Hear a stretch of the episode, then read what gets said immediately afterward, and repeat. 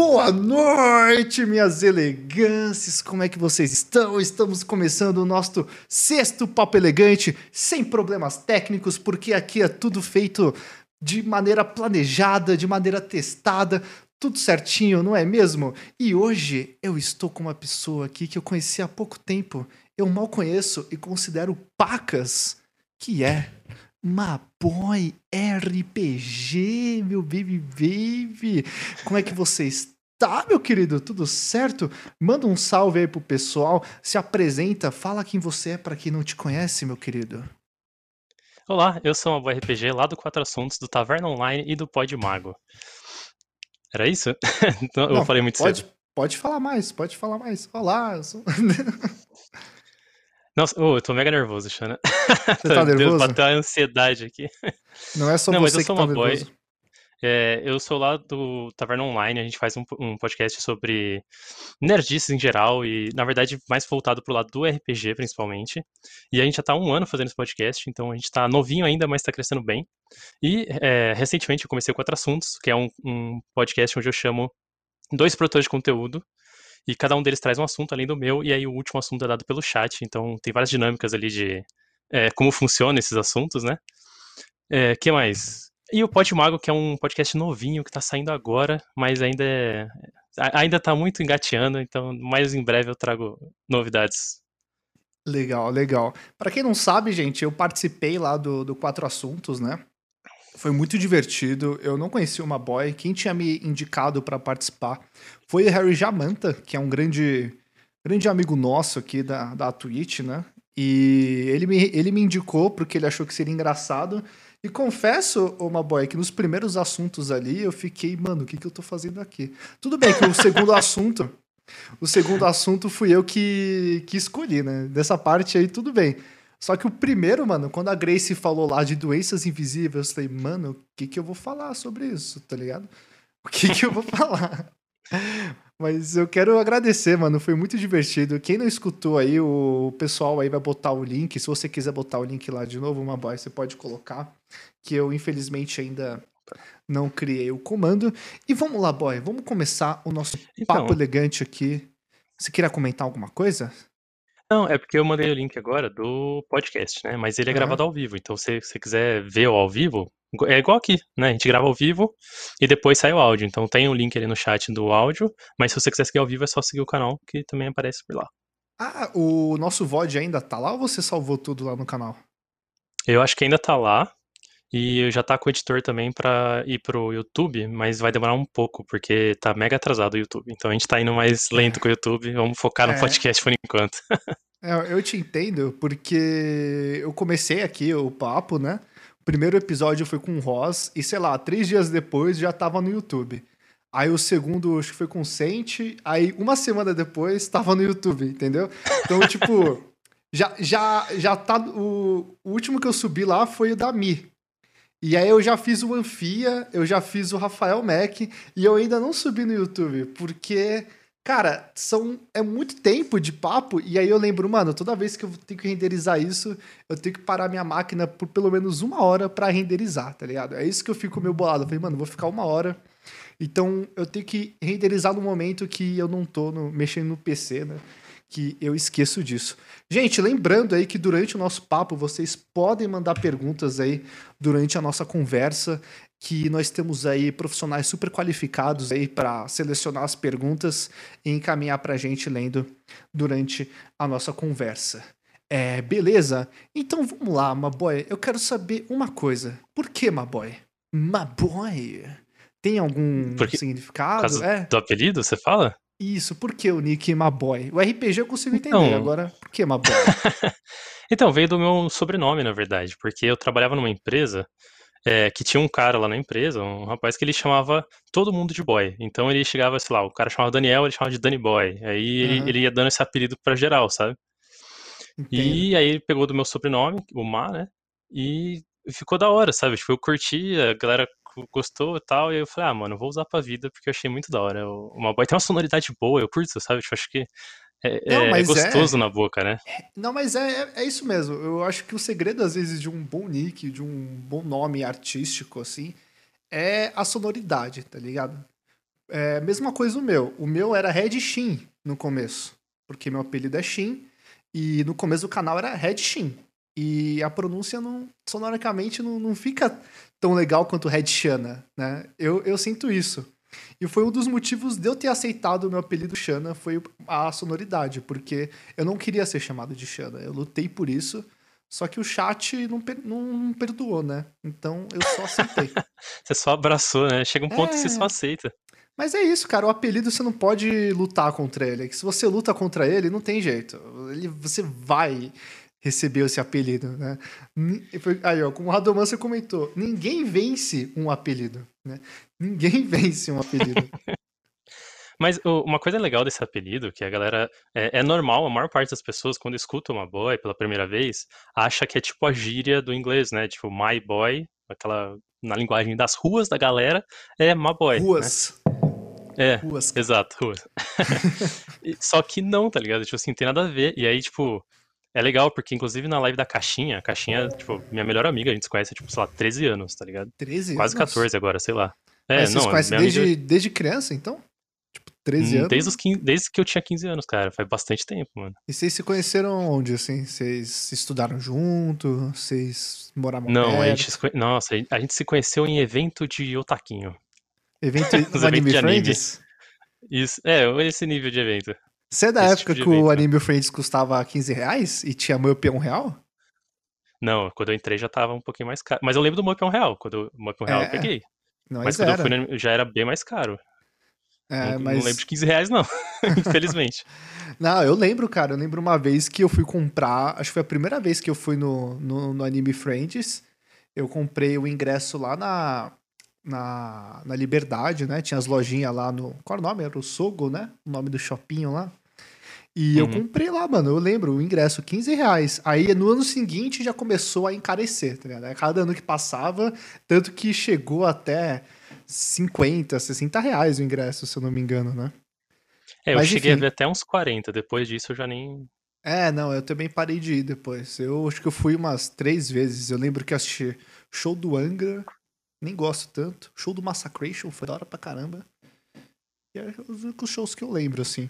Mas enfim, vocês se conheceram então no, nos eventos de Naruto. Sim, os eventos de Naruto. E aí, é, a gente fala muito um do outro, né? Eu falo muito dela na minha live, mesmo quando ela não tá lá, ela fala muito de mim na live dela quando ela não tá lá, porque, pô, é a pessoa que eu tenho mais histórias junto, tá ligado? Porque eu conheço uhum. há muito tempo. E ela sempre fala, tipo, ah, não, porque uma boy isso, daí eu tava fazendo isso com uma boy e tal. E, mano, a galera sempre acha que ela tá falando do boy dela, tá ligado? Tipo, do, do, do namorado, algo assim. Sério? E aí, tipo assim, não é, tá ligado? A gente só é brother, a gente se conhece há muito tempo, sim, mas a gente não tem essa parada, tá ligado? Não, mas tem e isso aí, mesmo, né? A, galera, tipo, fica com essa na cabeça que a gente tá junto, e aí, tipo, ah, e aí, qual que é o nome? Não, é uma boy mesmo, não tem nada a ver com relacionamento, sabe? Uhum. Mas o pessoal ela, acha ela falando isso, ali, né? ó, que ela, ela ah. falou no chat que ela já sofreu muito, já perdeu vários rolos já. Sério? Já perdeu vários rolos, Caixinha? Caramba. Mas ele também deve imaginar, às vezes o cara tá interessado nela, não, que uma boy, aí os caras já pensam, pô, ela namora. Nossa, o, o Al tá reclamando no chat. É porque eu conheço o Al ainda mais tempo que a Caixinha. O Al eu conheci no colégio. O Al tinha só Sério? 12 anos quando eu conheci ele. Uhum. É. Eu falo que a Caixinha é minha amiga mais antiga, mas o Al é, é que pra, pra mim ele é o concurso, tá ligado? Aquela que já nem conta mais, porque já tá ali desde sempre, sabe? Conheço Conheci o uma boy RPG série, inclusive... quando ele era uma baby. tipo isso. É. O, o Al, a gente. É, é um dos taverneiros da Taverna Online, inclusive. Tipo, ele. Então, toda a ideia da taverna veio dele, inclusive. O que, que é a Taverna Online, pro pessoal que não conhece? Explica aí pra gente. Cara, atualmente a taverna a gente é muito focado na, nos podcasts. A gente tem presença, agora os podcasts estão sendo ao vivo nas lives também e tal. Mas a gente começou a taverna acho que uns dois anos antes de começar a taverna. É meio uhum. louco isso, porque a gente tinha a ideia, a gente tinha a, a, as coisas que a gente gostaria de produzir, as coisas que a gente queria fazer, e a gente ia tentando e não dava certo, a gente tentou outra galera e não dava certo, a gente tentou outra coisa, mas a gente, tipo, a ideia era boa, a gente não queria perder essa ideia, tá ligado? Uhum. E a gente foi tentando e caindo, até que o, o Al deu cinco minutos nele e ele falou assim, pô, vou pegar isso aqui que a gente já tem, que não tá incrível, não tá bem feito, não é o que a gente tinha combinado de publicar, e vou publicar mesmo assim. Na hora que ele publicou, deu pra gente uma. Sabe aquele senso de urgência de, putz, tem que sair outra coisa semana que vem. Isso e é aí foda. que a gente começou a fazer fazer a parada dar certo de verdade, tá ligado? Aham. E há quanto E tempo vocês já estão publicou, sem fazendo? falar, tipo assim, agora já faz um ano e pouquinho. A gente completou um ano agora, Legal. dia 23 de março. E aí agora, tipo, estamos no nosso segundo ano, mas o primeiro ano já foi muito surpreendente, cara. Eu realmente não esperava as coisas que a gente conseguiu nesse primeiro ano, assim. Legal. E aí ele publicou, vocês publicaram em seguida, e vocês ficaram com esse, com esse senso de, de obrigação de ter que fazer post toda hora. E é, Sim. e é um site? É o, é Então, um canal? a gente tem o site do tavernaonline.com.br, lá você pode ouvir o último episódio que lançou, mas principalmente, né, onde a gente é mais forte é na, no podcast. Então, Uhum. qualquer agregador que você for ouvir, no Spotify, onde você quiser, é onde a gente tem mais foco ali. Uhum. Mas agora também a gente tá com, com as lives, né, que o- as gravações são ao vivo e depois a gente edita e vai pro podcast.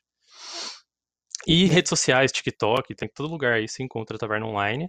E também a nossa loja de camiseta, que é, é mais recente, ela veio no, meio que pro final do ano passado, a gente começou com a, com a com a loja de camiseta. E aí é meio que um, uma coisa que vai crescendo, sabe? A gente começa com uma coisinha e a gente expande pra outra, expande pra outra e vai indo. Somos um império. É, É tipo isso. A ideia é dominar a internet aos poucos.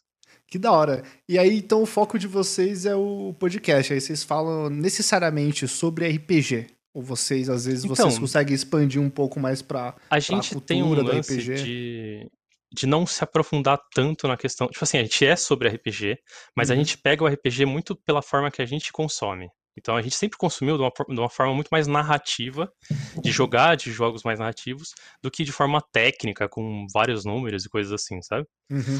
Então a gente sempre puxou pra esse lado de, por exemplo, a gente vai falar de, de, de RPG, mas em vez da gente chegar lá, pegar um sistema e começar a falar de regra de sistema, a É, gente sim. chama, sei lá, putz, a gente quer falar de um, um RPG de viking. Pô, vamos pegar um doutor em história nórdica pra ele falar o que que eram os vikings. Hum, Ele contar sobre isso. E aí a gente consegue ver um pouco, tipo, que é sobre RPG, mas tá ali na tangente, sabe? Tá quase... Uhum. É, e a gente faz isso com tudo, a gente faz isso com animes, com série, com história. A gente tem uma série muito boa que eu adoro, mano. Eu acho que é a minha favorita do, do podcast, que é o Criando Universos. uhum. Que a gente chama um, um escritor, alguém que produz um universo, né, que criou ali um- um- uma obra literária, e ele falar sobre o universo que ele criou. E aí a gente tem essa. De conhecer mais sobre esse universo, entender como foi a construção dele e tudo mais. E depois, normalmente, a gente tem um episódio sonorizado de um trecho do livro. Então é com efeitos, tipo, é, é bem imersivo quando você escuta esse áudio, né? Uhum. É bem da hora. E vocês têm alguma referência, assim? Alguém que vocês se inspiram? Por exemplo, é, acho que o único é, podcast que eu escutei sobre RPG, ou um RPG realmente jogado, foi a galera do, do Nerdcast, né? Do Jovem Nerd. É, vocês se inspiram neles ou vocês se inspiram em outra galera? Como que é isso? Ah, eu acho que o, o Jovem Nerd ele foi uma inspiração pra todo mundo é, para querer conhecer mais do RPG, né? Uhum, Porque ele mostrou certeza. o RPG, da- inclusive muito da forma que a gente gosta de ver também, que é a forma narrativa. Uhum. o- se você for escutar os Nerdcasts de RPG, não tem nada técnico, né? É, eles Só que é mega né? esporádico, né? É um por ano que eles postam. Então é uma Não, coisa eles- que, pra quem quer consumir mais, fica tipo, e aí, né, mano? Um por ano um bagulho? É, eles passam uma eternidade editando também, né? Eles até falaram que às Sim. vezes ele tem uns material bruto de 20 horas pra sair um para sair um negócio de 3 horas, assim, no máximo, tá ligado? E eles falam que eles limpam jogada de dado, eles limpam é, os caras discutindo o que eles vão fazer ou não. E, cara, imagina se editar um conteúdo desse, cara. É um absurdo. Mas você. que- quem que edita? Você é editor do, do podcast ou todo mundo edita aí com vocês? Meio que é uma edição conjunta, né? Eu sou o Aham. editor, entre aspas, principal, assim, eu faço a parte mais bruta, na verdade, a parte mais crua do, do que é definir o que, que vai e o que, que não vai pro, pro, pro cast final, tirar os trechos que não fazem sentido, tirar trecho que ficou com, com ruído, qualquer coisa assim, ajustar na, no- os blocos, né? Separar os blocos, e aí depois que eu termino essa edição, eu mando pro Al, e o Al ele faz a sonorização com música, com é, vinheta, essas coisas mais é, que dá esse aspecto final bem trabalhado, bonito, né? Legal. Eu faço mais a E- parte crua da edição, assim, que... Pô, legal, é legal que é tipo, um trabalho em conjunto, né? Porque eu sou editor de vídeo, né? E a maioria dos trampos que eu faço, assim, eu faço sozinho. E eu adoraria ter alguém, às vezes, pra dividir um, um trampo assim, organizar, né? Seria ótimo, né? E assim, eu imagino como deve ser trabalhoso, cara, editar. E, E eu tenho uma, uma outra dúvida. Outra pergunta, hum. na verdade. Então você faz parte do Taverna e você disse também que agora faz parte do. É, como que é? Qual o nome? Do Pod Mago. Pod Mago. Esse também é, é inspirado em RPG também? Não, o Pod Mago ele surgiu muito, muito aleatoriamente. Mas muito, assim. Num nível de aleatório que. Sabe quando, quando ele acontece você fala. Como que, qual que era a chance disso acontecer, tá ligado? Uhum. Que a gente é, começou com RPG, que na verdade a gente foi, é, eu fui convidado para jogar um RPG com as meninas do TVM Cast, né? Que é umas parceiraças nossas, estão com a gente na taverna desde o início aí. E beleza, fui jogar, a gente fez a gravação tal, e era eu mais uma galerinha que elas chamaram. E, e só que a gente tava se dando muito bem. Sabe quando você senta para jogar uma mesa? E às vezes você tá, tipo, uma hora e meia conversando com a galera e nem começou a jogar ainda, porque vocês estão, tipo, é. mega entrosados, Sinto assim, falta sabe? disso, cara. Sinto falta. Era muito bom, né? Tava muito gostoso. Só que a gente uhum. falava altas besteiras e a gente falava coisas que, é, que, sei lá, a gente sentia que era muito interessante. E aí tinha um momento que você, sei lá, pô, você não podia falar por algum motivo, você tinha que mutar o microfone, fazer alguma coisa, e você ficava escutando, aí quando você voltava para sentar na, no, na mesa do PC e falar com eles, fala, nossa, mano, mó gostoso escutar vocês. Eu tô escutando tipo um podcast, tá ligado? Uhum. É mó tipo, satisfatório, assim. Daí, um, a, uma das meninas foi a Thay, ela mandou assim.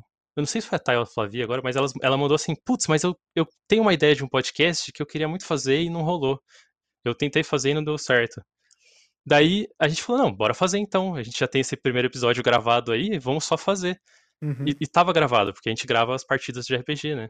Ah, vocês gravam assim, meio para usar na taverna em si ou vocês gravam Não, gravar? no caso era da, da, da do TVM mesmo, que elas estavam uhum. fazendo um episódio especial de RPG e aí tava sendo gravado. Ah, entendi. E aí a gente falou, nossa, pô, demorou, isso seria muito massa. E aí a, a Loba, que é a designer do, do rolê, ela já falou assim, pô, eu faço design.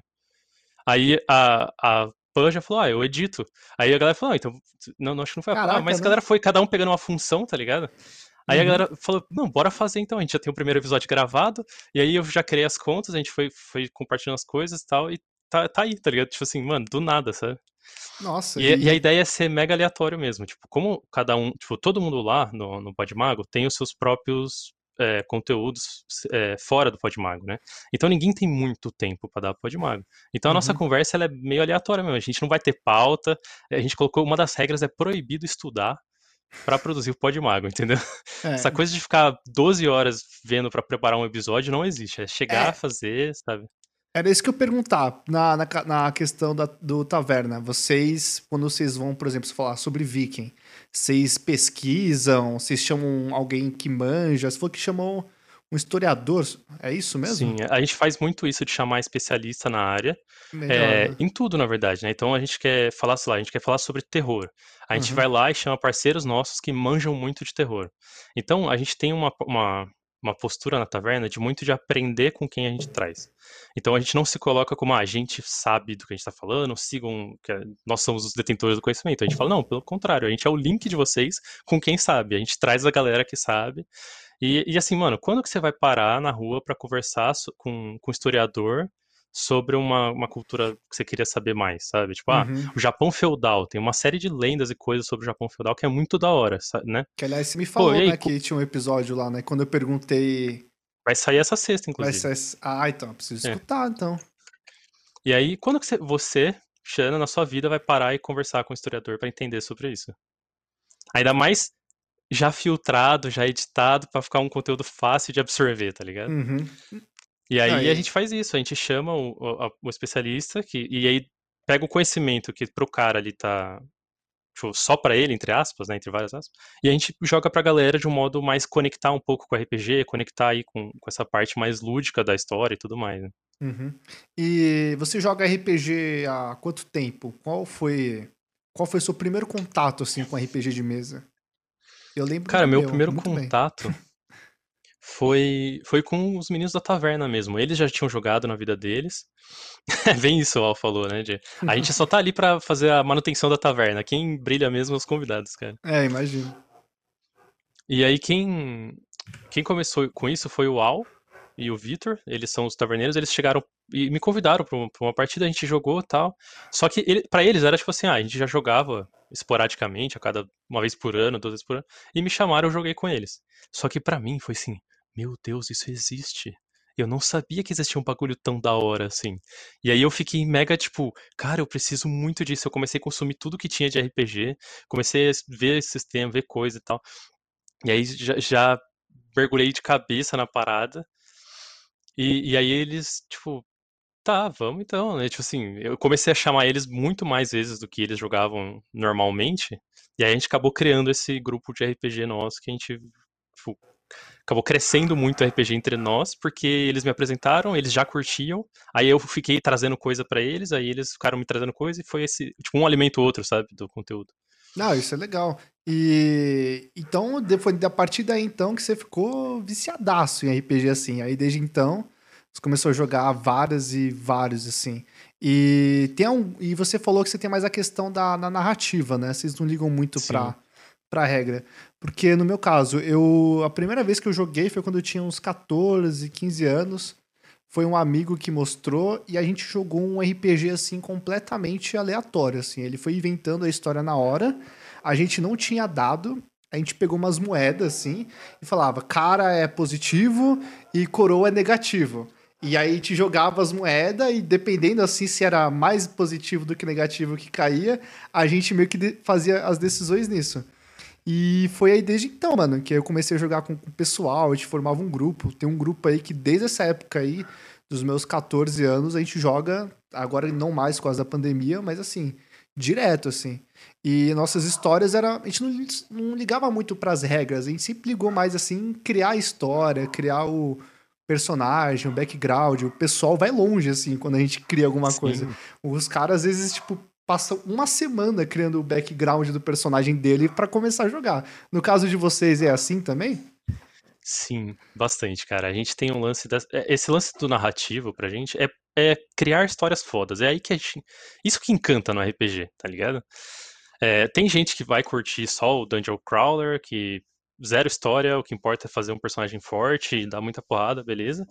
Mas a gente, pra gente, a gente tem um lance que, sei lá, a gente quer fazer uma batalha, essa batalha que vai ter, ela tem que ter um impacto narrativo, ela tem que ter um impacto na história, tem que significar alguma coisa, a gente vai criando as uhum. histórias é, e se empolgando, igual você falou, ah, as regras elas estão ali para auxiliar a construção da história, para dar, né, uh, uma, uma, estrutura para não ficar totalmente aleatório, mas é, o que importa é criar uma história foda, uma história da hora, você, você viver aquele, aquele universo ali, né, e muito mais massa do que, sei lá, pra, pra gente, pelo menos, né, o nosso estilo de jogo, do que ficar contando tabela do Excel pra se divertir, sabe? Sim, sim. Mega regras ali, complexas.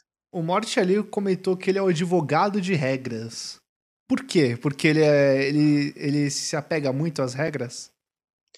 O, o advogado de regras é, é aquele cara que, por exemplo, você tem uma magia que fala bola de fogo. Beleza, essa bola de fogo é uma bola, vai lá, explode, pega uma área e dá dano em todo mundo. É, e aí, o advogado de regra é aquele cara que quando você fala, ó, você tem essa magia bola de fogo, você fala, ah, eu vou acender essa fogueira aqui. O cara, não, você não vai acender essa fogueira, porque se você acender essa fogueira com uma bola de fogo, você mata todo mundo em volta.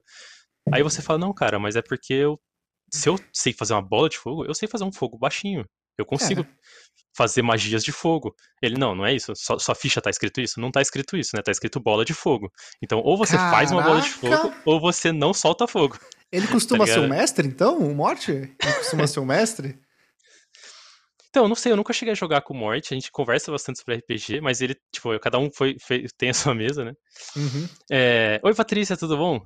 Desculpa, não, eu não, me. Ah, não, não, um salve pra Pat Patrícia aí. Seja bem-vinda, coração. Fica à é. vontade. É. Mas aí, é... eu não sei, eu acho que cada. É, tem tipos de jogo, tá ligado? E é legal, porque, querendo ou não, é, isso gera um desafio extra no jogo, sabe? Eu uhum. acho que tem, tem gente que vai gostar mais, gostar menos, mas eu curto os desafios, os problemas que acontecem, eles também são, são interessantes. Mas... Uhum. E eu queria tentar fazer um, um, paralelo com você. Eu, quando comecei a jogar, eu era um jogador que eu gostava muito mais do combate do que do roleplay em si. E aí, conforme foi passando o tempo, fui amadurecendo, eu comecei a curtir mais o roleplay, do tipo, passar mais tempo tentando convencer o NPC, me vender uma espada por, sei lá, 40% a menos do valor. Eu me divertia muito mais tentando enganar algum carinha da taverna, sabe? Eu me divertia muito mais no roleplay do que no combate em si. No seu caso também é assim? Cara, sim. Eu acho que o combate, para mim, ele tem que ser como se fosse um, um ápice na história, sabe? Uhum. Então você tem que acontecer coisas para que aquele combate signifique alguma coisa. O, o, acho que o RPG de mesa ele tem uma coisa que é diferente do RPG de videogame e tal, que você fica matando monstrinho para farmar XP e você só upar de level e, e, meio que você ignora qual que é a história do seu personagem. Uhum. Muitas vezes você faz um MMO, você nem liga se a Não, classe do MMO, seu personagem é X Accept, ou Y, você, accept, accept, next, next, next, accept, accept. você ignora toda a história das missões, né? Uhum. E aí, no RPG, eu, eu, eu curto mais, igual você falou, ah, eu, me envolver com as coisas, entender a missão, ver qual que é a relevância daquela missão para as pessoas e para aquele reino, sei lá o que for, se for algo medieval ou não. Uhum. É, e, e o, mais, o que eu acho que eu mais gosto de tudo, acima de tudo no RPG, o que eu acho mais legal é as relações entre as personagens. Então, tipo, quando você tá numa batalha e você tá com, com a pessoa do seu time nessa batalha e tal, o que vocês têm como relação interpessoal influencia nas decisões de batalha, tá ligado? Porque você vai correr o risco do cara morrer só para garantir que você mata um outro, ou você vai parar tudo que você tá fazendo para tentar salvar o seu amigo, sabe? Não, eu Quando acho seu amigo foda. morre, você pensa, putz, perdemos um cara forte na, no grupo, ou você pensa, puta, mano, a história dos caras, não sei o quê, e, tipo, fazer aquele enterro glorioso pro cara. Sim, já aconteceu sabe? também. E, não, eu acho isso mais foda do que. O que eu acho mais foda do RPG é o roleplay, tá ligado? É você tá ali na pele do personagem e você, todas as decisões que você vai tomar no jogo, você tem que pensar como se realmente você estivesse lá.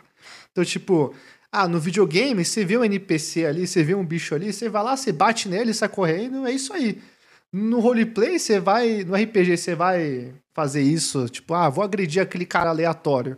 Vai dar uma, uma, uma, uma consequência muito maior, assim, porque é como se fosse ali uma, uma vida real mesmo, sabe? Isso que eu acho foda do, do RPG. Que, aliás, eu sinto muita saudade de jogar. Eu sou uma pessoa que eu não consigo jogar é, o RPG de mesa, assim, online, assim. Eu já tentei diversas vezes e pra mim não, não vai porque eu me distraio muito fácil, tá ligado?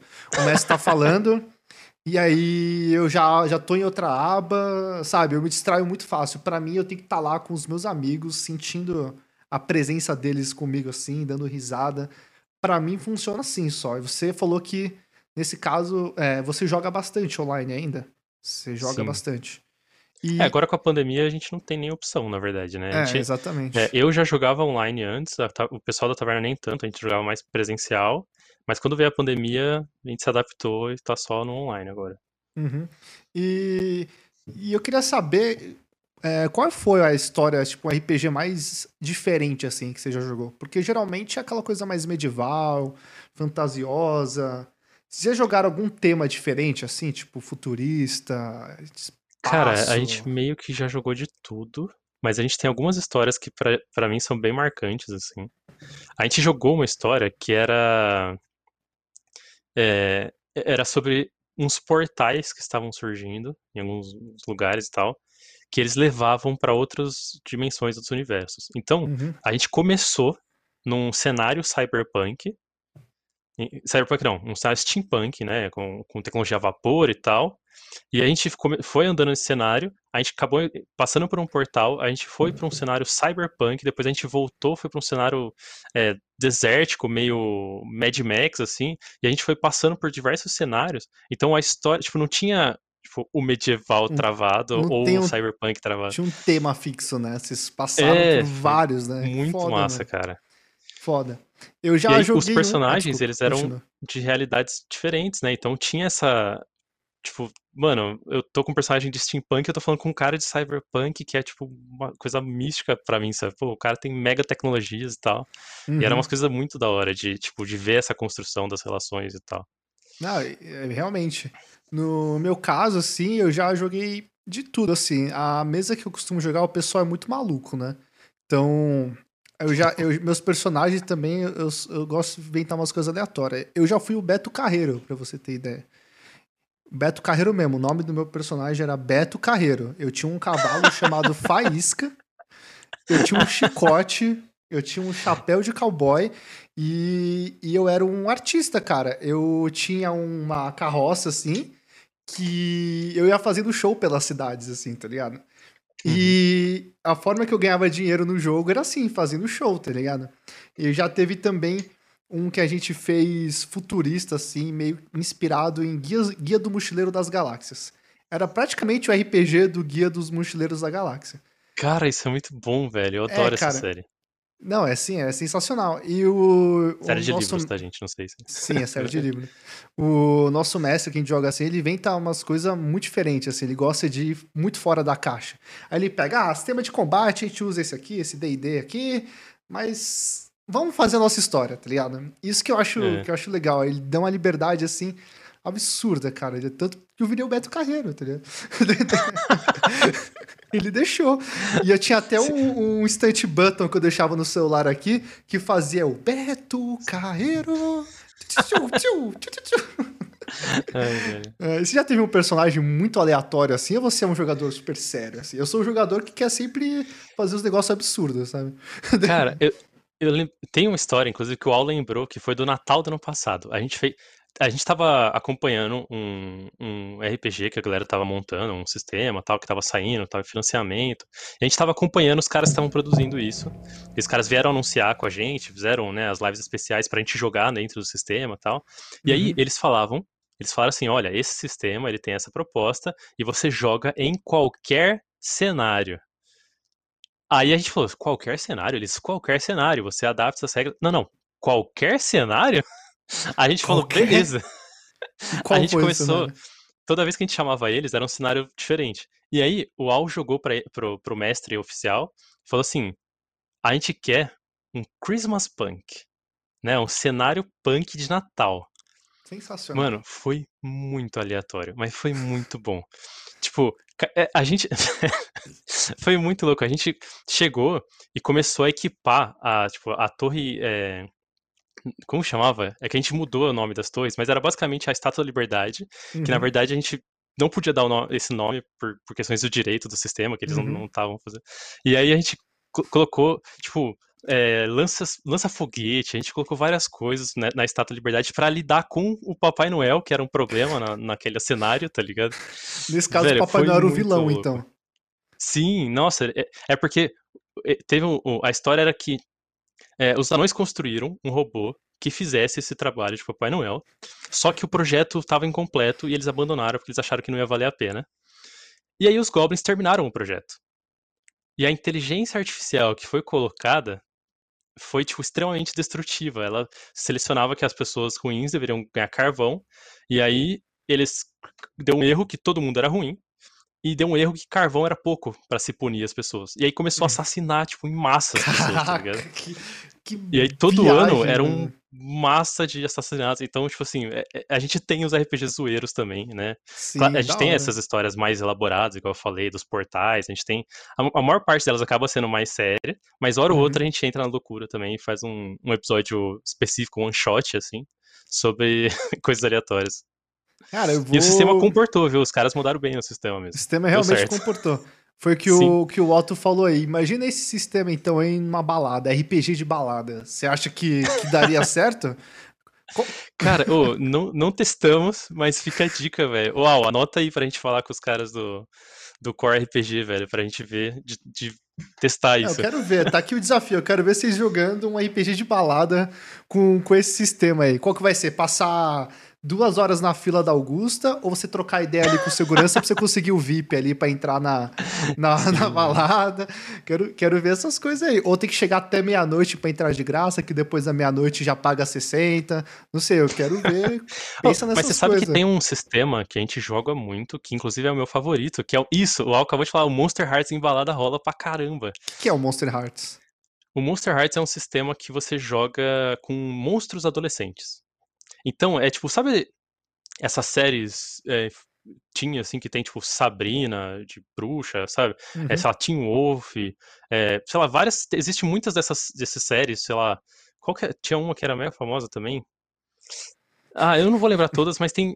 Pô, todo mundo sabe de uma série que, era uma, que tinha um monstro que era adolescente. Monstro conta tudo, tá? Bruxa é monstro, tudo é monstro. Uhum. E aí, o, o, Monster Hearts é isso, cara. Você joga nesse cenário e vive essa vida do adolescente tentando lidar com os problemas que já existem e os problemas monstruosos que existem junto, né?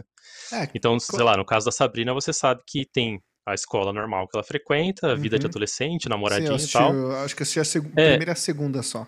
E o Coven de bruxas e todos os problemas que surgem, e aí os inimigos do Coven, e vai vindo problemas. E o RPG é meio que sobre isso. E tem uhum. as baladinhas que sempre dá merda. É, você não sabe aí, o que ó. fazer no RPG. Se você for mestre nesse sistema e você não sabe o que fazer, é simples. Manda uma festa marca uma festa que vai dar merda sozinho. Assim. Às vezes você não precisa fazer nada, velho. Você coloca um ou dois eventos na festa e vai dar merda de qualquer jeito. Você tá Mas tá juntando a festa um monte é o melhor ambiente para dar merda. Porque não é, cara? todo mundo ali e a galera tá bebendo. E sempre tem alguém que fica agressivo com a bebida. Então, aí a pensa merda um lobisomem tá aí, agressivo com a bebida, entendeu? Nossa, imagina o Jacob agressivão, tira a camisa assim, pá, é, não, aqui, é um cara com a aparência de, de um cara normal, com a força de um lobisomem. Uhum. A primeira festa que a gente deu, que a gente fez no, no Monster Hearts, o cara, ele virou o joelho do, do quarterback do colégio ao contrário. Ah, ele, tipo, deu um chutão no joelho do cara que virou o joelho do cara para dentro. Só que era, tipo, o atleta da escola, tá ligado? O cara importante. Você ferrou com a carreira do maluco, tá ligado? Padrão, padrão. E queria saber outra coisa, saindo um pouquinho desse, desse assunto de RPG, ou não, né? Acho que a gente vai, ainda vai acabar voltando nesse assunto. Quero saber é, da sua carreira na internet, cara. Você falou que você tem esses podcasts, mas também faz live, além do Quatro Assuntos? Você tem, faz live jogando? Como que é suas lives? Então, eu comecei uh, na internet com o Quatro Assuntos, inclusive foi antes da Taverna, antes de tudo, eu comecei fazendo live, uhum. mas eu não comecei com quatro assuntos, né? Eu comecei com lives norm normais, entre aspas, né? Que é o que a gente tá acostumado, de jogo, é, trocando ideia com a galera, e eu gostava muito de just sharing. Isso em 2019, eu comecei. Uhum. Fevereiro de 2019. Uhum. É, então tinha dia que eu fazia muito just sharing, que, que era o mais comum de eu fazer, e tinha as lives de jogo. Só que eu sempre fui muito ruim em jogo, mas, cara, putz, é assim. Tô me identificando, tô me identificando. É. E aí, sempre que eu jogava, o foco era no papo e o jogo era cenário, sabe? Uhum, Toda vez que eu tentava focar no jogo, a live puf, desmoronava, sabe? Eu sei como é. é assim e mesmo. aí eu fui. Só que eu tinha dificuldade de lidar com o chat e tal. E aí eu chamava amigos meus pra me ajudar a lidar com o chat enquanto eu jogava, porque eu tinha que prestar atenção no jogo e na chat eu tava começando, eu não tava conseguindo. Então o pessoal até zoava, né? Que era tipo, ah, os papagaios de pirata. A galera tá ali, tipo, só de papagaio, sabe? Só falando as paradas, comentando e tal. E, e, me, me, chamando a minha atenção para as coisas que tem no chat. Beleza? Uhum. Só que tava muito da hora chamar os amigos, véio. Tava muito bom. Era muito mais legal a live quando eu chamava, tipo, sei lá, chamava caixinha, chamava o pessoal para fazer comigo, do que a live que eu fazia sozinho. Uhum. E aí, eu, eu tinha visto é, uma dinâmica sobre RPG, que era, tipo, era, era uma coisa do RPG que você que tinha um tempo rolando, e aí você falava sobre assunto de RPG, e depois você trocava, e cada um tinha essa coisa, e os caras tinham essa dinâmica. Só que era mais amigável, entre aspas, né? Não era no, no não era no estilo quatro assuntos, assim. Uhum. Porque o quatro assuntos é mega amigável, é mega, tipo, safe, tá, gente? Quando eu falo amigável, é mais porque tem o tempo limite no quatro assuntos. E Nossa, o tempo limite no quatro assuntos, bravo, ele é real, entendeu? Quando é limite, é limite mesmo. Você tá no meio da frase, acabou o tempo, acabou o assunto. Não. E encerra a frase. Você não pode terminar a frase quando toca o alarme, entendeu? No meu caso, o tempo acabou duas vezes comigo que ia começar a falar alguma coisa. ah, mas então, nesse caso aqui, pi, pi, pi, pi, pi, pi. Eu, é. que que é isso que tá acontecendo? Eu te, eu te demorei pra sacar, né? Que, que, que hum. acho que a gente tá conversando ali, a gente esquece do tempo, tá? A gente realmente esquece. E, cara, eu tive o azar de, de ser atingido, de ser cortado pelo tempo duas vezes. Aliás, a Mi ontem, né? Foi cortada. Né? Aliás, Sim, parabéns ali, foi muito divertido ontem. Eu tava jogando com o Otto e escutando o, o Quatro Assuntos, foi muito divertido. Aliás, gente, vão lá, sigam uma boy, vão conhecer o Quatro Assuntos, que é muito legal a ideia. E como surgiu a ideia do, do Quatro Assuntos? Então, Você aí. falando do. do... Eu, eu estava eu, contando, né? Desculpa. Sim, eu chamei esses. É, eu, eu comecei, esses amigos que eu já chamava, eu comecei a chamar para tentar encaixar no, no, quatro assuntos que eu já tava, eu já tinha meio que pegado a ideia do que eu queria, e eu falei, não, eu quero fazer o quatro assuntos. E eu quero que cada um traga um assunto, a gente chega lá e fala, porque eu tava fazendo muito just sharing, e eu queria entrar no just sharing com isso, sabe? E você tava aí... curtindo mais o Just Share do que jogar, então. Você sentia Sim. mais à vontade para isso. É, você achou Pô, o seu, muito seu mais. nicho. A, a Patrícia comentou, né, sobre jogo, ser ruim no jogo é muito subjetivo. Então, no meu caso, não é que eu era ruim só jogando, não é que eu jogava mal apenas. É, é, que quando eu fazia uma live de jogo, eu não sabia fazer uma boa live, entendeu? Acho que é esse o ponto de ser mal no jogo. Uhum. Porque tem gente que consegue fazer o jogo e fazer isso ser mega interessante eu consigo fazer o Just Sharing ser interessante. Agora, o jogo, eu tinha muita dificuldade de ser um jogo interessante. E, e podia ser qualquer jogo. Eu pegava, tipo, sei lá, tá, todo mundo joga esse jogo que todo mundo gosta e as lives são ótimas. Aí eu pego esse mesmo jogo e faço uma live horrível, entendeu? Então, aí eu, eu. Não é questão só de jogar mal, porque eu também jogo muito mal, mas não é só isso, né? Não, e. É difícil, eu acho que. Eu tô me identificando com o que você tá falando, porque às vezes eu percebo isso. É, já faz um tempo já que eu começo a minha live sempre no Just Sharing. Eu começo uhum. lá no Just Sharing pro pessoal chegar, trocar uma ideia. Aí depois eu vou pro jogo. Aí eu percebo que quando eu vou pro jogo, muda completamente, assim, a, o chat, o pessoal dá uma parada de falar, o chat dá uma parada. E aí eu percebo que ainda eu tô tentando encontrar qual é o jogo que eu consigo me consigo criar um conteúdo melhor. Eu sei que hum. jogo de RPG eu não consigo trazer bom conteúdo. Jogo, tipo, na pegada do. Do Outriders, que eu tentei fazer uma live de Outriders, não deu muito certo também, porque. Não, eu não sei se é, eu não consigo criar conteúdo com esse tipo de jogo, ou se é o meu público que não se interessa muito. Eu, é difícil é, saber essas coisas, né, cara? É porque é você nunca. É, é, é, difícil, porque às vezes você, você joga um jogo que você ama, que você, pô, você tá bem pra caramba no jogo, e tem zero retorno do chat. O chat tá nem aí pro que você tá fazendo. Uhum. E aí você fala, putz, será que eu não consigo transparecer, eu não consigo passar o que esse jogo causa pro chat? É, ou será que eu não tô fazendo. Tipo assim, será que o problema sou eu? Ou será que o jogo não é interessante por si só e as pessoas não querem por causa, por causa do jogo, sabe? É. Mas é difícil saber, porque é aquilo que você disse, né? Opa, peraí. Ô, oh, Jamanta, obrigado aí pelos 10 bits, meu baby baby. Boa noite, como é que você está? Gente, sigam o Jamanta. Mas concluindo aqui que eu tava falando, é difícil saber realmente o que as pessoas estão ou não querendo assistir, né? Você quer Posso falar rapidinho? Coisa? Pode, pode. É, é, que assim, você agradeceu o Jamanta. Jamanta, muito obrigado pelos vídeos, isso é muito legal. Só que assim, você reclamou que você foi interrompido. E é culpa do Jamanta. É, Sabia disso? Eu sei, eu sei que foi culpa dele. Todo mundo que vai no Quatro Assuntos e é interrompido não sabe que é tudo culpa do Jamanta. O uhum. Harry Jamanta, tipo assim, antigamente, quando eu comecei. Antigamente não, recentemente, né? Quando eu voltei com os Quatro Assuntos, tinha um timer na tela. E aí todo mundo via esse timer. E aí tinha uma noção mais ou menos de quando ia tocar o timer. Entendeu? Então você conseguia, assim, você vê que tá acabando, você corre para encerrar o assunto, uhum. tentar, né? Sei lá. Não, não deveria, na verdade. O ideal é que as pessoas não ficassem encarando o timer. Era só, é. tipo. Mas. É o Harry, ele tinha uma estratégia maligna no, no Quatro Assuntos. Porque ele, fica, ele ficou telando primeiro, ele ficou olhando pro timer o tempo inteiro. Ele não deixou de, de, perder o timer. Nossa. E aí, faltava assim, cinco segundos para acabar o timer, ele mandava uma pergunta para mim mega interessante, tá ligado? aí eu quero muito responder. Aí eu começava a responder e tocava largo. Eu falava, mano, Harry, você tá de sacanagem comigo, velho. Não, eu percebi quando eu assisti o dele tinha o timer na tela lá, né? Depois você tirou Exato. justamente para isso, né? E aí depois, e, e sim, o pessoal já estava telando um tempo atrás, que meio que a ideia não era que a pessoa telasse, era só para que quem estiver assistindo acompanhasse o tempo, sabe? Não para que uhum. os, os, participantes acompanhassem o tempo, é para a galera que está tá assistindo. Só que o Harry foi o que mais telou de todo mundo, de ficar. Telou, desculpa, para quem tá ouvindo e não tá ligado, telou é quando você fica olhando a tela da live, é, vendo as coisas que supostamente você às vezes não deveria ver, porque você não é um, Tipo assim, você participa da live como apresenta, apresentando ali as Convidado. coisas da live e não dentro, tipo, consumindo conteúdo. Se você tela, às vezes você vê coisa do jogo que você não deveria, do, do outro jogador, coisa assim, né? E no uhum. caso do Just Sharing, era o timer, entendeu? Ah, o, o Tudo culpa do Harry. Falou. É, todo mundo era cortado, eu amei ver o dono do canal sendo cortado. não. Sim.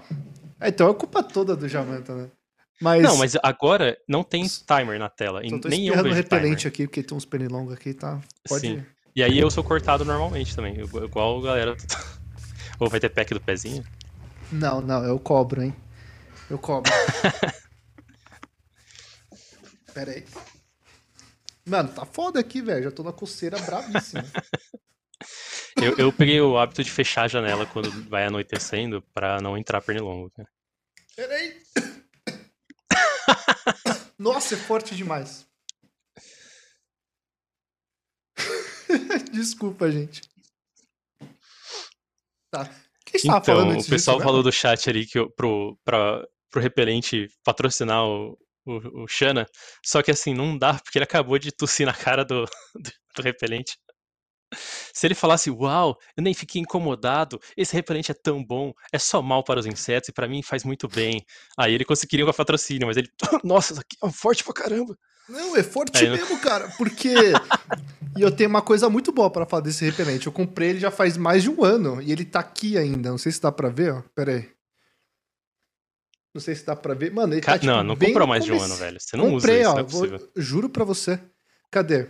Cadê a data de fabricação aqui, ó? Uh, 16 de maio de 2020. Quase um ano. E o bagulho ainda tá inteirão. É que assim, não é sempre, né? Não uso todo dia, né? Mas já tá um tempão aqui e eu tô amando. Paguei 30 conto? Paguei 30 conto. Mas já, já pagou, né? Já pagou. O que, que a gente tava falando antes do, do Jamanta aparecer que eu até esqueci já? Era questão de saber o que, que o chat gosta ou não de assistir? Isso, a gente tava falando. Nossa, será que era isso? Acho que era. Que a gente ah, tava então. falando sobre quando você quer um jogo e aí o chat não responde bem, tá ligado? É, essa é uma coisa que às vezes eu sofro, mano, diariamente, sabe? Eu, eu sou um, uma pessoa muito insegura com o que eu vou streamar no canal. Porque assim, eu tenho aquele dilema, né? Do. Ah, eu tenho que jogar o que eu tô afim de jogar. Mas, ultimamente, o que eu tô afim de jogar não é o que, não é o que a galera quer assistir. E aí, tem aquela velha dica lá do: ah, não, joga o que você quiser, não se importa com os números, joga o que você quiser. Só que tem um sonho meu que é ser parceiro da Twitch, né? É um sonho que eu tenho. E se às vezes eu não jogo, se eu jogo realmente o que eu quero, os meus números, tipo, caem, tá ligado? E e é por isso que eu tenho esse dilema, assim, de saber o que eu vou jogar. E eu escuto muito que o pessoal fala, ah, Xana, eu tô aqui por você, não pelo jogo. Só que quando eu troco de jogo, eu jogo o jogo que eu quero jogar, não tem ninguém, entendeu? Vai embora. É, então. E é isso que eu sofro. E aí, cara, eu tô sempre agora, tipo, jogando o que eu sei que vai dar certo. E assim, eu, claro que eu procuro o jogo que eu tô afim de jogar. Mas eu procuro que o pessoal tá afim de se divertir, né? Que eu sei que a minha live é mais bate-papo, mais coisa descontraída. E os jogos que eu gosto muito de jogar são muito tryhard, assim, sabe? Tipo um Valorant competitivo, sem ficar focado no jogo. Agora eu tô cracudo no Outriders, que, aliás, obrigado, Radomancer, por recomendar o jogo aí. Radomancer é referência aí do, do Outriders aí. Quem quiser saber muito sobre o joguinho, vai lá conhecer o canal dele.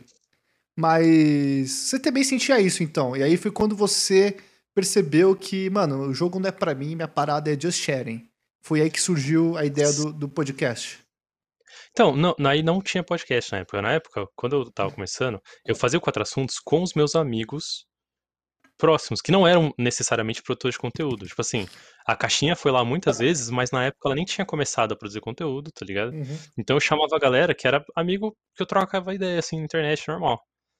E a galera, pô, vou apoiar o seu canal, vou apoiar seu conteúdo, vou lá, participo, da hora. Aí eu chamava uma semana, o cara vinha e achava legal. Eu chamava duas semanas, na segunda semana, vinha e achava legal. Aí eu faz, às vezes eu fazia três na mesma semana. Aí o cara fala, ah, não, hoje não dá não, cara. Hoje eu tô meio que afim de fazer qualquer outra coisa, menos participar do seu programa. Porque eu chamava meio que sempre as mesmas pessoas, tá ligado? Sim, sim porque eu só chamava meus amigos. E aí, tipo, eu, tava, eu sentia que, por mais que eles ir, iriam, tipo, quase sempre estavam participando, estavam indo, tipo, me davam uma força real, assim, sabe? Uhum. Tipo, meio que ninguém nunca reclamou, né? Só teve vezes da pessoa não poder ir, mas ninguém nunca falou, ô irmão, para de chamar porque tá enchendo o saco, sabe? Entendi. Só que eu sentia que tava incomodando, que não tava da hora. Eu sei. E é não era isso que eu queria, sabe? Tipo, eu queria fazer alguma coisa que tivesse realmente um conteúdo novo toda semana, sabe? Uhum. E, que, e que a galera, tipo, não, não fosse chato para quem vai lá, entendeu? Uhum. É, o Jamanta. Aí... Desculpa, continua. Desculpa, não, pode falar. É que o Jamanta falou, ó, sonho. Pegar média no jogo que mais curto. Realidade. Média maior em jogos que eu detesto e média mais baixa dos preferidos. Mas é, cara, eu, eu sinto isso comigo, né? Mas continua isso aí. Aí. Continua. Desculpa. Não, aí é, eu, eu tive vários problemas é, lá pra final, pro meio pro final de 2019. E aí eu parei, cara. Eu tive que. Tipo assim, sabe aquilo que, que vai dando problema? Aí você para um dia, e aí você pula um dia de live. Aí você. Na outra semana você pula dois dias de live. Aí na outra semana Uhum. você só faz um dia. E vai reduzindo. Até você, tipo. Para. Sabe, chegar uma hora que você para, velho. Uhum. E aí eu foquei no TCC da faculdade. Mano, fiz, fiz só coisa errada na minha vida, gente. Tipo assim, não que foi errado focar na faculdade. Pô, legal, foquem na faculdade de vocês. Mas não abandona as coisas que te fazem bem, tá ligado? É. Mas. Se algo tá te fazendo bem, reduz, reduz, reduz, reduz, mas não abandona, sabe? E a live tava me fazendo muito bem e eu abandonei 100%, assim. Você abandonou aí- porque você sentiu que você não tinha mais o, o que trazer pra galera? Então, não, cara, era, era coisa de fora. Quer dizer, tinha isso também, né? Acho que todo mundo em algum momento sente isso, que você fala, pô, tô fazendo o mesmo conteúdo todo dia, será que eu não tenho mais nada pra acrescentar, sabe? Acho que todo Uhum. streamer vai sentir isso ou sentiu já isso em algum momento. Mas o meu problema era, tipo, eu tava, eh, tava com depressão, tava foda, eu tava, tipo, com vários problemas de faculdade e tal. E, cara, eu não tava conseguindo dar conta da minha vida, tá ligado? Tipo, Uhum. real, assim, porque. Não sei se a galera tá ligada como que é a depressão e tal, mas, velho, tem dia que você literalmente não consegue sair da cama. Tipo assim, não consegue. E você simplesmente deixa de comer, deixa de fazer tudo pra não ter que sair da cama e ficar lá pra sempre, tá ligado? Uhum. E, e, aí tem- e aí pensa nisso, quando você levanta, finalmente, você tem que resolver um monte de coisa, de trabalho, de faculdade, e aí, a- além do trabalho é, na empresa, tem o trabalho da- das lives, e aí você consegue reconciliar tudo isso. Já é difícil pra quem tá bem, tá ligado? Uhum. Então, mano, tava muito osso de eu dar conta de tudo. E TCC ainda, não é, não é qualquer coisa da faculdade, era o TCC. Não, tá ligado? TCC é. Cara, eu lembro no meu e, mano, o bagulho suga demais, assim, a, o aluno, né? E por sorte, É. na época eu não fazia live, não fazia nada, só trabalhava e fazia faculdade, né? E. É, e Pode falar. É que no meio disso eu ainda tive que fazer uma cirurgia cardíaca também e tal. Tipo, foi, foi bastante coisa de uma vez só, tá ligado? Imagina. E aí foi o motivo, então, de você parar e. Quando que você resolveu voltar, finalmente, assim? Cara- você se tratou? O que, que você fez pra Não, eu se fiz, animar? fiz tratamento com, com psicologia e tal, com psicólogo, psiquiatra, fiz todo o tratamento. É, fui, fui resolvendo as coisas da faculdade do jeito que tava, né? Uhum. É, chegou um ponto que eu, que eu saí do emprego também, tipo, não tava. é, sabe aquele. O tanto que te faz mal não compensa o quanto paga as suas contas. Daí você fala, prefiro ganhar menos e sobreviver do que me matar aqui, tá ligado? Uhum. Sei como é. É, E aí, só que aí eu, eu comecei a ter muita ideia de live, muita ideia de live. E assim, os amigos que eu fiz em live, né, tipo, outros streamers, outras coisas, eles não me abandonaram, velho. Isso é uma coisa que eu fiquei muito surpreso, real, assim.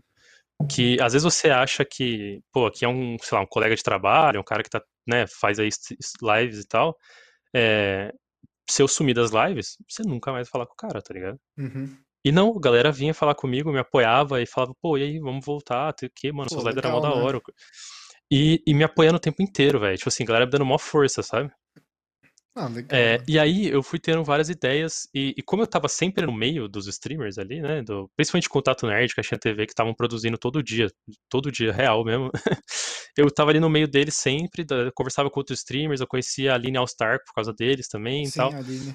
É, e aí você vai, você vai amadurecendo a sua ideia de live, porque você fala muito sobre live, você né, acaba consumindo, entendendo mais, cada vez mais. É, e aí começou a vir ideias de como eu poderia mudar o formato do bagulho que eu gostava muito e eu queria voltar a fazer. Uhum. E aí veio a ideia do Quatro Assuntos no formato que ele é hoje, co- com as coisas que ele tem hoje. E aí quando veio essa ideia, ma- mas sabe quando aquele pico de criatividade que você fala, cara, eu tenho que fazer agora.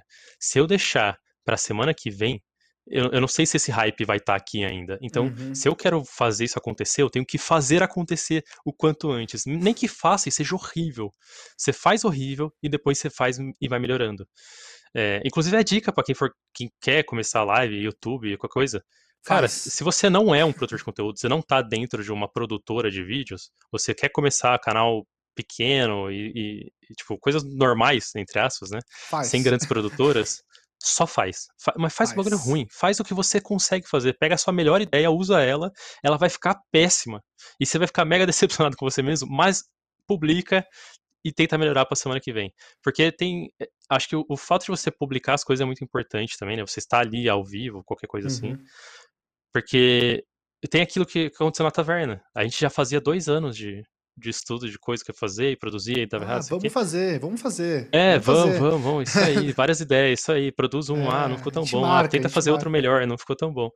Aí publicou um que era horrível. Não horrível, mas assim, hoje a gente vê o quanto a gente amadureceu dentro da RPG, nas coisas e tal. Quando a gente olha os primeiros da taverna, não é bom, tá ligado? Tipo assim, comparado com o que a gente tá trampo, produzindo. Né, mano? É. Com qualquer coisa, cara. E aí, depois que você publica o primeiro, te dá um senso de eu tenho que mandar o próximo semana que vem, eu tenho que mandar o próximo amanhã, sei lá, depende da sua periodicidade, né? O próximo esse mês ainda, sei lá. Cada um vai ter o seu tempo disponível para publicar as coisas, né? É, e aí eu fiz, chamei. É, o que eu fiz, na verdade? Eu falei, mano, eu tenho a ideia de fazer isso num podcast. E eu quero saber se isso vai dar certo. Eu peguei um episódio antigo, gravado, editei uhum. e publiquei. Tanto que se você for ver o Quatro Assuntos no podcast, ele existe o, episódio zero, que é um episódio que não era feito para ser é, podcast. Ele tinha já a ideia do podcast, mas ele não era para ser um podcast. Como ele assim? era. Foi uma live normal. Eu abri live, fiz a live de quatro assuntos, mas era uma live que, assim, eu pensei, ah, um dia isso pode virar um podcast. A galera já tava comentando comigo, várias, ah, várias então, pessoas tinham tipo, falado comigo. Você devia fazer isso virar um podcast. Você, você pensou em fazer em live, você nem tinha pensado na ideia do podcast. Acabou Não, se é tornando um podcast. O que, quem falou do podcast foi a, a galera que acompanhava a live, tá ligado? Uhum. E a galera falou, pô, você devia publicar em podcast. E aí eu tava com essa ideia, eu queria muito essa ideia. Então esse primeiro quatro assuntos que, que tá lá no feed, eu, eu já tava com essa ideia, só que eu não uhum. tinha feito ainda. Tá ligado? Entendi. Tanto que, inclusive, a gente fala sobre o podcast nesse quatro assuntos, né? No, no primeiro que aconteceu. E aí, quando eu fiz, eu, eu, chamei as pessoas que eu tinha gravado esse último, que foi o Contato Nerd Caixinha TV, que são os uhum. primeiros convidados oficiais do, do Quatro Assuntos, né? Porque eles, eles já eram do episódio zero, só que eles não eram oficiais, né? Porque eu não tinha é, eles não sabiam que isso ia virar um podcast. Tanto que quando eu comecei a editar, eu mandei mensagem para eles. Eu falei, eu oh, lembra daquele episódio que a gente gravou em 1937? Não, acho que era muito antigo. Uhum. É, eu posso publicar ele? Daí eles falaram, ah, mano, pode, velho, manda ver, tá ligado? Eu nem sei o que a gente falou, nem lembro, mas pode ir, tá tranquilo. E aí eu publiquei e já chamei eles. Ô, oh, então, publiquei. Vamos gravar essa semana? Eles, bora. E aí eu, eu, eu falei, pô, já isso, é, eu quero conhecer mais streamers, eu quero conhecer mais gente que produz conteúdo, não necessariamente streamers, né? Então vocês podem me indicar alguém que eu posso chamar pro próximo? E aí eles indicaram, e aí foi tipo, isso foi e gerando quatro assuntos um que é hoje. outro, sabe? né? É. é, eu vi o formato, né? Cada participante indica duas pessoas, né? Isso. E aí vai cara, e indicando o outro, né, cara? E aí foi, foi onde eu, foi como chegou o convite para mim, foi como chegou o convite para mim. Foi o Harry, Sim. né, que me indicou, eu indiquei a Mi, a Mi agora indicou um, um pessoal que ela conhece. Isso é legal, mano, porque faz uma galera conhecer o seu, o seu conteúdo. Tipo, você consegue Sim. agregar todas as comunidades numa coisa só. Isso aí é muito é, foda. É, e uma coisa que eu pensei, que eu acho que é bem legal do Contra Assuntos, que eu, na verdade eu fui entendendo isso depois. A real é que tem muita coisa que eu vejo que é muito legal do Contra Assuntos que eu só fui ver porque alguém me falou, sabe? Uhum. É, que eu pego, sei lá, eu, chamou você, tá? Você vem, e você às vezes não tem um contato uh, grande com a Grace. Você talvez saiba que ela tá ali, você já apareceu às vezes no chat dela, mas você não tem um contato dela e nem o público dela te conhece. Uhum. Eu chamar você pro Quatro Assuntos, não é a galera que conhece Quatro Assuntos que talvez vai te conhecer, é a galera que conhece o Quatro Assuntos e a galera que conhece a Grace. Então eu chamo duas pessoas, tipo, dois públicos, entre aspas, pra ir ver você também. Uhum. E aí a ideia do Quatro Assuntos também tem um pouco disso, né? Eu tenho um pouco esse objetivo de se eu fizer um assunto só, às vezes fica muito nichado, fica uma coisa muito específica é, e não dá para ver muito do Shana, tá ligado? Ah, vou chamar o Shana, vou, vou saber uma opinião dele sobre um assunto. Uhum. Se eu uhum. chamo o Shana para falar de coisas variadas, que é surpresa, que ele, tipo. É, inclusive eu falo, Shana, escolhe aí o que você quer falar, traz aí o que você quer falar, vamos falar disso. Uhum. Pra, pra galera conhecer você no que você gosta e nas coisas que a galera, que os outros indicam, né, e tal. Então você tem quatro lados do Shana que você vai conhecer, e aí uhum. você fala, pô, acho que eu vou seguir esse cara, porque esse cara é da hora pro caramba, sabe? Aí ele fala quando o assunto chegou a relacionamento lá, foi quando eu me senti em casa. Porque eu fiquei muito feliz, mano, quando você falou, ah, vamos falar sobre relacionamentos alternativos. Falei, cara, eu tenho muito o que falar, tenho muito sobre o que falar sobre isso, sabe? Porque eu vivi um, né? Vivi por muito tempo. E, eu, nossa, eu consegui falar muita coisa que eu tinha vontade de falar, cara. Sério mesmo. E é obrigado, muito foi bem engraçado isso, porque esse assunto foi eu que trouxe, não foi nem tu. E é É, então, isso, eu né? podia ter Tipo, trazido esse se empolgou assunto. mais com o Mas eu assunto era de tava meio- pessoa do que o seu. Eu tava meio na bad é, essa época aí, que faz, não faz tanto tempo. Sim, você Tava meio na comentou. Tava meio na bad Você- com o crescimento do canal, de me sentir estagnado, de. Cara, é foda, né? A gente que tá aí, tipo, lutando aí pra. E, tipo, eu sou um cara muito ambicioso, eu acho. Eu acho que é até demais, assim, sabe? Não até demais, assim. Eu acho que eu não precisava ser do jeito que eu sou. Do tipo, cara, eu quero muito viver de live, porque eu não suporto trabalhar pros outros, tá eu não suporto ter um chefe, eu não suporto ter que, tipo, acordar cedo pra ir lá no estúdio. Tipo, tudo bem, eu gosto do meu trabalho, mas o que é foda é, tipo, o horário das coisas, sabe? Tipo, eu queria ter Sim. o meu horário, a minha. A, a minha rotina, sabe? É, é isso que, que eu não suporto mais. E, tipo, eu não tô, não tô nem. Vou fazer 30 anos daqui a pouco. E e eu não suporto, tá ligado? Tem gente que vive isso a vida inteira e tá de boa, mas comigo não é assim, cara. Eu não, não sou o tipo de cara que gosta de ter um chefe, trabalhar pra uma empresa, 9 a 6. Eu sinto que a minha vida não é pra ser assim. Tô buscando o meu sonho, só que, cara, eu tô desde 2018, sabe? Tipo, o pessoal fala que demora tempo. Tem gente que de uma Sim. hora pra outra tá lá já com a parceria, vivendo disso. Só que tem gente que demora, cara. E às vezes eu fico nessa, do tipo, será realmente que eu vou conseguir? Sabe? Eu fico nisso. E ne- nesse dia aí eu tava. ne- Nessa época, eu tava muito mal, cara, assim. Por isso que eu trouxe aquele assunto lá de. Foi o psicológico Sim. dos streamers em relação a crescimento, essas coisas. Por isso que eu levei. Eu podia ter levado um assunto muito mais divertido, né? Mas eu trouxe essa coisa que realmente tava na merda naquela época. Cara, mas eu acho isso da hora. Eu, acho que às vezes o pessoal vê muito o streamer ali. é, Dá muita impressão que é fácil. Essa é a verdade. Fazer Uhum. live dá muita impressão que é fácil. O maluco senta, começa a jogar, e aí você fala, porra, eu já jogo e eu faço isso de graça. O cara tá jogando e tá ganhando pra isso, sabe? É, então parece que é muito tranquilo fazer live. Só que a Uhum. verdade, mano, é que tem muita coisa além de simplesmente sentar e jogar, né? Porque Muito. igual você falou, coisa entre aspas, pequena, assim, tipo, ah, eu, pô, tô chateado com isso. Ferra a sua live, velho. Você, sa- sabe, tipo, joga a qualidade lá embaixo, a galera percebe, o pessoal sente isso também. Sente, sente, cara. Quantas vezes eu é- já e- não fiz live mal assim e eu, e eu sou aquele cara tipo, não, mano, se eu não fazer, eu vou. Vai cair o número, vou perder, sabe? Eu, sou- eu sou muito disso, eu me cobro demais. Acho que é por isso que às vezes eu acabo me frustrando demais, porque eu me cobro muito, entendeu? Por isso que a frustração vem Uhum. maior. E às vezes eu acabo esquecendo as coisas boas que já aconteceram, já, sabe? Isso é foda, mano. Isso é uma coisa Eu que eu que devia tem- levar pra terapia que eu ainda não comecei a fazer, que vocês falam sempre. Façam terapia.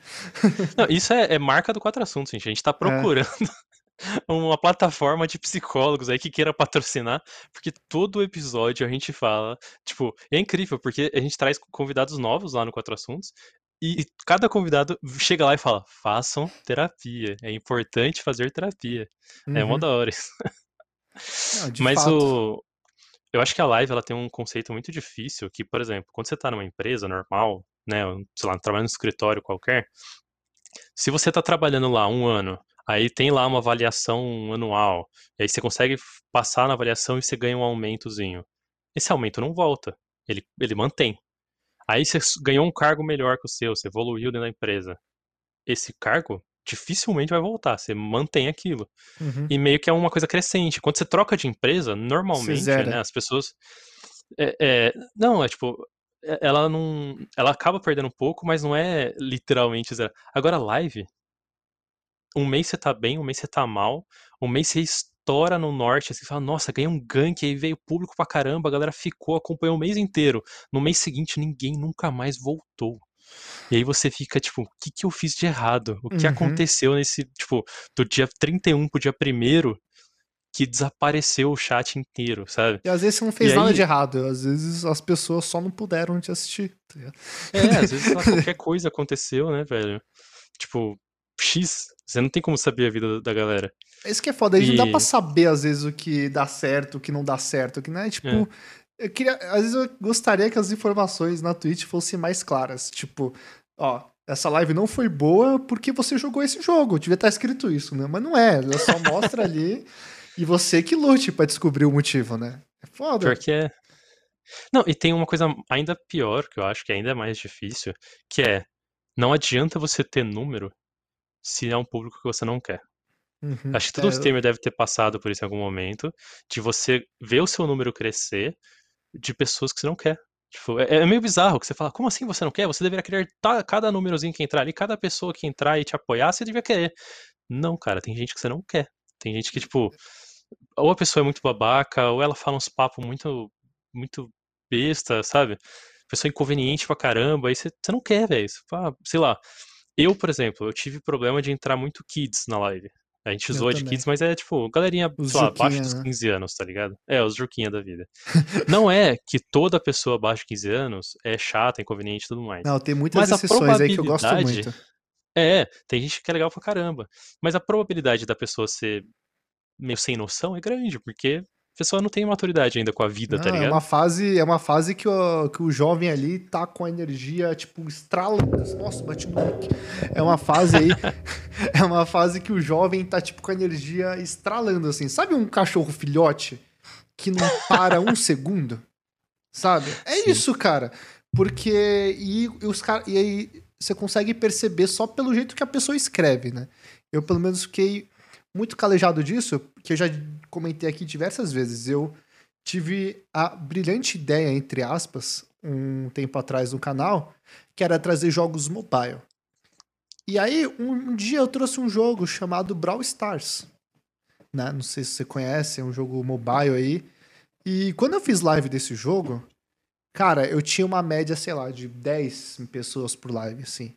Quando eu comecei a fazer live desse jogo, a minha média subiu de 20 pra 30, assim, sabe?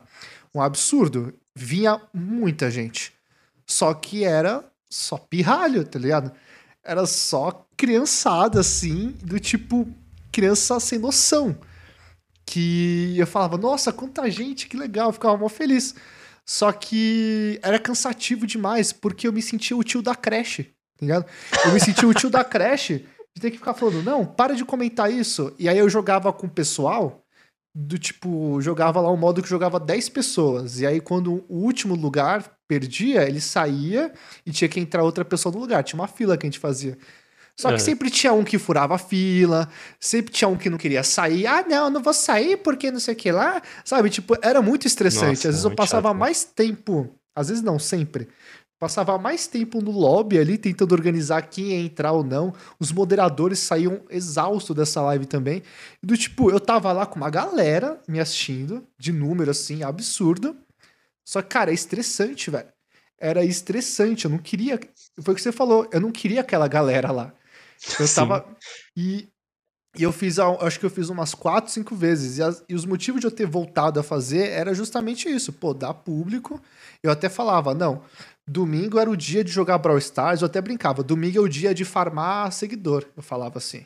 Cara, É. pensamento erradíssimo, né? Pensamento erradíssimo. Jogar um jogo que eu não gostava muito, com um público que chato pra caramba, tá ligado? Foi aí que eu comecei a mudar meu comportamento, tá ligado? Como streamer. E isso melhorou muito.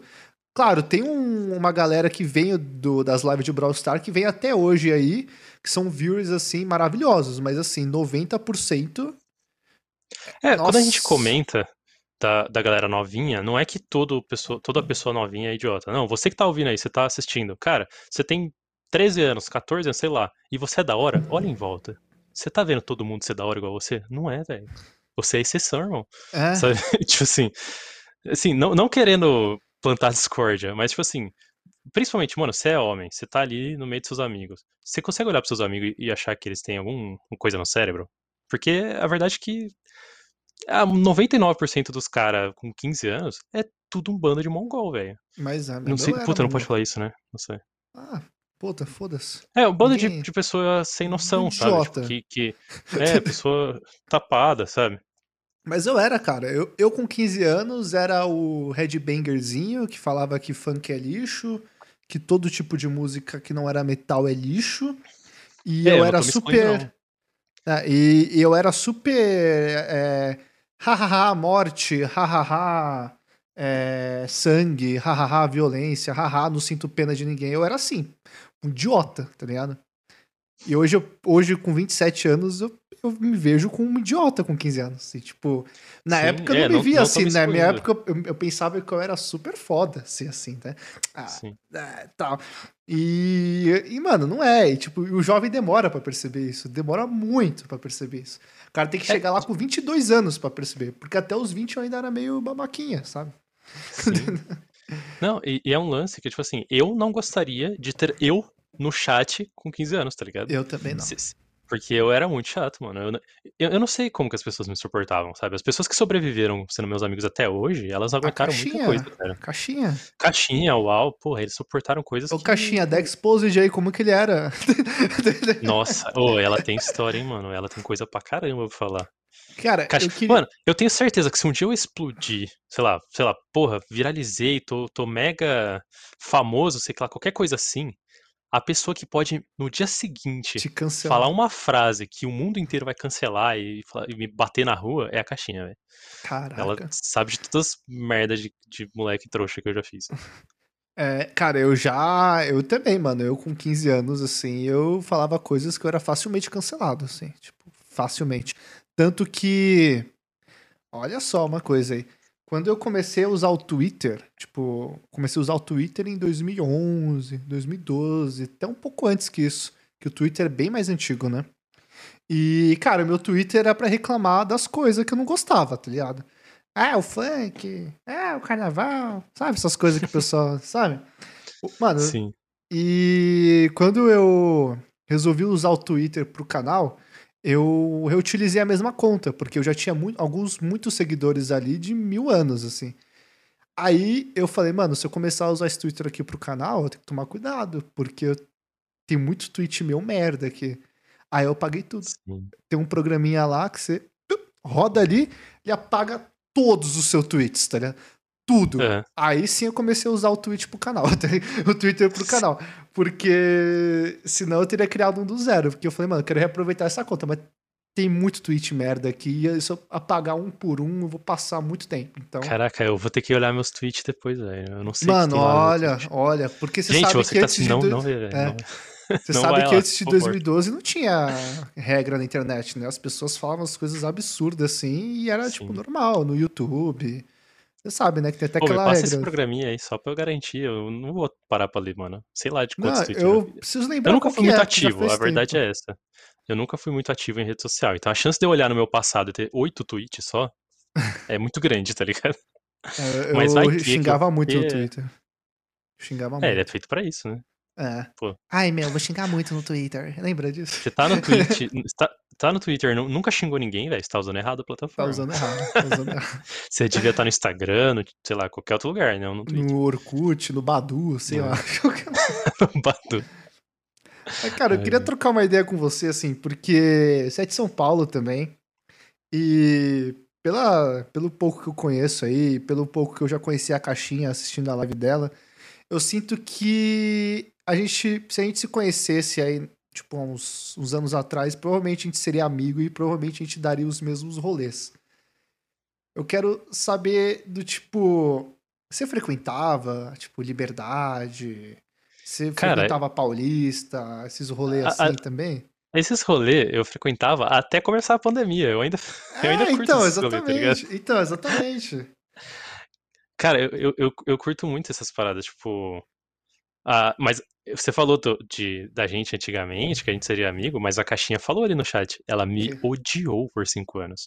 Não é que ela me suportou, não, não é que ela não gostava tanto, ela odiava. Eu era uma pessoa Odiava. odiável, sim, tá ligado? Mas, Cara, eu, dou- eu, eu mesmo me dou exposed nas lives várias vezes. No, no Quatro Assuntos. eu- tomei pra mim, cara, uma parada que a gente tem que falar as paradas que a gente errou. A gente tem que admitir as paradas.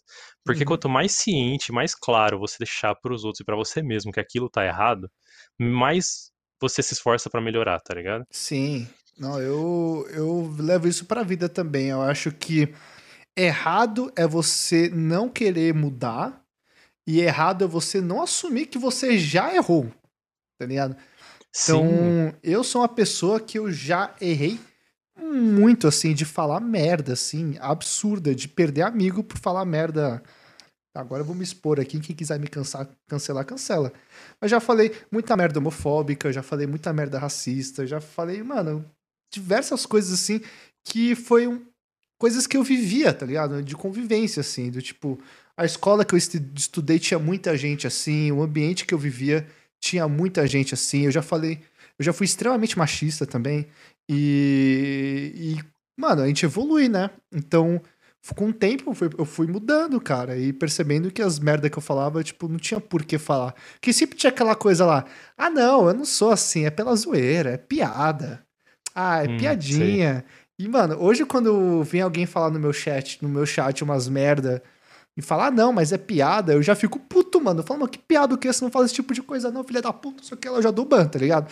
Sim. E eu acho que é isso, cara. As pessoas têm que assumir o erro e mudar, cara. Errado é você não querer evoluir, né? Então. Ca- Mas eu acho que é legal falar que tá errado também por um lance das pessoas verem que existe a evolução, sabe? uhum, Porque eu acho que tem. Eu entendo o porquê disso. Quer dizer, eu acho que entendo. Eu tento entender. Essa, é- acho que, eu- acho que essa é a palavra. Eu tento entender o porquê que tem tanto hate é, com a galera que fala bosta, porque, mano, tá falando bosta, né? É, Tem que ficar quieto ou, ou falar coisas melhores, entendeu? Mas é piada. Só que é, eu acho que esse cara, por exemplo, pô, você pensa você lá, você tem suas atitudes machistas. Aí alguém vem e fala: "Não, olha só, por que você não faz como esse texto aqui, esse rapaz aqui, não sei o quê?" E o cara é tipo um príncipe encantado, o maluco sabe tudo sobre tratar bem a humanidade e como ser gentil com, com todo mundo e como ter empatia e tudo mais. E você fala, velho, eu nunca vou ser esse cara, eu, eu não consigo ter essa empatia. Eu- Uhum. Pô, eu adoraria ser alguém melhor, mas eu não sou, infelizmente. Como que eu faço? Porque tem, tem coisa que você faz que é forçado, entre aspas, tá ligado? Você é gentil porque é uma obrigação ser gentil. Mas você não sente aquilo em você, você não sente aquela vontade de fazer aquilo de verdade, sabe? Uhum. E aí quando você vê um cara perfeito, uma, uma pessoa perfeita, você fala, pô, que bosta. Não, não que eu sou perfeito, tá? Eu sou bem longe disso. Pode ficar tranquilo que eu tô Não, bem longe disso.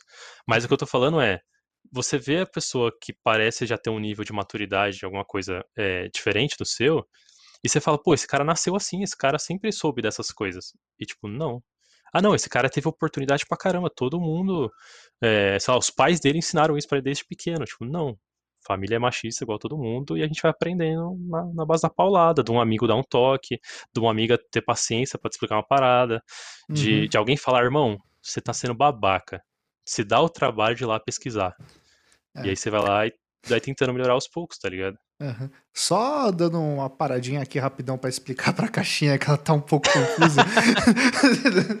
e dar um salve aí pra Beatriz aí também, que é uma pessoa que eu conheci. Ela era. Ela é amiga da minha ex-namorada. Tipo, mano, a gente é brother aí, já dei vários rolês com ela. E ela também faz live. Quem quiser conhecer o canal dela, é, vamos lá conhecer. E Caixinha, E- nós e- temos um sistema aqui super tecnológico que nossos moderadores destacam as perguntas, é impressionante. E ela mandou, a Beatriz mandou aqui. O complicado de você ficar quieto com uma situação dessas é que você acaba. Peraí. É que você acaba sendo inconveniente. Se você tenta mostrar um outro lado, é um desgaste mental absurdo com algumas pessoas. Sim, tem gente Sim. que não, não ouve, né? Tem gente que não tá nem aí. E eu acho que a pessoa tem que se. Tem gente que tem que se fuder muito pra errar. Ou tem que parecer, sei lá, a pessoa certa pra mudar a pessoa. Que foi o meu caso, cara. Eu só comecei a mudar uns pensamentos que eu tinha, principalmente machistas, quando eu comecei a namorar, cara. Eu lembro que uma das primeiras frases que eu disse pra minha pra minha ex quando eu tava conhecendo ela foi assim: que hoje em dia as mulheres não se dão valor. Uma mulher, ela tem que se valorizar. Eu comecei a falar os eu falava uns negócios assim, tá ligado? Que ah, hoje em dia de as tomar meninas dois socão na boca, você começou a perceber que tá falando bosta, né? Não, mano, um ano depois a gente tava num relacionamento aberto, tá ligado? Porque ela foi a É. pessoa que me ajudou a me mostrar que eu tava sendo babaca, tá ligado? Eu, eu lembro que uma vez que eu falei pra ela assim: ah, não, mas eu não quero que você saia com essa roupa. Eu falei assim pra ela. Ela só falou assim pra mim, mas não tem que querer nada. Eu visto o que eu quiser. E Nossa. tipo. É, e isso aí me Ainda mudou. bem. Isso aí me mudou muito, sabe? Acho que foi a pessoa que me, me ajudou a evoluir, sabe? Tanto que eu falei, o ano depois estava num relacionamento aberto, tá? Pra você ver como que mudou de, tipo, da água pro vinho, sabe? Foi Sim. impressionante. Tanto que a Beatriz aí conhece ela aí, conhece nossa história também. Uh, pessoal, lembrando aí que vocês podem mandar perguntas tanto para mim quanto para uma boy, ou quiserem comentar alguma coisa aí, vocês podem comentar que a gente vai interagindo. É, deixa eu ver se tem alguma pergunta aqui selecionada. Uh, nossa, só tem uma pergunta, gente. Que isso? Vocês estão muito fraquinho. O All comentou. Mas e essa camiseta aí, my boy? Conta aí da sua camiseta, mano. Aproveita o cara, momento, ô, cara. Eu posso fazer aquele jabazão vai, show, só vai. Faça Não, um jabá pera aí, olha só. A minha camiseta, cara, ela é do Taverna Online. Oh, meu Deus, da, deixa eu www.tavernaonline.com.br, cara. É, é, a minha camiseta é da nossa loja da taverna, que tem muitos produtos lá, muitas camisetas e muitas canecas e eco bags e tudo mais. Sobre essa, esse universo RPGista, nerd, geek, etc, né? Uhum. E tem inclusive estampas de parceiros nossos, tem, eu tava imaginando, tem. A gente tá falando de questão do machismo agora, tem a camiseta do Roll Like a Girl, tá desse lado, na verdade. que é, tipo, role com uma menina, né, sobre o RPG, né, rolar dados com uma menina, mostrando que tem sim muitas minas no RPG e as minas, tipo, merecem ser reconhecidas que elas jogam bem pra caralho. Aí. Então, é, tem, vai ter toda a série do Roll Like a Girl, a gente tem a camiseta nova que saiu do Kiss or Embrace, que é do vampiro, né, quem, quem conhece vampiro sabe que o kiss, né, o beijo, é quando você se alimenta, você consome o sangue da pessoa, e o abraço, o embrace, é quando você transforma o outro em vampiro, tá ligado? Uhum. Então tem essas, essas referências nerd geek aí nas estampas e tal. Então, é super acessível as camisetas www tavernaonline.com.br. Vocês encontram todas as camisetas da taverna lá, beleza? Acho que é isso. Inclusive, Porque... essas camisetas, elas têm contexto algumas delas. Tipo, além de ser da hora pra caramba, tipo, essa do, na Idade Média não tinha dragão, ela tem um contexto de, tipo, a, a, tinha muito, ainda tem, infelizmente, o, as pessoas que são babacas, principalmente tipo, com gurias ou com, com, LGBT, qualquer coisa, porque eles dão, né, no RPG medieval, eles falam, não, porque na Idade Média era assim, na Idade Média era normal estuprar mesmo, então vou estuprar a personagem da menina e não sei o que, e falavam, exato, tem, tem, existe esse tipo de maluco no universo. Ah, então só porque era normal e aí, naquela época ali, eu vou fazer aí, um bonequinho fazer isso quando, também. quando você fala, na Idade Média não tinha dragão, é tipo assim, irmão, a gente tá numa fantasia, velho. Você tá querendo falar da Idade Média? Na Idade Média não tinha dragão. Você está usando então... um mago. Na Idade Média não tinha magia, tá ligado? E aí você dá um, tipo assim, irmão, estamos aqui para jogar, pra se divertir. É, é, é uma, uma história num contexto medieval fantástico e não medieval só, entendeu? Uhum. Então tem esses contextos que a gente põe nas camisetas e tal, várias coisas de que é um pouco além de só a estampa da hora, porque ela é, é da hora, mano. Esteticamente ela é muito massa. É, essa é a verdade. Não, eu, desde o Quatro Assuntos lá, quando você mostrou, eu já fiquei no interesse de, de comprar. Eu honestamente só esqueci, mas eu vou adquirir também, tá? Não, é porque Posso mandar um o link no, no chat? Pode, mano. Fica aí, o chat é seu, velho. Pode mandar quantos links você quiser, fica à vontade. É, mano, eu vou comprar essas camisetas. Aliás, se quiser mandar aqui pra nós, a gente anuncia aqui, troca uma ideia. Pô, demorou. A gente faz um, um negocinho, faz um, um, bem bom aí. É, mudando de assunto, cara, eu queria voltar ao assunto São Paulo, porque um dos poucos convidados que eu chamei aqui são de São Paulo. e eu quero mostrar para toda a galera o que, que é um rolê na Augusta, o que, que é um rolê na Paulista. Você era um cara que ia na Augusta, assim, de sentar ali na frente do Safra, tomar o corotinho e depois descer até a Roosevelt de, até as duas, três, quatro horas da manhã? Cara, não, a minha vida inteira eu sempre fui um nerdão com pouca interação social. Eu fiz esses coisa. rolês, mas eu fiz muito pouco, assim. Eu fiz, tipo, sei lá, fui três, quatro vezes numa balada da Augusta, alguma coisa assim. E no geral eu sempre fui o nerdão que não se envolvia nessas paradas. Porque, mano, eu era chato, essa é a verdade. Eu era uma pessoa era chata. chato. Eu não culpo as pessoas por não me chamarem pros rolês, entendeu? Uhum. Eu, eu, eu sinto que hoje eu tô sendo uma pessoa mais legal, eu tô me tornando uma pessoa mais interessante pra trocar ideia e tal. Mas, é, e agora, ultimamente, eu tenho é, convivido mais, eu, tipo, comecei mais em balada e tal, coisa assim, em rolê, só que, é, tipo, pandemia, depressão, cirurgia do coração, várias coisas que quando eu comecei a me tornar alguém melhor, começaram a me impedir de sair, tá ligado? Uhum. Caramba, que coisa. Eu já fui um nerdão que eu gostava muito de dar uns rolezinhos assim, de, de ficar muito louco, tá ligado? Não, o pessoal comentou do, dos rolê emo mais cedo ali no chat. Pô, e tipo assim, cara, eu, eu. Na época, estourando emo, emo pra todo lado, todo bairro tinha o seu próprio emo, toda É, escola tinha emo vários nessa emos. época. Então, eu era o, o emo que não tinha amigos emo. Eu era esse nível de, tipo assim. Sério? Caraca. É, porque eu- pensa que tava chovendo emo na cidade e eu andava sozinho, tá ligado? Não que eu não tinha amigos, eu teve, tipo, porra, tem a galera da escola que me acompanha até hoje, que é gente fina e tal, que é o né, UAU e tal, mas é, eu- eu sempre fui um cara meio difícil de lidar, tá ligado? Eu não Uhum. culpo as pessoas não, cara, eu sei que eu era meio chato mesmo. Ah, tudo bem, acontece. Mas você só era, tipo. Que sentido de chato, assim? As pessoas realmente. Sei lá, você falava muita coisa que incomodava as pessoas, você era muito sincerão. Qual era? Cara, eu, eu sempre chato. tive esse lance. Não, é que assim, tem coisas que eu levo até hoje e que eu não considero ser chato, eu considero de boa. Que é tipo, eu tenho um, um- certo grau de sincericídio, tá ligado? Uhum. Que a pessoa. Porra, todo mundo já passou por isso, ou pelo menos quem, os caras que, que têm uma amiga ou um relacionamento romântico, qualquer coisa assim com a mulher, ou com qualquer pessoa, na verdade. Alguém já chegou pra você e falou: Ô, essa roupa está legal em mim? Isso aqui ficou bom? E eu falo: Não, não ficou. Não, não ficou.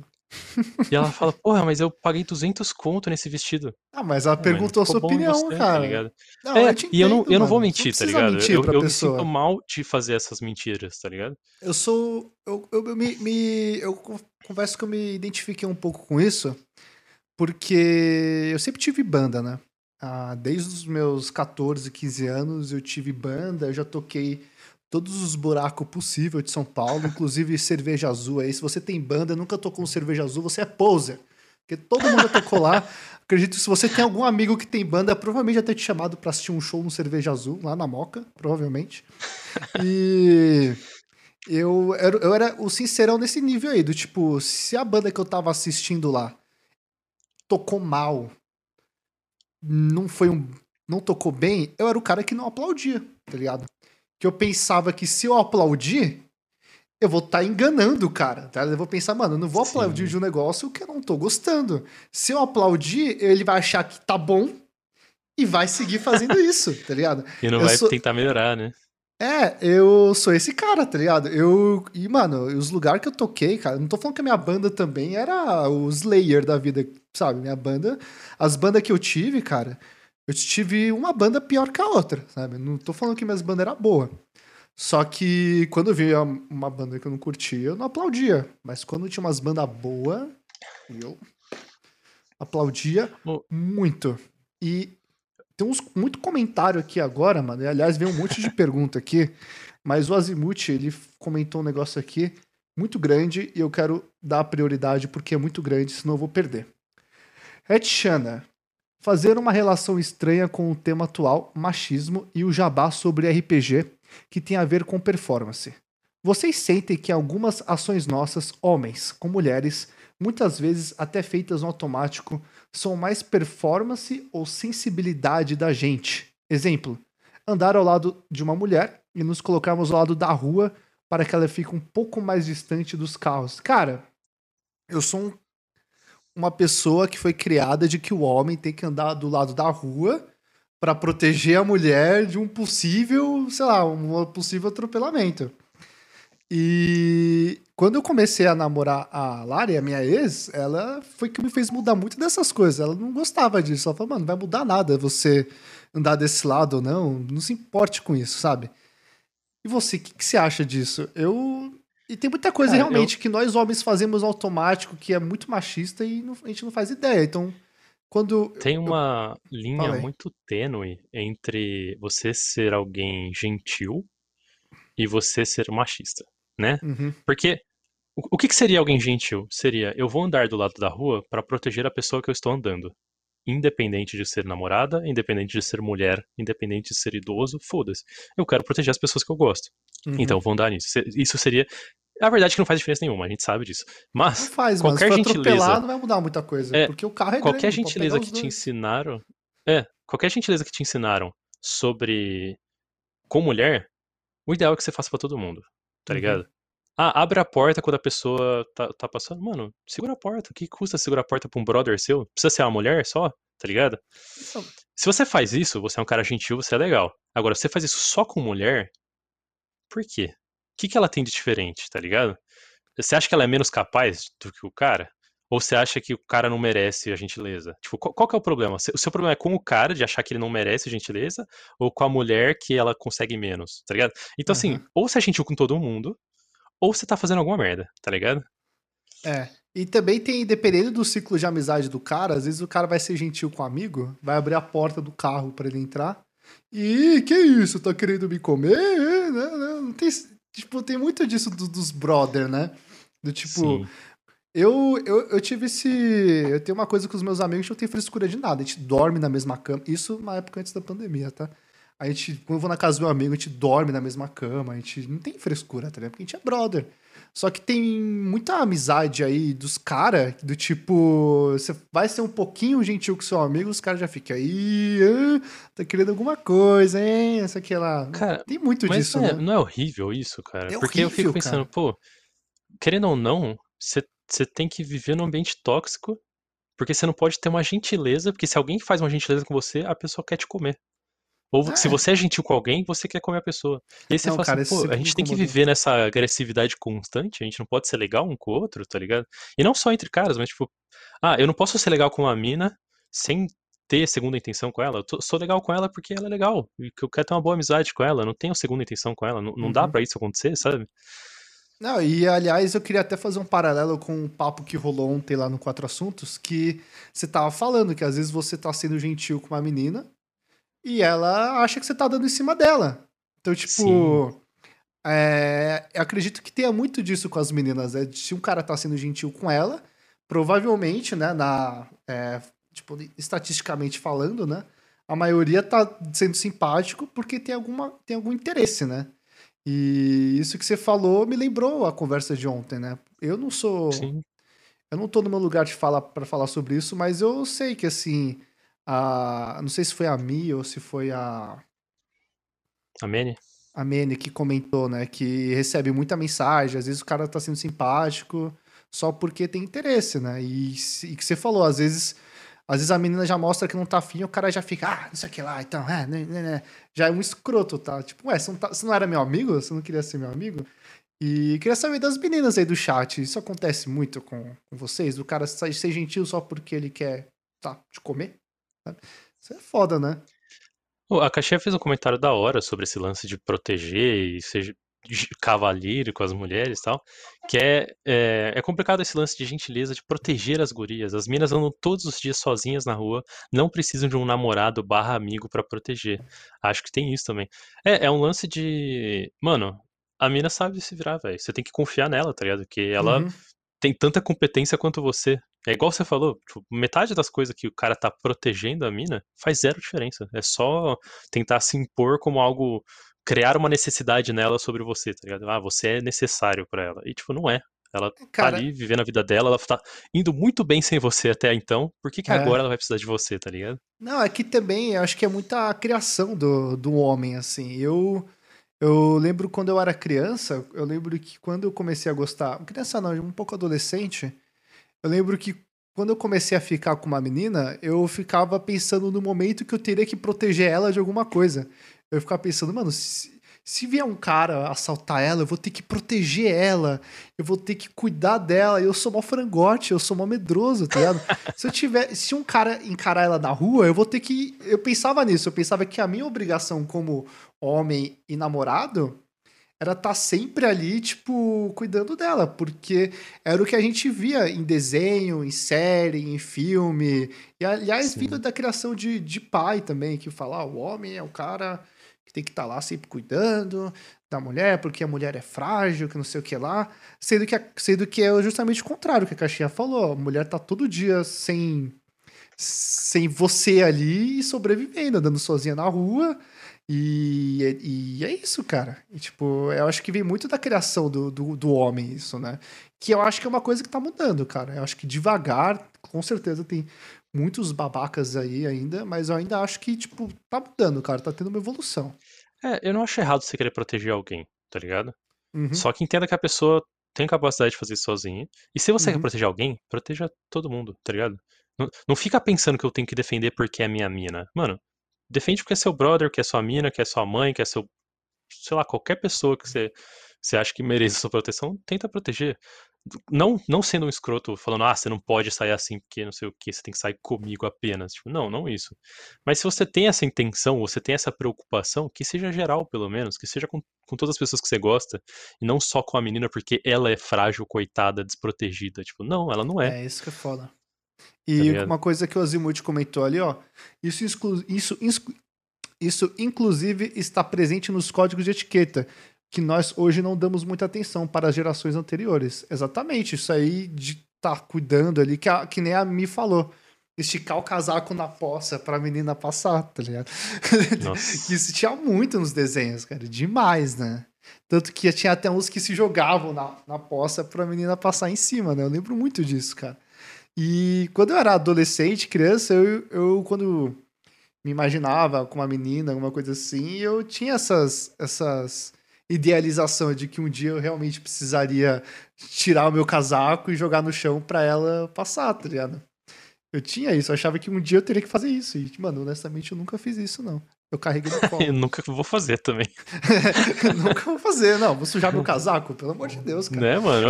Isso aí na sua poça, desvia, sei lá, velho. Mas vou molhar meu É, casaco pra não, andar. dá os seus se ferrar, pulos, você que lute. né? Ai, ai. Ô, a Vamos- caixinha tocou num ponto que é interessante ali, cara. Uhum. Que ela falou sobre. é, a gente, todo, todo esse lance de proteção tem o lado oposto, que é você ensina que o homem não merece ser protegido. Ele não pode ser protegido. Ele não Uhum. pode ser bem cuidado, não pode ter, tipo. Não, não pode chorar, não pode expressar seus sentimentos. Aliás, era um assunto que eu queria tocar também, que eu tava falando daquela coisa de você ter os brother, quando você é gentil com o seu brother, o cara já fica, ah, ah, não sei o que lá. E quando você quer, sei lá, desabafar com um amigo seu, tá ligado? Eu tinha esse problema na adolescência, quando eu tava mal, eu ia desabafar com os meus amigos, às vezes eles ficavam me zoando. Ih, que que é isso, hein? Ah, que frescurinha, ah, coisinha de viado, não sei o que lá, viadinha. Ti- É complicado, né, cara? Você é tem um foda, né? amigo que você não pode falar o que você sente, cara. Tipo, isso é amigo, tá ligado? Como que você. É- é- eu acho muito complicado, né? Isso é, é um bagulho que tá, é um cara que você curte, é um cara que é parceiro, você dá os rolê com ele, mas você não pode falar o que você tá passando pra ele, velho. Você tem que fingir É. que você é o super-homem perto dele. É, cara, e eu até lembro uma vez, cara, eu fui muito babaca, eu pedi muita desculpa, porque eu tinha ca- 15 anos, a idade que a gente tá falando, 14, 15 anos. Que um amigo meu, ele tava tendo de problema com os pais ali, e aí ele chorou, desabafou pra mim, e sei lá, uns dias depois eu falei, ah, o Gustavo tava chorando na minha casa, parecia não sei o que lá, assim. Ele, mano, ele ficou mal putaço, Nossa. mano. E eu, mano, Com eu me razão, arrependo com razão, tá ligado? Porque é essa, essa cultura que a gente vive, tá ligado? Claro, hoje, mano, hoje eu jamais faria um negócio desse. Hoje quem vai chorar pra ele sou eu, tá ligado? Hoje quem tá se ajoelhando lá pedindo dica, pedindo conselho sou eu, tá ligado? Mas é isso, cara. É 15 anos, né? Que a gente falou. A gente não sabe que a gente faz com 15 anos. Não tem empatia, né, cara? Eu acho que. Eu acho que o que mais mudou pra mim, assim, em questão de maturidade, é a questão de empatia, cara. Eu sei que é é meio clichê, é meio tosco falar isso, mas é tipo. você a gente não tem noção nenhuma do que as pessoas sentem, tá ligado? A gente não tem noção- nenhuma do que elas estão passando. E a Uhum. empatia te dá a noção de que você não tem noção. Eu Acho que essa é a parte importante, sabe? Que a caixinha falou é, você não pode nem dizer que o cara é bonito, imagina dizer, mostrar seus sentimentos, né, cara? Você não pode falar, pô, meu, meu, meu brother tá bonitão. Nossa, hoje, mano, eu chego assim, e aí, seu gostoso, já dou um beijo na bochecha, um tapa na bunda, assim, caralho. que isso, mano? Hoje é assim, mano, porque, como eu falei, mano, a gente evolui, né? Tipo, a gente, eu, pelo menos, eu mudei muito, cara. Eu era um cara muito escroto. E o Jamanta tem uma história Mas- aqui, ó, que ele contou, ó. Você quer comentar algo antes? Não, eu só queria falar do- da questão de. Tem a ver. Eu acho que todo esse lance do, do, do ser masculino, ser homem, não sei o quê, tem muito a ver com insegurança, cara. A verdade é que você vê que o cara que é o mais machão, que mais faz coisa de macho, que menos tem fragilidade, é o cara mais frágil de todos. É, o cara que tem mais insegurança de todos. Uhum. Porque ele não consegue se mostrar porque tem medo de que vai dar merda, sabe? Tem medo de que Tem as que pessoas não vão respeitar imagem, ele, né, qualquer do coisa assim. homão, é. né? Esse negócio de manter a imagem é um negócio complicado também. Mas, ó, o, o, o Jamanta contou uma história aqui, ó. Nossa, teve um rolê que aconteceu, vamos contar. A mina era os anos mais velhas e ela tinha carro. Eu não tinha carro nem nada. Acho que tinha uns 18 anos no máximo. O carro da mina quebrou e ela ficou indignada de eu não saber consertar o carro. Cara, eu sou o cara que quando o carro dá merda, eu abro o capô, ponho a mão na cintura e fico assim, ó.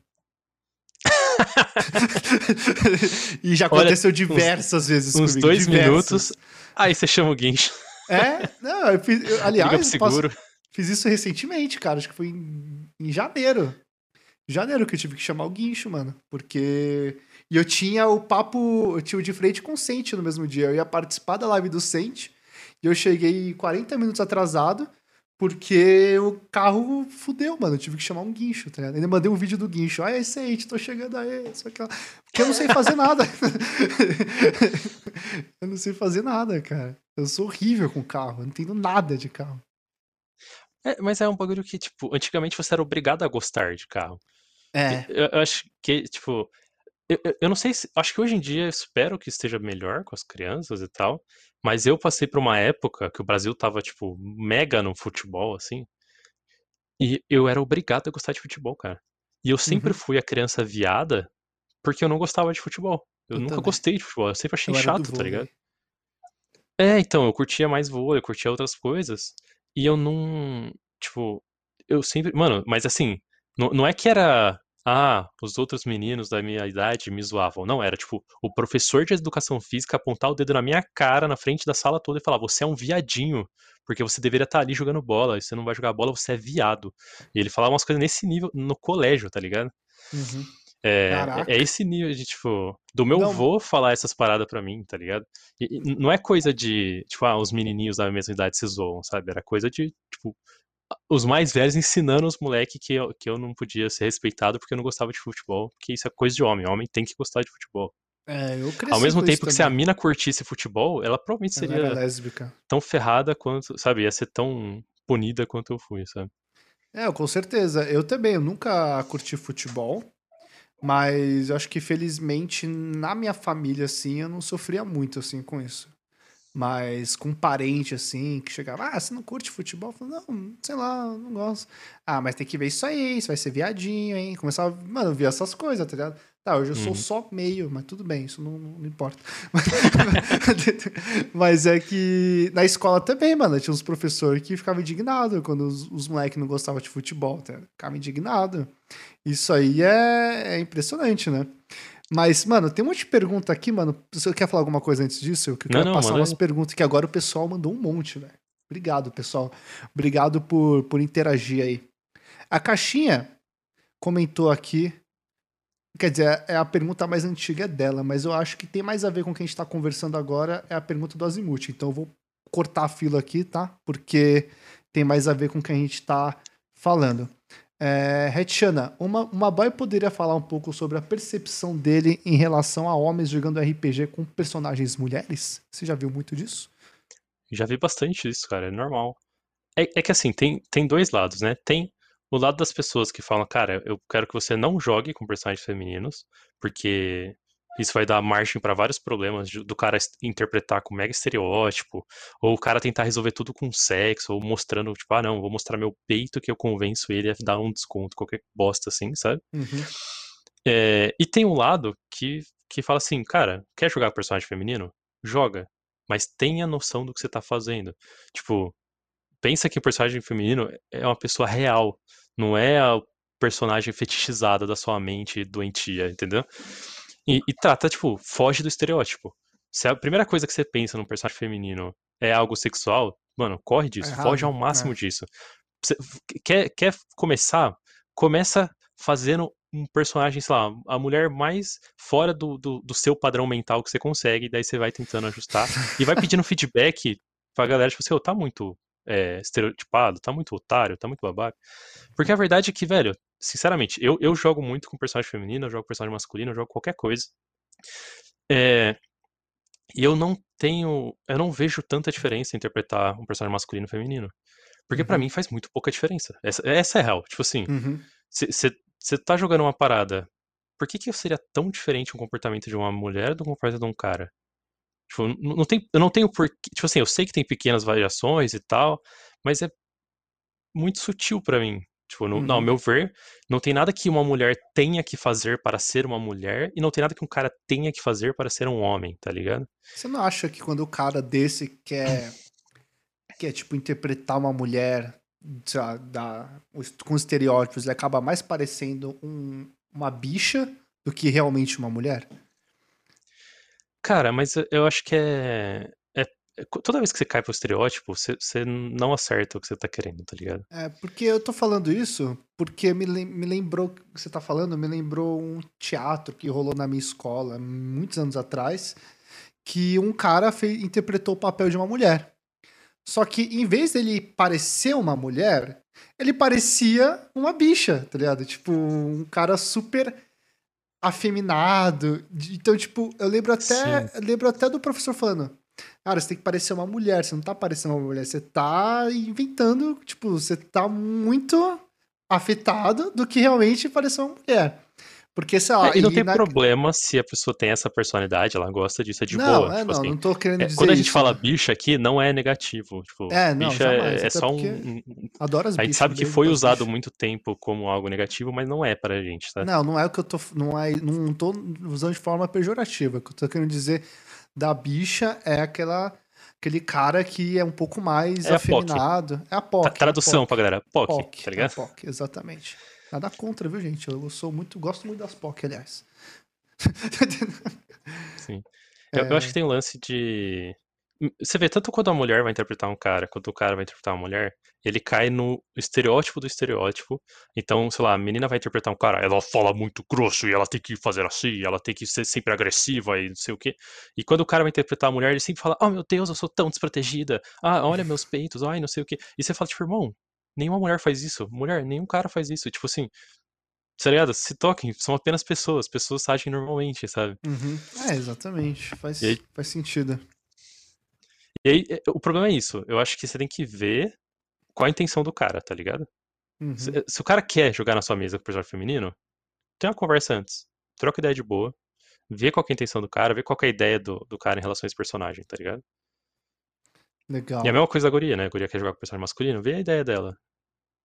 É, antes Uh, tá, isso do Azimuth eu já li. Agora a gente vai sair um pouco desse assunto aqui, porque tem umas perguntas aqui mais focadas em criação de conteúdo. Uh, a caixinha perguntou um negócio aqui que eu já respondi algumas vezes, mas eu respondo sempre, não tem problema. Já respondi em outros, outras conversas, porque eu sou uma pessoa que fala muito sobre isso. Vocês comentaram sobre frustração com números na Twitch. Como vocês lidam com isso? Eu choro no banho. Não, tô... tô brincando.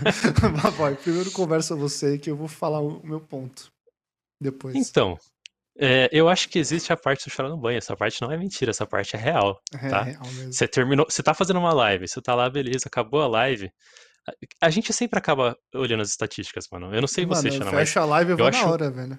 Muito raro a gente E ontem você deve ter ficado feliz, tá? hein? Ontem você ficou feliz, né? Sim. Que eu tava e aí, vendo. quando você vê a estatística lá embaixo, e aí você vê, tipo, putz, essa live eu não ganhei nenhum sub, não ganhei nenhum donate, não ganhei nenhum beats, não tive novos seguidores, não tive, sei lá, sempre tem, acontece, vai ter lives que você não vai conseguir evoluir em nada, tá ligado?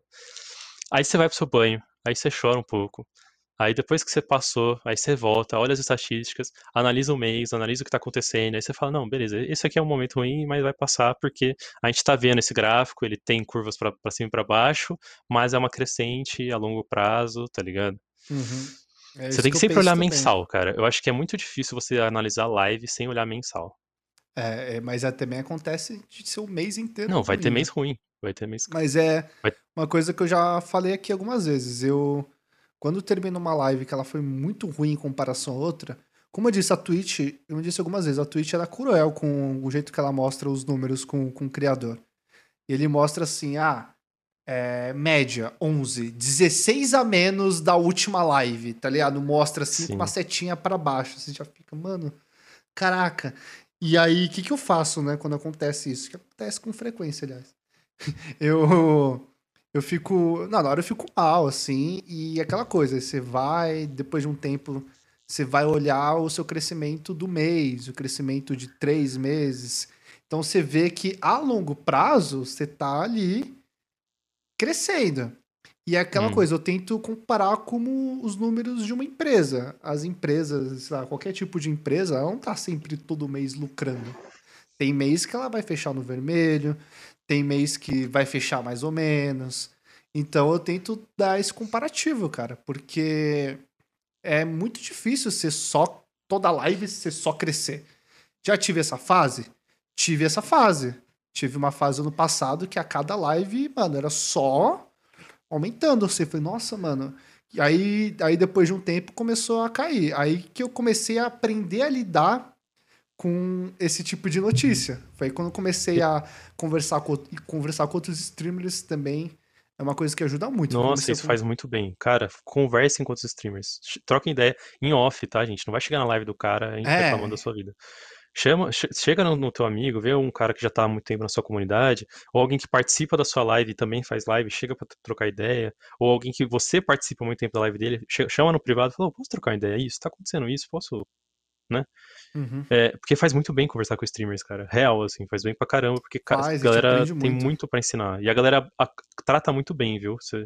É, inclusive, é uma coisa que eu surpreendi muito no Quatro Assuntos, viu? Eu, eu fiquei muito feliz quando eu fui fazer o Quatro Assuntos, porque eu já tinha lá meu clubinho, entre aspas, de streamers que eu conhecia, sabe? Uhum. É, e aí, quando eu comecei a falar com a galera de fora, é, eu, eu sou muito pequeno, então eu comecei a falar com a galera que, eventualmente, mano, galera é maior do que eu, sabe? Uhum. E eu fiquei muito medo da galera, tipo assim, pô, mano, que você veio falar comigo? Você é minúsculo, você enxerga, sabe? E ninguém direto. fez isso, tipo assim. E pelo contrário, inclusive, normalmente, quanto maior o canal da pessoa, quanto maior, mais, é, sei lá, grande é o streamer, mais rápido ele aceita. Eu achei isso muito. Que, que eu fiquei assim, nossa, mas a pessoa que eu tinha medo de chamar, porque eu achei, nossa, essa pessoa é muito grande, ela vai nem, nem vai ler minha mensagem, deve ter Uhum. 200 mil mensagens no inbox, ela nem vai ver que eu mandei. É a pessoa que aceita na hora. E às vezes tem, ah, tipo assim, não, não tem problema, tá? É de boa, não neg- ass- n- negar ou não. É de boa, é Ah, não é tranquilo, tá, obrigado gente? a aceitar, né? É, Ninguém ninguém é obrigado a aceitar, a gente convida, vai quem quer. Mas você vê que o- os canais que estão com crescimento mais estagnado ou que não estão evoluindo, é, normalmente são os que negam. E aí eu sinto que a pessoa tá com medo de, de aparecer. é, Não sei, eu sinto que no Quatro Assuntos, como a gente fala de qualquer assunto, eu sinto que às vezes a pessoa tem medo de falar de um assunto polêmico e parecer mal alguma coisa assim. Mas o que eu fico chateado é só quem não responde.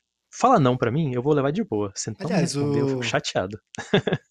Eu não sei se a gente devia estar perguntando isso ao vivo aqui, mas agora eu vou perguntar. O Celord já É, eu aceitou? ver. O Celord aceitou. Não, peraí, deixa eu Ah. ver se o Celord aceitou. Deixa eu ver a lista. eu aqui. tinha recomendado o Muse e o Celord. Nossa, ô, vai dar exposit no menino. Deixa eu ver. É, Não, porque o Celord é maravilhoso. E ele é O Celord grande. eu- aceitou. ele é Celord, dia 7 de maio, tá marcado Ai, Celord. eu tô louco pra ver. Eu adoro o Celord, mano. Eu adoro ele. Ele, é- ele tava na TV ontem, mano. No canal Loading, eu acho. Eu fiquei felizão, mano. É eu um... vi, eu vi no stories dele falando, tipo, ele tava fazendo narração lá do Rocket League, né, mano? É, foda pra caramba, Achei mano. da hora Eu- pra caramba. Ele é um cara aí que, aí, ó, tunado, aí, ó, Caiote aí, ó, conhece ele, os emotes do, do Celord. Mano, o Celord foi um dos primeiros, assim, que, que eu conheci quando eu comecei a streamar e o que mais mandou raid no começo, assim, que mais me ajudou, tá ligado?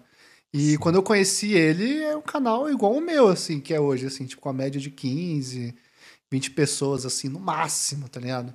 E hoje o cara Hum. tá tunado e eu fico muito feliz, porque ele é que ele é muito esforçado no, no trampo dele, ele é muito dedicado e está colhendo o que plantou agora, né? Eu fico Sim. Muito Pô, é gostoso ver isso. Gente, bom, a- é, o- nossa, eu até perdi o ponto, mas o ponto que eu queria trazer é que a comunidade de streamers é muito legal.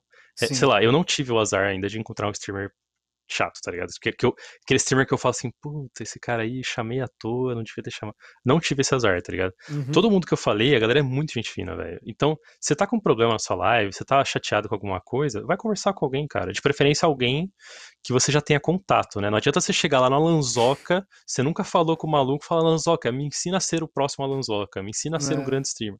O cara vai te mandar, né? Isso se ele te responder. Uhum. Mas, é... A galera acolhe muito bem, velho. Todo mundo Isso ensina. Mano, ajuda muito, cara. é inclusive, verdade. tem, velho, o, o Shan é meu novo herói, velho. Eu, eu mandei, mandei pra uns, amigos meus essa semana, eu mandei o- o- os, os guias do Shana e falei, esse é o meu herói, cara. Ele, olha as coisas que ele me ensinou. Pode mostrar aqui, Shana? Pode, mano, pode até tela cheia pra você, aproveita. Cadê? Eita. Deixa eu botar Ó, vou, vou, vou colocar rapidinho. Gente, olha o que o Xana me ensinou a fazer. Isso, ó, é, é você trocar ideia com o streamer. O cara sabe fazer uma coisa que você não sabe, o cara te ensina normalmente de boa, tá ligado? Se não for algo mega complexo que vai ferrar sua. Tipo, vai dar muitas horas do cara, se for algo assim, né? O cara vai dar paciência. Olha, olha o que eu sei fazer por causa do Xana. O quê? Travou. É, travou? ah, tá zoando. Trava. Eita lasqueira! Caraca, Meu travou Deus. tudo, peraí. Travou tudo. Nossa, eu ia dar moral pro Xana, travou tudo. Desculpa aí, Não, time. mas esse não é problema meu, esse é problema do PC dele, hein, gente? Eu não, é, foi a é caixinha. verdade. Foi a caixinha. da caixinha. Ô, caixinha. A caixinha. Não mexe aqui foi não, ela mano. que, que bugou, né, caixinha? Não, eu tava. Inclusive, é uma coisa que, que eu ainda tenho que aprender, porque tá dando um pau o meu OBS. Eu Não, eu percebi que tá um pouco travado o "Xana, seu? OBS. Me salva. Mas você Vo- falou voltou? aí que o. Voltou, voltou. Acho que vai travar de novo, mas quem tentar aí vai tentar. Será? Tá, tá ruimzão assim, será? Vamos, vamos testar, né? Vai que. Vamos ver. Aê, Foi. porra! Olha Aê. isso que eu sei fazer por causa do. Mano, olha que maravilhoso. Uau. Isso é muito bom. Eu aprendi que Não. toda vez que eu recebo um sub acontece isso agora. E isso é ensinamentos do Xana. Xana me ensinou a fazer isso. E o que eu acho mais incrível é que você. Eu te ensinei a fazer isso e eu não sei fazer isso. O que eu acho mais incrível. eu não sei fazer esse efeito atrás de mim, mas que bom que você aprendeu por causa de mim, porque eu não sei fazer isso. Que você- que você é... claro, eu Mas ensinei é- é outra isso, coisa que te deu um insight, né, Pra você querer fazer Sim. isso, né? Eu ensinei outra coisa, mas que te, do, te ajudou a fazer isso. Mas é, essa relação que você tem com os streamers faz você crescer muito como streamer. Desde a área técnica, que é igual eu mostrei agora, um efeitozinho técnico, até você saber lidar com o chat, saber lidar com a queda da live. Tipo assim, não queda técnica, né? Mas a queda de público. Ou, puta, tem um cara chato na minha live, mas ele dá sub, dá donate, o que, que eu faço com esse maluco? E aí, tipo, você conversar com outros streamers, eles vão te indicando, vão te, tipo, você vai ganhando maturidade como streamer, né? Não simplesmente é, é, é muito diferente. Você pode ser uma pessoa mega madura na vida, que manja tudo de tudo. Quando você chega na live, você é um iniciante igual todo mundo que vai fazer live no início, tá ligado? Uhum. É, cara, e às vezes eu sinto que eu ainda sou. Todo dia eu sou iniciante, cara. Eu sinto, cara. Tipo, todo dia eu aprendo uma coisa, o chat me ensina coisa, é, eu vejo a live de outra pessoa, vejo um negócio ali, nossa, eu vou usar isso também, pego referência. Então, cara, a gente ainda é iniciante. Só que às vezes eu fico meio frustrado com isso, porque eu já tô desde 2018 aí, né, sendo iniciante. tá? Mas isso aí, não, isso aí. Cara, mas, ô, uma coisa que me, me, me acalmou, entre aspas, assim, como streamer, é porque a gente sempre fica na ideia do, pô, o cara estourou e já pegou é, afiliado, já pegou não sei o quê. O outro maluco faz live há uma semana e aí recebeu uma raid de duas mil pessoas. É, E aí já isso. tem, tipo, três vezes mais follow, mais é, público, não sei o quê. E aí você fala, pô, o que eu tô fazendo de errado, né, mano? Tô aqui há não sei quanto tempo. E, velho, a verdade é que não adianta você contar com a sorte, tá ligado? Porque a sorte não vai levar sozinha pra ninguém pra lugar nenhum. E não adianta você ser competente. Você tem que Uhum. ter os dois, entendeu? Você tem que ter competência pra quando a sorte acontecer, você conseguir aproveitar. É, eu vou Isso é dar, tipo, o meu exemplo. Quando eu comecei nas lives, mas muito no começo mesmo, eu tava, tipo assim, sei lá, eu nem sabia mexer nas, na- nas configurações de moderação. Eu- mano, eu era muito no começo das lives. Eu recebi um gank de um canal que me deu, acho que ele jogou, acho que 1.200 pessoas, assim, no início, cara. Isso não acontece Aí comigo? pensa, Eu tô com... Não, exato. Só que, tipo, eu tava com 10 pessoas, chegou 1.200 pessoas. Cara, em questão de minutos, eu, eu já tinha perdido, tipo, 90% da galera. E, tipo, no final eu terminei a live com 60. Aí você fala, porra, 60 ainda é seis Tá vezes o seu número normal. Isso Tá é ótimo. ótimo. Só que eu não tinha competência nenhuma pra reter esse público. Então, na próxima live que eu comecei, ela começou igualzinho todas as outras, com, Mas sei lá, é. 5, A 6 rede pessoas. não, tá a rede não faz Lá, milagre, tá- mano. A rede não faz. Então, exato. Agora, se você, se você é mega competente, você tá fazendo uma live, você tem um conteúdo interessante, você consegue aumentar muito a sua retenção. Então, claro, se- eh, porra, nunca mais aconteceu desse uma rate de mil pessoas, né? Meio óbvio. É, a chance disso acontecer é mínima, não contem com isso, gente. É, E mesmo que acontecer, se você não for bom, vai acontecer igual aconteceu comigo, mano. Eu não era um bom streamer, recebi, todo mundo foi embora. Ninguém quis ficar assistindo um bagulho chato, tá ligado? É, Quer dizer, não era chato, quer. mas não sabia lidar com o público e tal. Então, é, você tem que ser bom e produzir o conteúdo, porque eu, eu vi um vídeo, inclusive, esse vídeo é muito bom, eu tenho que achar esse vídeo de novo, que mostra os grandes streamers, a galera que estourou, é, o gráfico de tempo quando eles criaram o canal e o público deles, tá ligado? Uhum. E Pô, mostra meio que todo mundo ao mesmo tempo ali. E aí você vê o cara assim, nossa, o Ninja, fodão, nossa, o cara explodiu na, né, maior streamer de todos os tempos. E aí você vê que o cara tava fazendo live, sei lá, tipo, seis anos antes dele estourar. Então, o número dele cresceu muito rápido, cresceu muito rápido, depois de seis anos. Depois em seis, seis anos, o anos. público dele cresceu igual o nosso, velho. Tipo, de um follow, quer dizer, um, um viewer novo por mês, dois viewers novos por mês, sabe? Aquela coisa bem devagarzinho. E aí, do nada, o cara explodiu. Mas até isso acontecer, o cara tava fazendo live pra caramba, tava ralando, batendo a cabeça igual a gente, sabe? Uhum. Então, tipo, o comum é que você vai crescer muito devagar. Se você É. der sorte, você cresce mais rápido. Mas se Não você der sorte e não tiver fazendo seus seis anos. Se ele não tivesse fazendo seis anos, ele não ia explodir, cara. Se ele não tivesse lá ralando todo dia pra Seis aprender a anos ser o cara melhor, tava? sabe? Mano, eu tô há três. É, não, não lembro, eu tô chutando velho. aqui. Eu lembro que Aham. cada streamer teve um tempo diferente. Teve streamer que ficou oito anos, teve streamer que ficou menos tempo. Mas tem Mas, streamer tipo, que é, tipo, se muito rápido também. Tipo o Xandão lá. O cara estourou rápido e também caiu rápido, né? É, Porque foi banido, né? Eu tô Foi- falando besteira. Foi, foi. É, é, é muito complicado. Por isso que o pessoal ali da Streamholics e da Streamando dá uma dica que é muito boa. Não se compare com os outros. Ah, mas aquele streamer. Eu faço live há três anos, mas o streamer que tá há seis meses já tem uma média muito maior que a minha. Não se compare com os outros. Cada um tem uma história. Às, sei lá, às vezes o cara que tá menos tempo já conhece melhor a plataforma, já conhece melhor a comunidade, Sim. já conhece mais gente. E aí o cara, tipo, por consequência disso, cresce mais rápido porque já conhece uma galera. Enquanto, sei lá, você Pô, pode às vezes estar o cara mais tem uma habilidade que você não tem, né, cara? Tipo assim, É, Às vezes ele não era streamer, ele não era produtor de conteúdo, mas ele já tinha uma mega simpatia, ele já sabia muito bem lidar com o público, sei lá, o cara trabalhava em relações públicas, o cara trabalha lidando com gente o tempo todo. uhum. Você fazia TI, e aí você vai mexer no, no PC, provavelmente o cara vai pegar muito mais rápido que você, porque ele sabe lidar com o público, tá ligado? Uhum.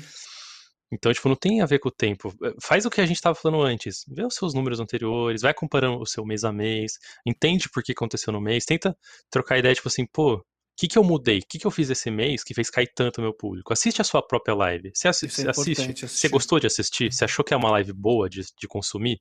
Aí você fala, não gostei. Por que que você não gostou? Ah, por causa disso, disso, disso. Então melhora isso, cara. Tá ligado? Tipo, eu, eu acho que é uma coisa que ninguém faz, né? Assistir o próprio VOD. Mas eu é uma coisa que de vez em mundo, quando cara. É bom dá fazer. uma olhada, eu tá sempre ligado? assisto. Eu sempre assisto e eu confesso que tem dia que eu falo, ah, vou assistir um pouco o meu VOD. Confesso que às vezes me pego assistindo, tipo, ah, deixa eu ver como é que tá a qualidade, sabe? A qualidade do áudio, da gameplay, não sei o que lá. E às vezes me pego assistindo praticamente minha live inteira sem querer, tá ligado? Já aconteceu isso comigo. falando- Aí, aí que eu penso, mano, se eu tô curtindo o que eu tô assistindo, eu acho que, sei lá, pode estar entretendo outras pessoas Sim. também. É, aliás, Pô, mas você sabe que. eu ia emendar com uma Não, pergunta é aqui, rapidão, mas... um comentário rápido disso.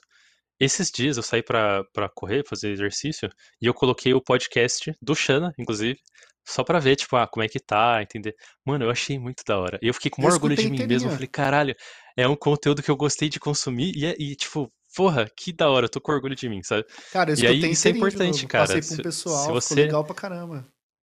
É, se você começa a ouvir o seu conteúdo e você não gosta, cara, você não pode cobrar que os outros gostem, tá ligado? Vai atrás de tentar melhorar o que você Exatamente. tá vendo que tá errado. E a melhor maneira de ver o que tá errado é ser consumidor da parada, tá ligado? Uhum, exatamente. Dica aí pra quem cria, mano. Assiste a sua própria live, tenta ver o que tá errado.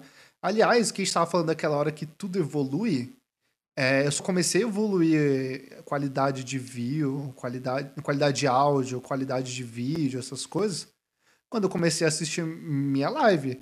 É, eu tenho uma live baixada minha aqui, uma das primeiras. Cara, webcam mal posicionada, áudio horroroso e é o mesmo microfone. É o mesmo Sim, microfone. E áudio nojento, cara. Nojento. Você escutava a minha casa inteira, tá ligado? E nojento. É, eu não falava nada, eu falava baixo, sem energia. Falava assim, ah, é. Ah, Morte Morris, 2x tá aí pra isso, é. Muito difícil assistir a própria live da gatinha. É, eu, eu era assim. Eu era assim, cara. Uhum. Eu não era essa pessoa que eu sou hoje. Eu acho que é, isso faz parte da evolução do streamer, sabe? Ele perder a vergonha de falar, tá ligado? Eu era muito tímido, mano. Eu não sou o que eu sou hoje, Sim. de colocar orelhinha de mini, botar uma saia, pedalar ali, fazer uga-uga no chão. Eu não era isso, cara. Eu era muito tímido. E eu acredito que isso aí, isso, isso, é, isso reflete nos números, tá ligado? Isso reflete na, no crescimento. E eu quero aproveitar cara, tudo isso não, vai, fala aí que eu ia puxar a pergunta, mas não, vai. Desculpa, eu tô travando toda hora as perguntas. Não, não é que eu acho que o melhor comentário sobre ser um bom streamer que eu já ouvi foi: o streamer é o cara que você quer andar com ele no recreio. Você tem que ser esse cara, você tem que ser alguém legal, velho. Uhum. Tá tipo, cada um vai ter o seu jeito de ser legal. Tipo assim, pô, eu não, eu não, eu não faço as coisas que o Xana faz, o Xana não faz as coisas que eu faço. Cada um tem o seu estilo de ser, mas você tem que ser alguém que você gostaria de estar próximo, sabe? Você uhum. não, não vai querer andar com alguém que é chato, tá ligado? Com alguém que, que fica, igual o, o, o Xana falou, talvez tenha um público para isso, mas acho que a maior parte das pessoas não quer falar com alguém que fala assim com o chat e tem essa animação, entendeu? Tipo, o pessoal vai querer alguém um pouco mais dinâmico, vai ter, tipo, cada um vai ter um seu jeito de ser, tá ligado? Uhum. Às vezes vai ter a pessoa mega tímida, mas ela é, sei lá, mega fofa, sei lá, alguma coisa assim que funciona para ela.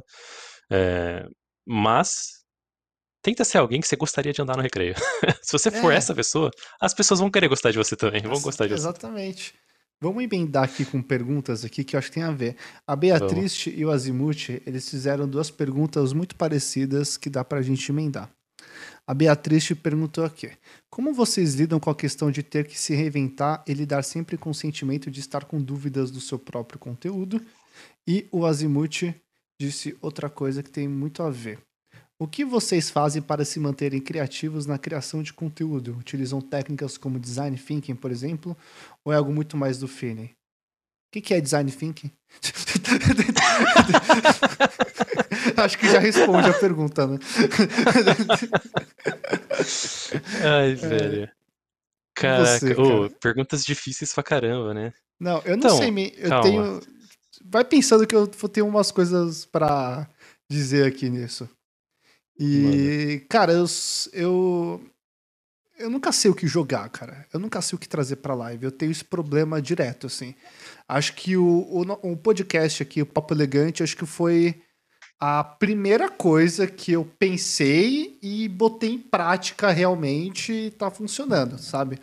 Mas eu nunca sei o que, que eu vou jogar, eu nunca sei o que, que vai dar certo ou não, porque eu já me frustrei demais do pensar, nossa, eu vou trazer esse jogo pra live, vai ser muito da hora, a galera vai curtir e ser um fiasco, sabe? Ser horrível, não tem ninguém assistindo. Sim. Eu me frustrei novamente aí, mas eu, eu no primeiro de abril que eu tive a brilhante ideia de fazer a pegadinha de que o canal ia virar só Free Fire postei nas redes sociais. hoje, a partir de hoje, é só Free Fire. Nossa, Aí eu cheguei aqui na live. muito kids jogando Free Fire. Não, cara. Que veio é... atrás de você por causa disso. Não, cara, é um pouco disso. Foi um pouco dos dois. E aí, no primeiro de abril, sentei aqui e comecei a jogar Free Fire. E eu falando mó sério, não, agora é só Free Fire, galera, desculpa aí se vocês não gostam, mas é minha nova meta aí, eu me identifiquei com o jogo, sei lá, eu comecei a falar mó sério, sabe? E aí tem um amigo meu que é o Poderoso, ele é streamer de Free Fire. E ele é um streamer grande de Free Fire. Ele mandou uma rage absurda do público de Free Fire. Tá Nossa, que dó, velho. e eu. Então, Caraca. é isso que eu tô falando. E eu falando, ah, Free Fire, porra. E, mano, e eu. Às vezes eu não conseguia disfarçar Nossa, que eu não tava curtindo errado, o jogo. Então, é, então, foi. O que, que aconteceu nessa live? O que, que aconteceu nessa live? Chegou um momento que tinha duas pessoas me assistindo duas pessoas. Que eu pensei, nossa, a piada vai ser muito engraçada, não sei o que lá, o pessoal vai perceber que é piada. Mano, não sei o que aconteceu, as pessoas esqueceram do primeiro de abril. Ninguém, acho que uma ou duas pessoas no máximo desconfiaram que era o primeiro de abril. Que Gente, foi os dois que ficaram. Exatamente, cara. Eu lembro que chegou um momento que eu falei, mano, por que o chat tá tão parado? Eu fui dar uma espiadinha, não tinha ninguém na live. Eu falei, mano, acho que a piada foi longe demais, tá ligado? Aí eu. Nossa. Aí eu fechei a live do nada. Só fechei a live, tá ligado? E abri, sei lá, meia hora depois, como se nada tivesse acontecido, vida normal, tá ligado? Mas foi bizarro, velho. Foi bizarro. E isso aí me deixou mal também. Eu falei, mano, que merda. Olha, duas pessoas, mano. Parece que eu voltei no meu primeiro dia de live, tá ligado? Sim. E isso atinge a gente. O, resumindo, a pergunta, como a gente faz para se manter criativo e tal?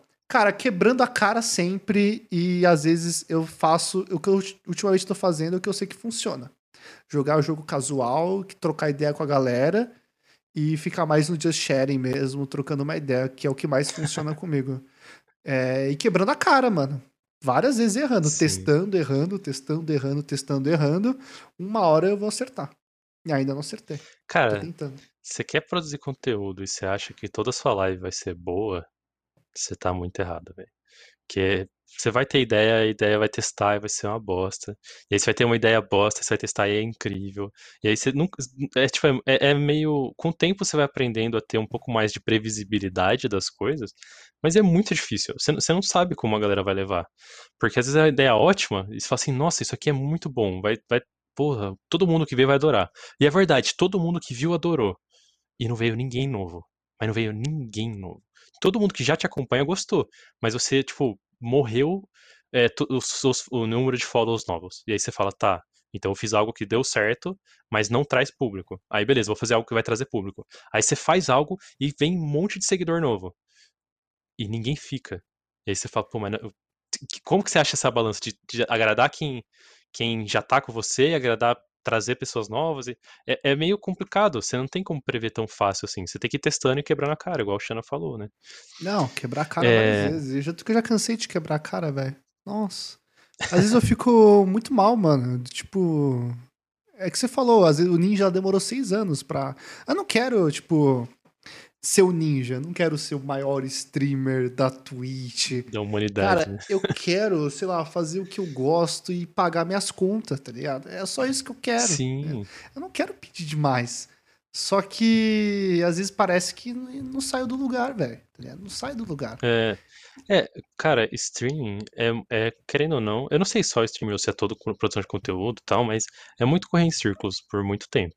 Então, uhum. eu acho que principalmente quando você tá começando, pega essa época pra você testar tudo. Testa fazer em vários horários diferentes, ver qual que é o horário que você se adapta melhor, que dá melhor público. E não só em quantidade, mas em quem que você gosta de trocar ideia. Porque às vezes você faz um horário que tem muita gente, e aí os caras que você curte mesmo tá ali, só aparecem em outro horário. Então faz um outro horário, vai testando. Testa coisas diferentes, tipo, ah, vai, vai testando 200 mil tipos de jogo, vai testando o que, que você faz durante o jogo, testando layout. Porque depois que você começa a ganhar público, fica muito mais difícil você testar isso. Porque quando uhum. você testa, é igual o China falou. Você volta pro início. Pro segundo dia de live. Você, é, você tá. Por exemplo, você tá fazendo seis meses um jogo. Todo dia aquele jogo. E aí você cansa, porque é a vida, você eventualmente cansa, e aí você vai trocar de jogo. Todo aquele público que você fez nesses seis meses vai embora e você volta e parece que é a sua primeira live da vida. Entendeu? Não, então é complicado, cara, tipo assim. Eu faço isso sempre, velho. Sempre, cara. É. Eu, aí que eu fico. A minha. Até um tempo atrás eu queria encontrar o meu main game, porque quando o streamer tem um jogo principal, ele cria uma comunidade daquele jogo. É, vem galera que só. O, foco da live vira o jogo em específico. E eu estava há muito tempo procurando o main game, sabe? Uhum. E eu encontrei o Valorant. E eu cheguei a achar que o Valorant ia ser o meu main game. Só que eu sou ruim, cara sou prata, tá ligado? Eu não consigo trazer conteúdo bom, tá ligado? Uma, uma... Cara, mas eu acho que. Ah, desculpa. Não, uma, uma play ou outra ali que eu clipei, que, que fez sucesso e tal. E eu, tipo, chegou um momento ali que tava bom o Valorant. Eu tava só fazendo Valorant e tava dando certo. Mas eu comecei a cansar, cara. Eu comecei a cansar de perder comecei a, eu começava a tiltar demais, ficava irritado é. e jogar com um monte de, de. Ai, desculpa, público, jogar com um monte de pirralho, com voz fina, tá ligado? Isso aí é uma coisa que às vezes me incomoda, tá Mas eu gosto, eu quero, tipo, isso que é foda que eu tenho de mim. Mano, se não jogar, os caras vão me chamar de desumilde, os caras vão me chamar de não sei o que lá. Então eu jogo, tá ligado? Mas aí é, não acaba sendo divertido para mim. Porque eu tô jogando pelas pessoas e não por mim, entendeu? E, e aí o Valorant começou a cair também. Eu falei, mano, vou voltar porque era antes. Aí eu volto pro Variedades e ainda tô em busca de um novo main game. Mas eu já tô desistindo uhum. de ter main game. Tô achando que a minha Sim. parada mesmo é mais trocar ideia, fazer o papo elegante, que tá sendo bem legal. É focar nisso, cara. Eu acho que sobre ser criativo, é, eu não tenho muito segredo, cara. Eu acho que você tem que consumir coisas. É, é uhum. a, a, criatividade, eu acho que ela é feita por, por quanto você consegue pegar ideias do mundo e, e trocar e misturar e criar ideias novas, tá ligado? Uhum. Se você não tá consumindo nada, você fica o dia inteiro fazendo só sua live, só trabalhando, só. Tipo assim, você não tem o seu tempo livre, entre aspas, você ficar de boa e escutar um podcast, escutar uma música nova, ver um, um, filme, uma série, qualquer coisa assim, assistir várias lives, mano, assiste outras lives, mas você tá aí na, na Twitch, vai ver o que, que os streamers estão fazendo, ver o que, que você acha que uhum. eles fazem que é bom, tenta fazer tipo um review de outros, outros streamers, tá ligado? Começa a fazer review de canal, faz vários reviews e vai vendo o que, que eles têm de forte, o que, que eles têm de fraco, você vai ter várias ideias da hora que você consegue misturar e fazer o seu canal, tá ligado? Uhum. Só ah, desculpa, eu não aí. vi. É que eu, eu, você precisa me ensinar isso, aliás, quer mandar o som do OBS pros lugares aí, depois você me ensina isso, tá? É. Gus, meu anjo, muito obrigado. Já é o segundo sub na noite. Vocês sabem que no terceiro sub eu visto a saia. Então o primeiro é a orelhinha, o segundo, nada. Terceiro é a saia. Só assim jogando no ar aí, jogando no ar jogando no ar. Só gente bonita nesse podcast. É que eu sou um espelho, Gus. Eu sou um espelho. Caraca, é muito bom, né? Você joga de volta pro chat, é... Né? É você que tá me vendo, cara. Exatamente, você tá se vendo, na verdade. Você que é lindo, meu querido. Mas, cara, até me perdi no que a gente tava falando. Não, eu tava falando sobre a pessoa ser criativa pela consumir mais conteúdos isso, e não isso. ficar só bitolada no trabalho. Porque se você ficar é. bitolado, você trava. É impossível você não travar, tá ligado? Uhum. Aí, ó, tava falando e, dele e... aí, mais um. Pera aí, desculpa interromper de novo, desculpa. Salve poderoso. Obrigado pelos beats. Você foi citado aqui agora há pouco, que eu falei do dia do Free Fire lá, que você mandou uma rede mó da hora, que a gente jogou um Frifas aí. Obrigado, mano. Obrigado pelos beats. Salve, salve. Você ainda vai ser convidado aqui pro Papo Elegante, hein, mano? Você tá na minha listinha aqui, meu querido. Boa noite, porque é legal falar sobre, sobre outras coisas que não que a gente não tá acostumado a conversar. Por isso minha orelha está quente, não, da morninha. Morninha porque a gente falou bem de você. A gente falou bem. Uh, conclua da negócio de criatividade Gente, que eu quero falar desculpa interromper também. os alertas, desculpa interromper as coisas, é porque eu só vejo na live com, com delay. E aí eu não. Uhum. Quando eu vejo, já tá rolando, e aí eu tô interrompendo as paradas. Se eu fizer assim, desculpa, assim, ó. Aí é, porque você... é, eu paro. Aí, beleza. Tá combinado. Mas aí, uma coisa que eu acho muito, muito complicada do conteúdo, né? O pessoal perguntou como que a gente lida com isso, sobre as variações do conteúdo, é, querendo ou não, muito. Pelo menos eu sinto isso, eu não sei se pro Chan é assim também, mas nós somos o nosso conteúdo. A maior peça do nosso conteúdo, a coisa mais importante do nosso conteúdo é a gente. É a gente com a nossa personalidade, com, com, com o nosso jeito de ser e tudo mais. Então, é muito complicado lidar com, com live, porque sim, tem é, os quadros que você faz, tem os convidados, tem o jogo, cada um tem a sua parada, mas 90% é você. Uhum. E aí uhum. você fica tipo assim, putz, quando dá errado, eu tô errado? O que que eu fiz? Será que eu... que sabe? eu fiz de errado? E, e dá um, um bug, porque você mexer no seu conteúdo, muitas vezes é mexendo na tua personalidade, é mexendo no que tu faz, sabe? Às vezes você tem um vício de linguagem que é seu, e aí você começa a ver e fala, porra, isso tá irritando o chat, eu tenho que mudar. E não é que você tem que mudar na live, você tem que mudar na vida, porque vício de linguagem você não consegue clicar e desligar assim, né? Uhum. Só nesse horário. Não, e, e é isso, isso, é, isso é coisa básica, isso é o mais simples de todos, é vício de linguagem. É, daí mas pra cima uns, que piora. Vai ter tá uns vícios de linguagem que faz bem pro canal. Eu peguei a mania de falar de uns tempos pra cá, já faz quase um ano, ô elegância, que é, virou marca do canal, né? E aí, elegância, salve meu elegante. A live mais elegante. Falou, e tipo, é. eu quando comecei a falar isso, eu comecei a falar demais, eu comecei a achar que eu tava incomodando. Aí eu comecei a meio que diminuir. Aí eu percebi que o chat falava: Boa noite, minha elegância, boa noite, meu elegante. Como é que tá a sua noite elegante? Eu comecei a perceber que o pessoal começou a pegar e começou a gostar. Curtia, a, né? A mesma Sim. coisa do meu bordão, Welcome to my live. Eu percebi que todo follow que eu tava recebendo, eu falava, welcome to my live, baby baby. Aí eu comecei a achar que eu tava exagerando. E aí eu lembro uhum. do Raceu especificamente, falando, Xana, cadê o welcome to my live? Não esquece do welcome to my live. Foi aí que comecei a perceber que, tipo, isso aí é, é bom, tá ligado? Então, foi um feedback que eu recebi, que eu achei, eu achei que tava incomodando, só que o feedback que eu recebi, eu consegui, tipo, perceber que era bom, entendeu? Isso é uma Sim. coisa boa também pro, pro streamer, é sacar os feedback que o chat dá. Nem sempre a gente saca, tá ligado? Mas quando você percebe o um negócio assim, usa a seu favor, tá ligado? Que vai fazer diferença. Sim. Não, mano, usa pra caramba, faz camiseta, faz, tipo assim, usa real. Tipo, as paradas é. que, dão, que, que a galera curte. Ó, porque... digita exclamação elegância aí, chat. Mas você sabe que eu conhecia o, o termo elegância por causa do, do Jamanta que ele falava de você. Ele falando assim, nossa, eu começo a falar elegância por causa que eu fico assistindo Xana. Aí uhum. eu, eu, eu, começo a falar coisas elegantes pras pessoas. Uhum. Não, mas é, cara. É, que da hora. É, foi aí que. É, é o tipo de coisa que a gente não percebe que faz diferença, né? Foi o que o Otto falou, hum. bordões são sempre marcantes. E é verdade, Sim. acaba sendo um bordão. E, e às vezes a gente tem que esperar a, a afirmação de alguém pra gente perceber que é legal. Porque se ninguém tivesse me falado, ah, cadê o Welcome to My Live? Ou começar a repetir o meu elegância, eu ia parar, porque eu já tava achando que eu tava incomodando, tá ligado? De sempre estar tá falando Sim. isso.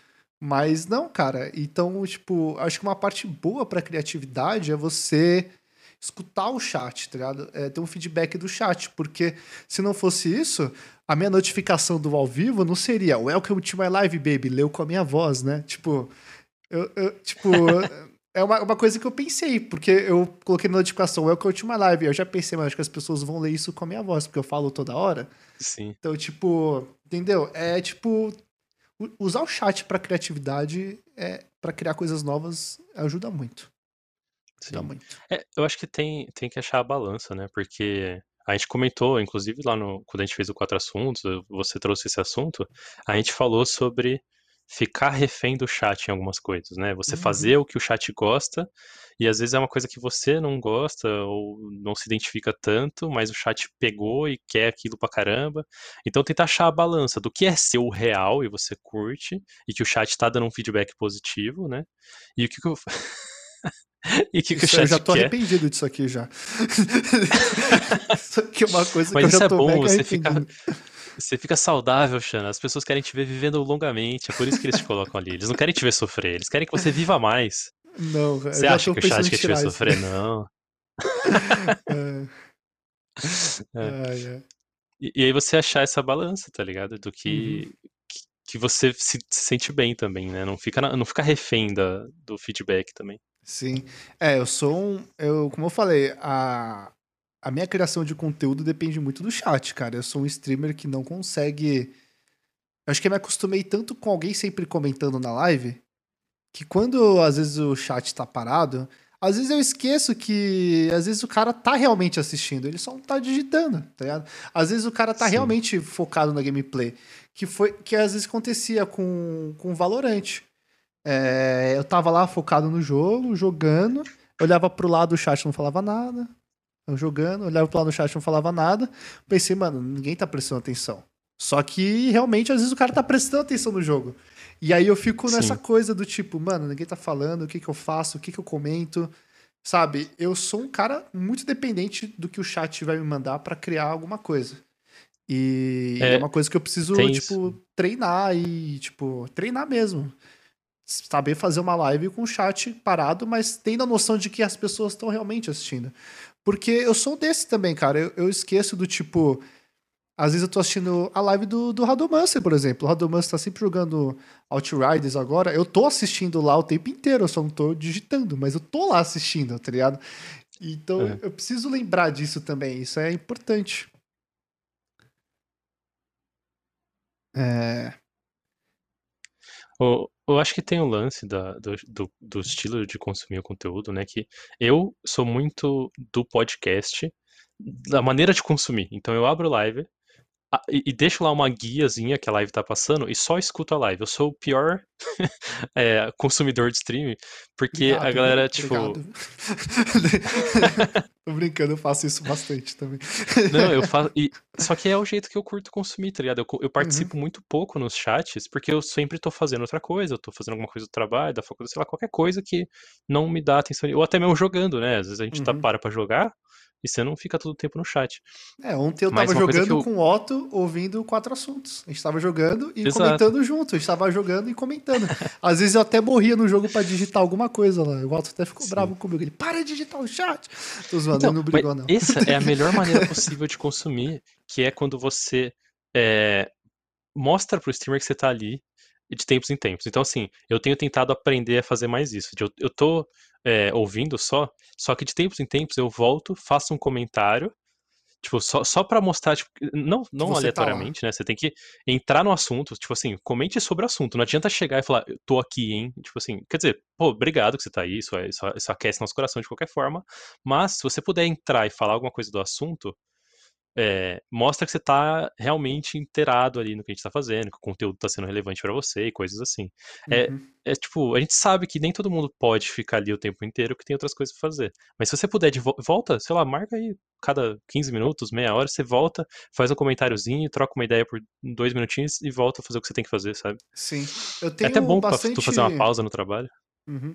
É, eu tenho bastante gente que me assiste que tá sempre ali, mas não interage muito. Tipo, o INS. O INS fala. É... Ele comenta uma coisa e fala assim: tô desde o início da live, mas quero comentar isso, tá ligado? Ele fala, mano, tô aqui desde, desde o começo, mas quando o assunto. Ele, quando o assunto toca ele, ele quer comentar alguma coisa, ele vai lá e comenta. E ele fala, cara, tô aqui desde o início. E, e, e, e comenta, sabe? eu acho isso muito foda, tá ligado? Eu, e é o cara que mais me ajuda aqui, que mais dá sub, que mais dá donate, que mais dá beats. E é impressionante, cara. E, aliás, ó, o Poderoso falou um negócio aqui que, que eu achei até legal, ó. Já aconteceu do meu chat também tá morto, daí eu mandei, pô, acho que vou de base. Aí tá em geral mandando, não! tá ligado? Porque é isso, né, cara? Às vezes você não tem a noção de que a galera realmente tá, tá te assistindo, mas tá. As pessoas não tá digitando, mas ela tá lá assistindo. É uma coisa que eu preciso trabalhar em mim. Às vezes o chat parado não é sinônimo de, de que a live tá ruim. Às vezes é só um momento ali de que as pessoas não têm o que dizer, né? Às vezes acontece. As pessoas Sim. não estão obrigadas a comentar 100% do tempo. É, até porque quem tá com. Tipo, a, a, gente tem essa dificuldade, né? Porque eu também sou muito dependente do chat. Eu, eu sempre fiz o just sharing, né? Foi sempre o que eu mais gostei de fazer. E eu dependo muito do chat. A gente. Você tá conversando com alguém. Se ninguém responde, você começa a tá dificuldade de, de continuar falando coisas é. aleatórias é. ali, né? Quando você não tem o jogo, porque quando você tem o jogo, você ainda começa a falar sobre o jogo, falar coisas aleatórias que, que se tá relacionando com o jogo. Quando você não tem nada, está só você ali, é complicado. Uhum. Mas é, é aquilo que você falou, quem tá produzindo conteúdo somos nós. A pessoa tá ali, às vezes, para consumir só. Ela não quer tanto essa interação. Ela tá de boa, ela tá curtindo o que você tá fazendo, uhum. mas ela não tá podendo estar tá ali participando, né? E tá tudo bem, ela tempo, continua né? sendo uma boa live, continua sendo legal, porque a pessoa tá ali te acompanhando, né? É, exatamente. Ela tá se divertindo só assistindo. Cara, quantas vezes eu já eu falo do tipo, falo disso, ah, o chat tá parado.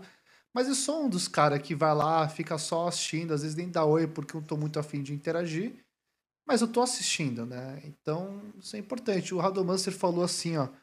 É... E por favor, não mande uma exclamação lurk antes de dar um oi. Eu... É, isso aí eu acho chato também. Você não dá nem eu não um entendo oi. Isso. O que? O lurk? Que já dá o lurk. Ah, entendi. É, não, o... agora eu entendi o que ele falou. É, do que tipo, ele dá o tipo, lurk você... antes de dar oi, né? Não, às vezes nem dá oi, né? Já aconteceu da pessoa só chegar lá, exclamação lurk. E aí, tipo, não, obrigado, tá dando view aí, obrigado, mas. Sim, tipo, sempre ajuda. Oi, né? né? Tipo, oi. É. Ou, quando, ou quando manda, tem vaga? Nossa, isso dói, isso me dói tanto. A pessoa nem fala oi, já falam, tem vaga? Me ADD aí na Steam não sei o que lá. Gente, Nossa. calma. Oi, boa noite. Eu, eu, eu comparo isso muito com você chegar na casa da pessoa e abrir a geladeira. Eu comparo muito com isso. para mim é a mesma coisa. O cara chegar na minha live sem falar um oi, só escrever tem vaga, eu tô imaginando ele entrando aqui e abrindo minha geladeira. É isso que eu visualizo. Eu falo, e aí, Sim. irmão? e aí, tá ligado? Sim, nem cumprimenta, né, caramba? É. Nossa, cara, é que tem muita gente que acha que live é o playground ali pra você jogar com as pessoas aleatórias. E não é, mano. Tá, às vezes a gente Você joga com a galera. o oi é uma coisa que me deixa muito feliz quando alguém fala, alguém vem, sei lá, alguém entrou no chat, mandou um oi ali, e o próprio chat responde. Oi, isso me aquece o coração de um jeito, cara. Que, sabe que o chat começa a receber bem a pessoa, você vê Aham. que, tipo assim, a, a- comunidade tá tratando bem todo mundo que chega, você fala, porra, eu amo essa galera, velho, que gostoso Sim, que eles estão fazendo é. isso, sabe? Porque às vezes você tá ali, igual o Xan falou, você tá concentrado no jogo, ou você tá no meio de um assunto, tá alguma coisa assim, e você não consegue falar oi pra cada um que entra, você não consegue receber todo mundo direito. E você vê quando o chat começa a receber a galera, você fala, porra, que maravilhoso essa galera, sabe? É. É Porque por às vezes você vai o- falar um oi quando já passou 10 minutos que a pessoa entrou, né? É. Você- Não, é, às vezes você tá no meio de um assunto, no meio de história. Quantas vezes eu tô contando uma história e aí a pessoa entra no meio. Eu ve... Às vezes eu vejo que a pessoa tá ali no chat dando oi. Eu já vi ela ali. Só que eu preciso concluir o que eu tô falando, porque senão eu me Sim. perco. Então eu vou lá, concluo, falo, ah, beleza, ó, eu vi que chegou aí, boa noite. Mas quantas vezes já chegou gente aí que eu não percebi e foi por isso que eu criei o exclamação atenção para os meus moderadores. Quando alguém chega e eu não percebo, eles mandam um comando que toca o sonzinho da MSN de chamar atenção aqui. E aí, eu, opa, alguma coisa aconteceu, né? O que que eu fiz, né? E aí É. eu vejo, né? Ah, o Otto Vou falou um te falar que os meus legal. moderadores são meus heróis, cara. Não, os meus também. Sério? Os meus são incríveis, Sério. não tenho nem o que, que reclamar. É, uma coisa que o Otto falou que seria engraçado, que é, que é engraçado que eu achei. Tem que mandar algo assim de tempos em tempos pra validar. Quem tiver no lurk, digita beterraba. né? Sim.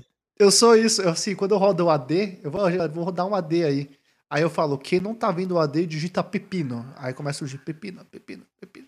Sei lá, uns negócios aleatórios. Aí eu começo a fazer isso. Quem Que tiver da no lurk, é. Eu vou, Mano, isso é muito bom, velho. é, eu vou começar a fazer isso. Quem tiver no lurk, digita berinjela. Aí vai lá, berinjela, berinjela, berinjela. O Poderoso, obrigado pela presença, mano. Tamo junto. Vai deixar no lurk aí. Valeu. Bom descanso. Espero que sua live tenha sido ótima. Ah, Caraca, o Morte olha isso, comen- velho. Eu tô. Desculpa. Falei. Não, é que eu tô feliz com você, porque a gente tá aqui na live trocando ideia e eu tô aprendendo, velho. Eu tô, tipo, real, aprendendo coisas que eu vou aplicar nas minhas lives e, tipo, melhorar a qualidade, sabe? Sim, cara, eu tô falando isso, cara. Assistir a live dos outros, participar, ajuda muito, mano. Tudo aprendizado. Eu aprendi coisa participando do Quatro Assuntos, não, não necessariamente de stream. Eu aprendi o que é Ace, eu não sabia o que era Ace. Sim, né? Da hora. Então, é isso isso que é da hora. O, o Morte comentou um negócio legal aqui, ó. Eu gosto de, às vezes, chegar só comentando o assunto da vez. Vocês acham ruim também, sem dar oi? Não, cara. Eu acho que você já chega interagindo, tudo bem, não tem problema. Não precisa dar necessariamente oi. É, o que eu não gosto é quando a pessoa pede alguma coisa sem dar oi, tá ligado? Ou, sei lá, é isso que eu não gosto. Mas se você já chega comentando, já aconteceu direto das pessoas só a primeira mensagem que a pessoa fala, ela tá comentando a respeito do assunto e eu falo, ô, boa noite, você tá aí, bem-vindo, fica à vontade, obrigado aí por, por agregar no assunto, entendeu? Acho que não tem, na minha parte, Morte, não tem problema. Não tem É, só não, problema. pin- não vem pedir alguma coisa, né? Tem, mano, o que dá, dá ódio no streamer é você pedir coisa dele sem, sem, sem falar nada com ele, sabe? Então, live, a pessoa vem pedindo pra você trocar o jogo, é, pede pra Joga ver, ah, vê meu vídeo lá no YouTube, e aí você, tipo, irmão, nem te conheço, você nem falou oi, a gente nem... A comunidade inteira aqui nem sabe quem é você. Cê- É diferente um cara que já é brother, ele fala, ô, Xana, posso divulgar uma parada aqui? Você me dá essa força, eu tô começando agora e tal. E aí ele conversa em off com você e você falou, Em tá liberado, você isso. pode ir lá divulgar. Beleza, aí o cara divulga. Agora o cara chega do nada, nem conhece o Xana e já chega pedindo coisa, aí você fala, ah, mano, Mano, é Instaban, velho. O pessoal já tá acostumado, os modelos já sabem, já nem precisa nem falar. Os caras já chegam mandando link. Ah, assiste o vídeo, não sei o que lá. Reage. Nossa, eu odeio essa frase. Ah! Eu odeio.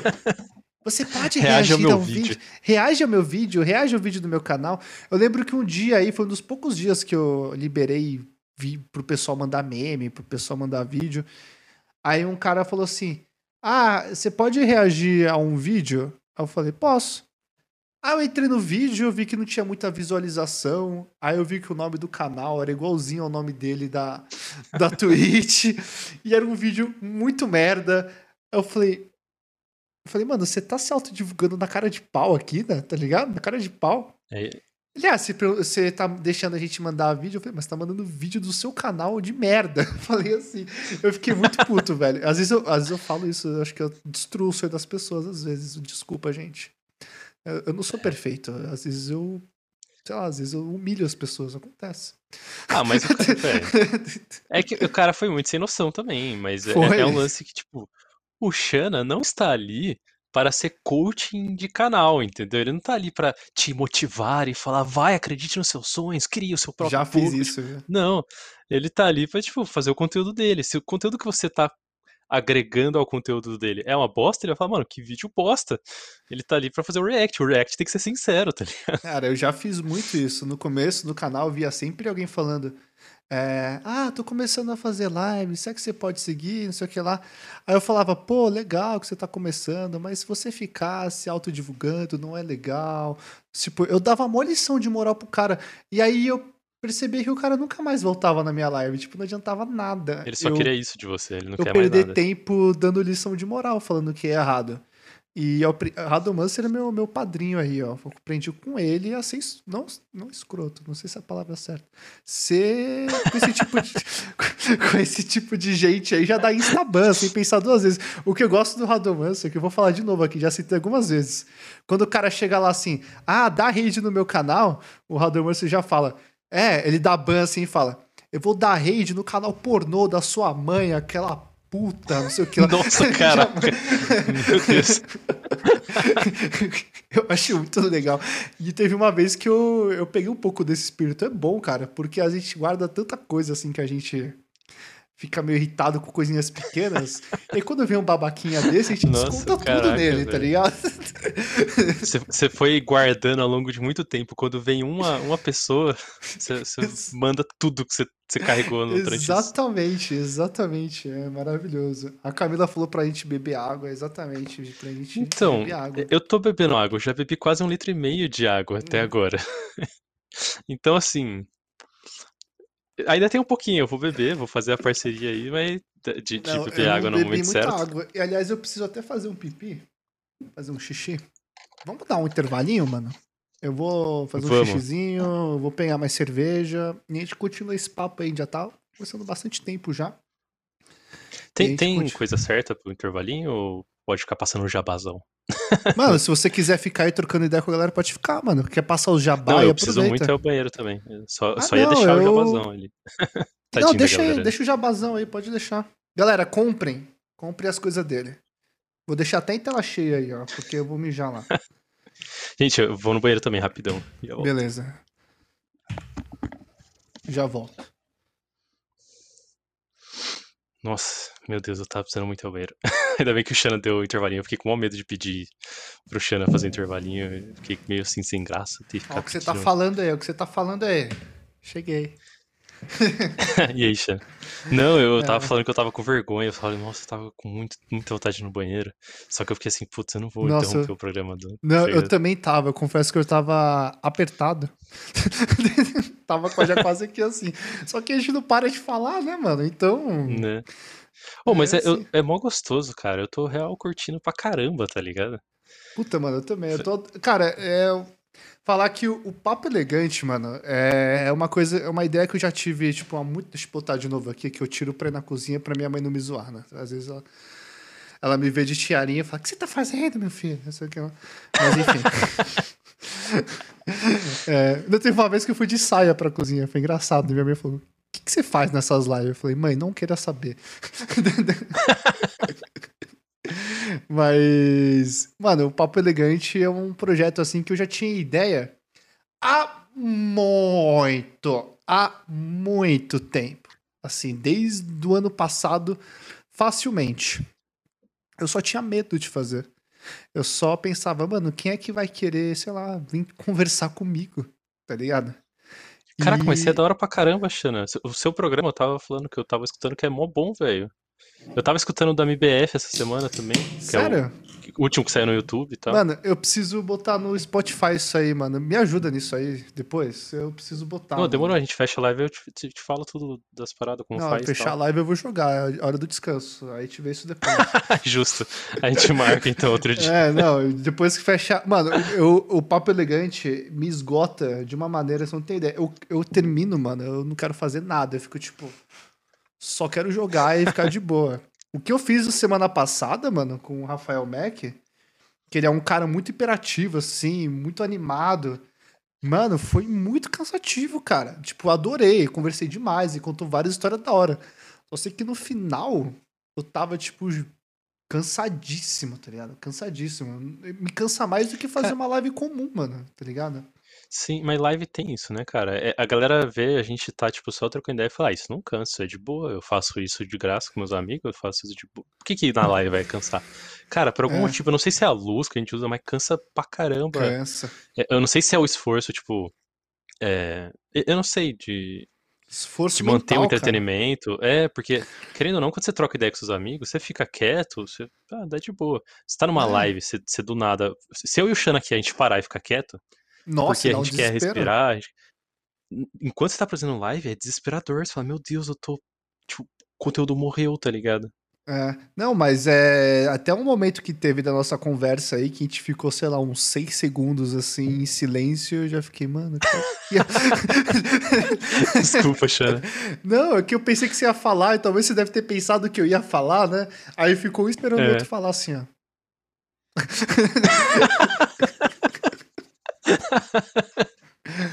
Essa é uma coisa que eu tento evitar nas lives sempre, que é evitar o silêncio, tá ligado? Por mais que o chat ali tá parado, e como se já falei mil vezes, eu sou muito dependente, eu tô lá narrando o que eu tô fazendo e eu sempre mando pro chat.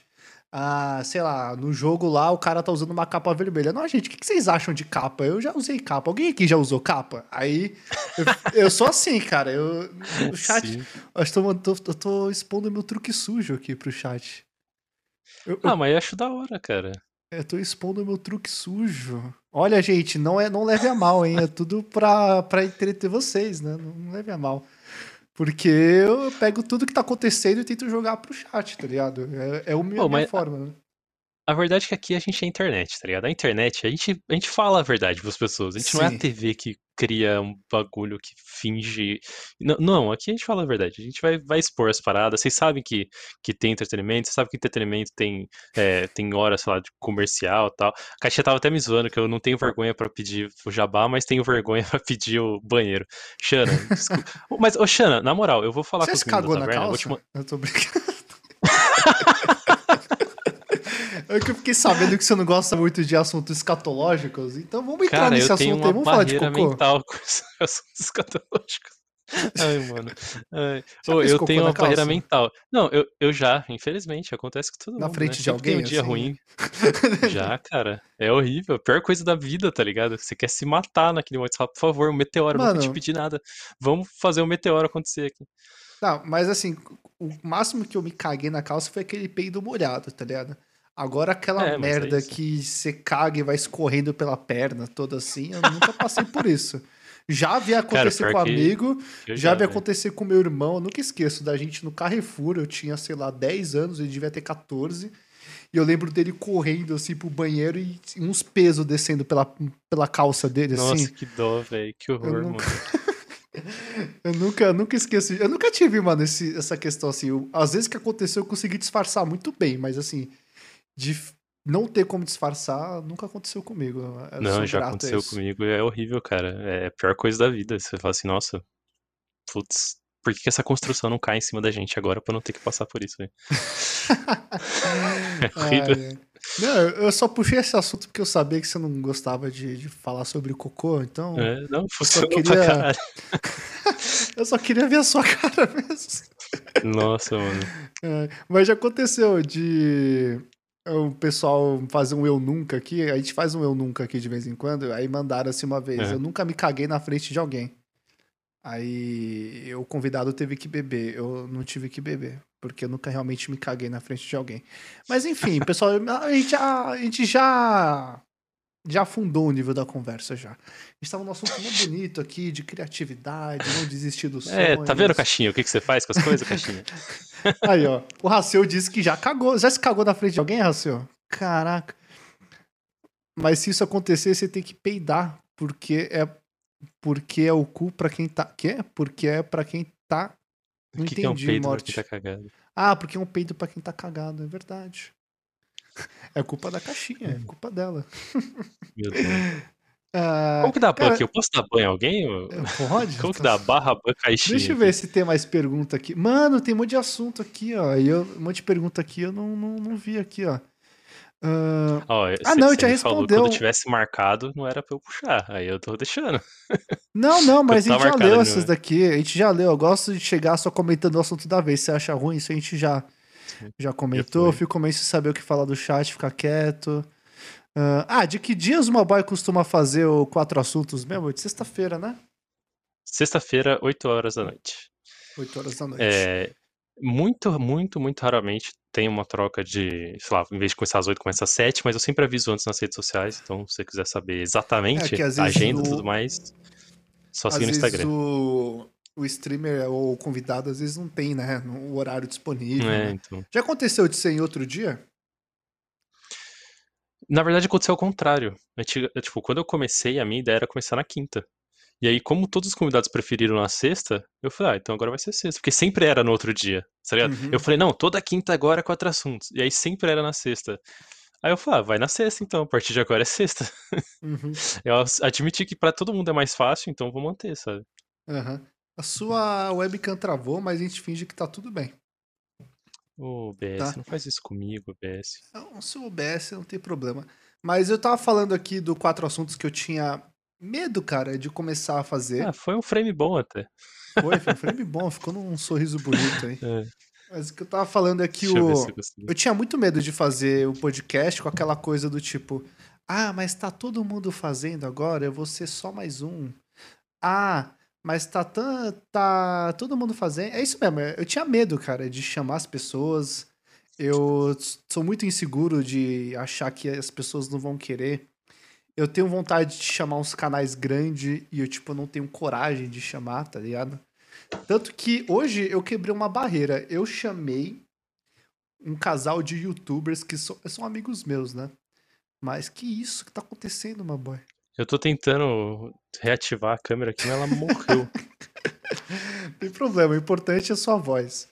Eu, hoje eu convidei uns amigos que eu achei que eles não iam aceitar, porque eles têm um milhão de, de inscritos no YouTube. E eu pensei Caraca. que eles nunca iriam aceitar. E eu troquei ideia com ele e ele falou assim: Mano, claro, só falar data e hora.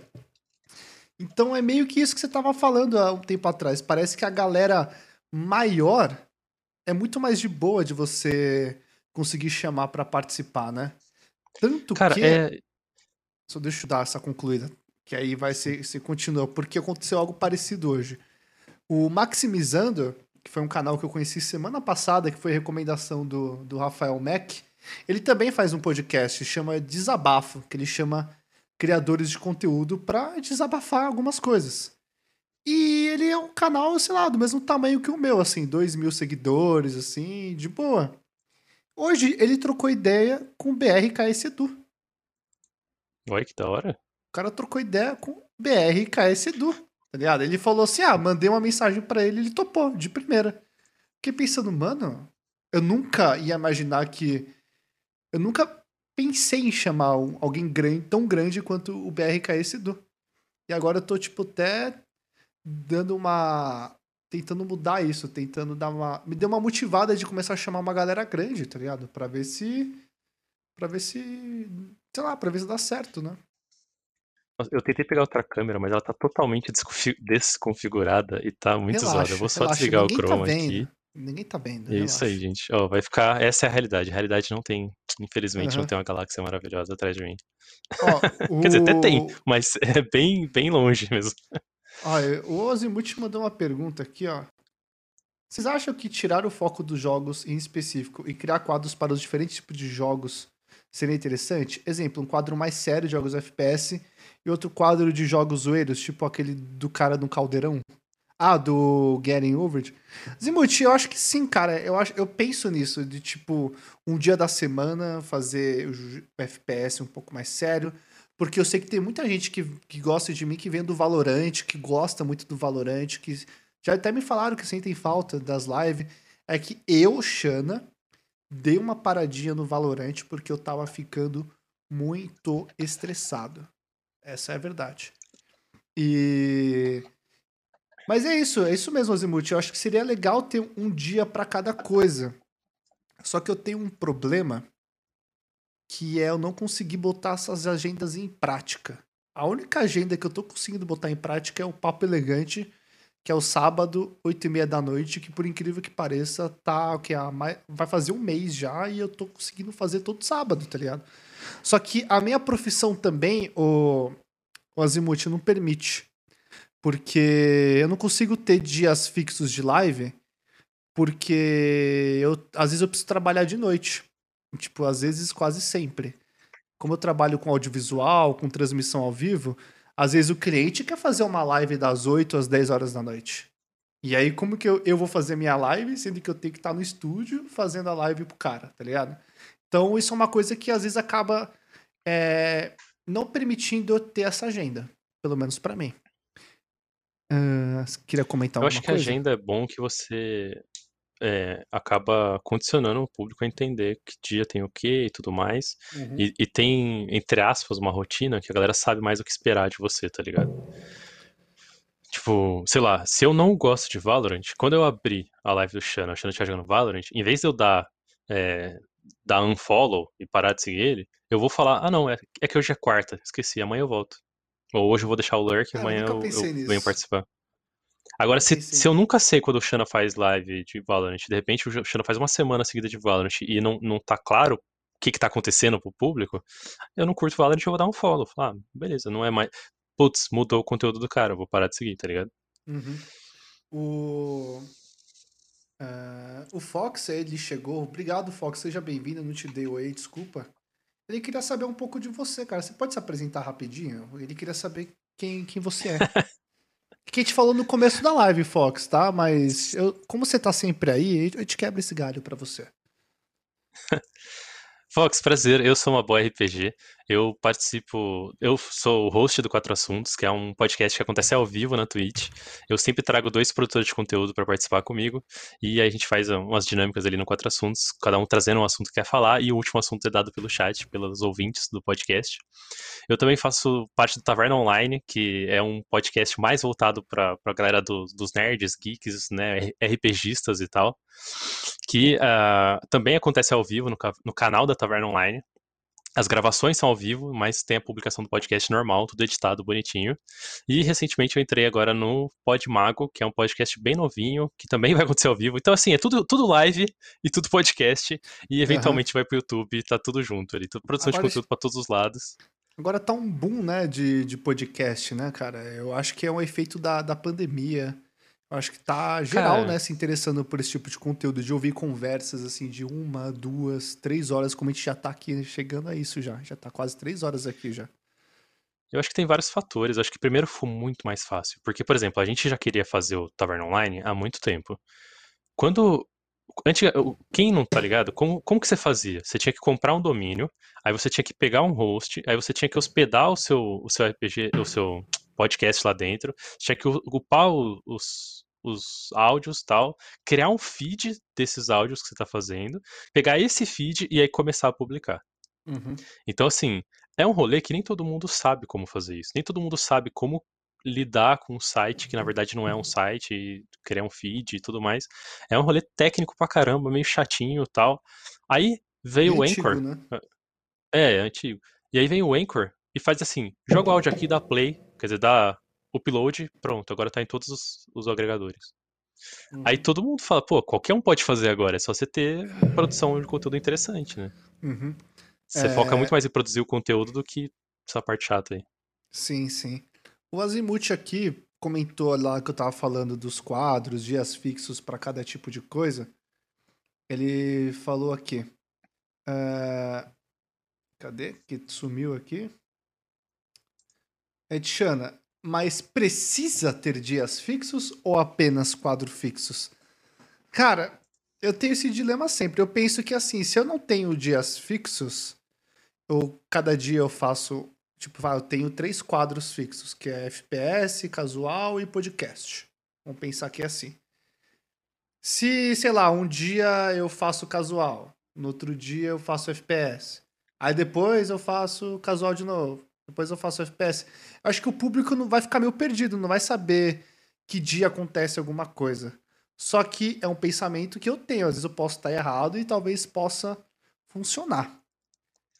Cara, é. É, é o eterno, a eterna dúvida minha, cara. Eu ainda tô tentando me encontrar, cara. Sério mesmo. Todo dia eu tento me encontrar aqui, velho. Todo dia.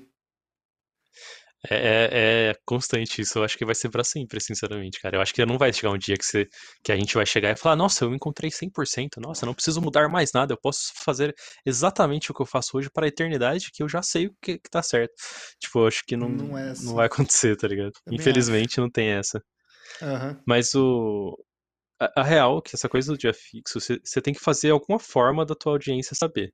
Não precisa ser um dia fixo sei lá, pode ser no título da live ter o nome do bloco, ou ter. Você sempre avisar na rede social, gente, hoje é live de não sei o que, daqui a pouco Puta, começa lá, cola ali comigo. Começar a tentar é, fazer isso. Sempre avisar, deixar claro pra galera o que tá acontecendo, tá ligado? Como que você lida com só... as redes sociais? Nossa, eu sou péssimo, cara. Nossa. Eu também, cara. Você acha que. Se tem um lugar que eu sou diferença? fraco, é rede social. Faz Você pra caramba, faz, velho. Faz pra caramba, né, cara? Eu. Faz. Eu me esforço, cara. Eu sou muito esforçado com o Instagram. E eu ainda acho que ainda falta ali um pouco mais de comprometimento, sabe?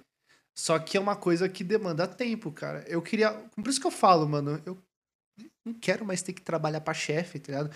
Eu, eu trabalho muito, cara. Tem dia que eu trabalho 15, 16 horas, velho. Tá ligado? Nossa. Tem dia que eu trabalho isso, porque eu trabalho, eu escolhi trabalhar com audiovisual. Quando eu era jovem, eu pensei, nossa, vai ser mó da hora trampar dentro do estúdio, operar umas câmeras foda, fazer umas gravação dentro do estúdio. E realmente, cara, eu, eu gosto do que eu faço. O problema é carga horária, velho. Tipo, tem dia que eu entro lá no estúdio 6 da manhã e saio 10, 11 horas da noite. Tá tem dia nossa. que é assim. Por quê? Porque... Pode ser o trabalho mais lindo do mundo. Porra, essa carga horária é de matar, velho. Não, mas é que eu eu aceito isso, entendeu? Porque é. eu ganho por hora. Então, quanto mais eu trabalho, mais eu mais ganho. ganha. Só que hum, eu já tô meio cansado de ficar trabalhando tanto assim. E eu meio que já acostumei a empresa que eu tô sempre lá, tá ligado? Que eu tô sempre lá para, é. der o que, para o que der e vier. Tanto que eu fiquei 15 dias de férias, os, os amigos que trabalham comigo lá mandavam umas mensagens pelo amor de Deus, cadê você? Esses frila aqui não dá não, tá ligado? porque, Sim.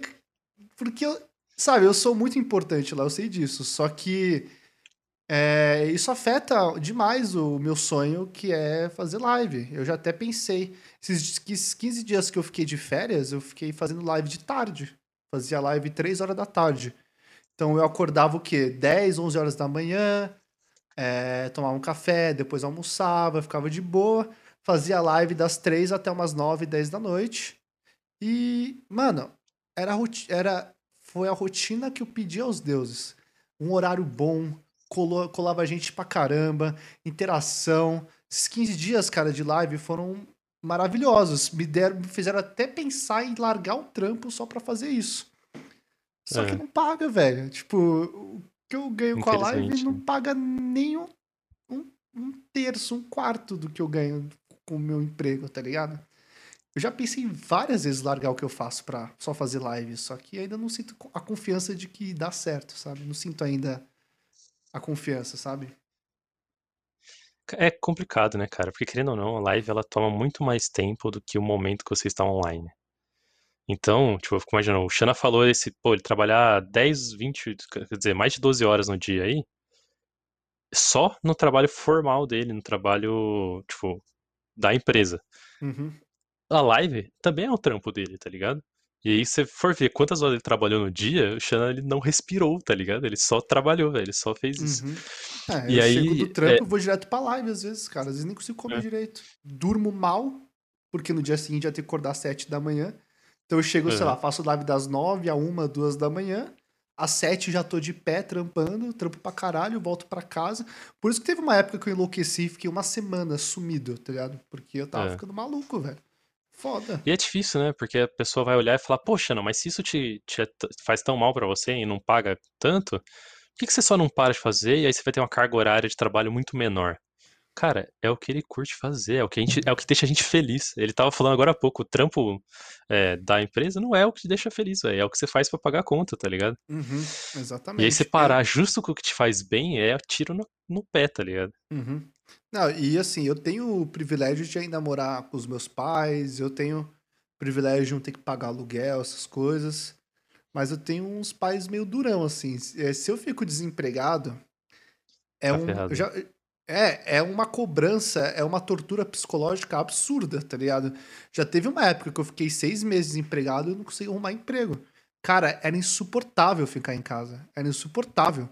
Minha mãe me via e falava, e aí, já procurou? Não vai sair de casa pra procurar? Era o, todo dia essa cobrança, tá ligado? Um dos. Então, Uhum. tipo. Ah, Faz você mora com seus mental, pais, né? você não paga aluguel, larga tudo, foca na live. Mas, cara, eu, eu ia enlouquecer mais ainda tendo cobrança dos meus pais pedindo, tipo, cobrança de dinheiro, sabe? Ah, você vai focar na sua Aham. live, mas cadê o retorno? Cadê? Sabe? Essa cobrança aí é foda. É, é por isso que eu não paro de, de trabalhar, tá ligado? É por isso. Cara, isso é uma coisa difícil na live, né? Porque eu vejo assim, teve épocas que eu passei muito, muito aperto financeiro, ma- mas foda, assim, sabe? Você falar, mano, tá, tá. De você acordar pensando nisso e dormir pensando nisso e falar, velho, eu tô ferrado, velho, minha vida tá Uhum. acabando financeiramente, tá indo pro ralo. É, e hoje eu não tô na mega saúde financeira, mas eu tô naquilo que você falou, ah, eu tenho um conforto, eu tô morando com meus pais de novo, então tá muito mais fácil, tá ligado? Tem muita coisa que facilitou pra caramba. É, só que tem coisa que, tipo, a- isso transparece na live. Quando você faz a live e você transparece desespero, por favor, me dê dinheiro, me ajude a pagar contas, as pessoas vão olhar e falar, tipo, nossa, mano, tá, tá transparecendo desespero, eu vou sair daqui, tá ligado? Quantas vezes eu já falei, galera, me deem dinheiro. já falei assim. É, tá ligado? já falei.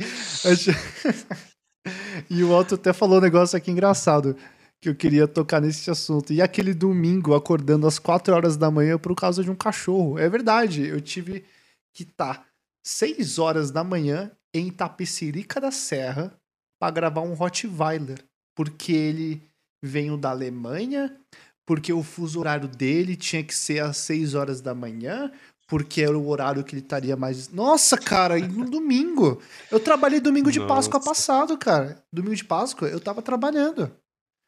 Porque o filho da puta do médico trabalha todo dia, porque ele é médico e trabalha todo dia. Então ele acha que a gente também tem que trabalhar no domingo.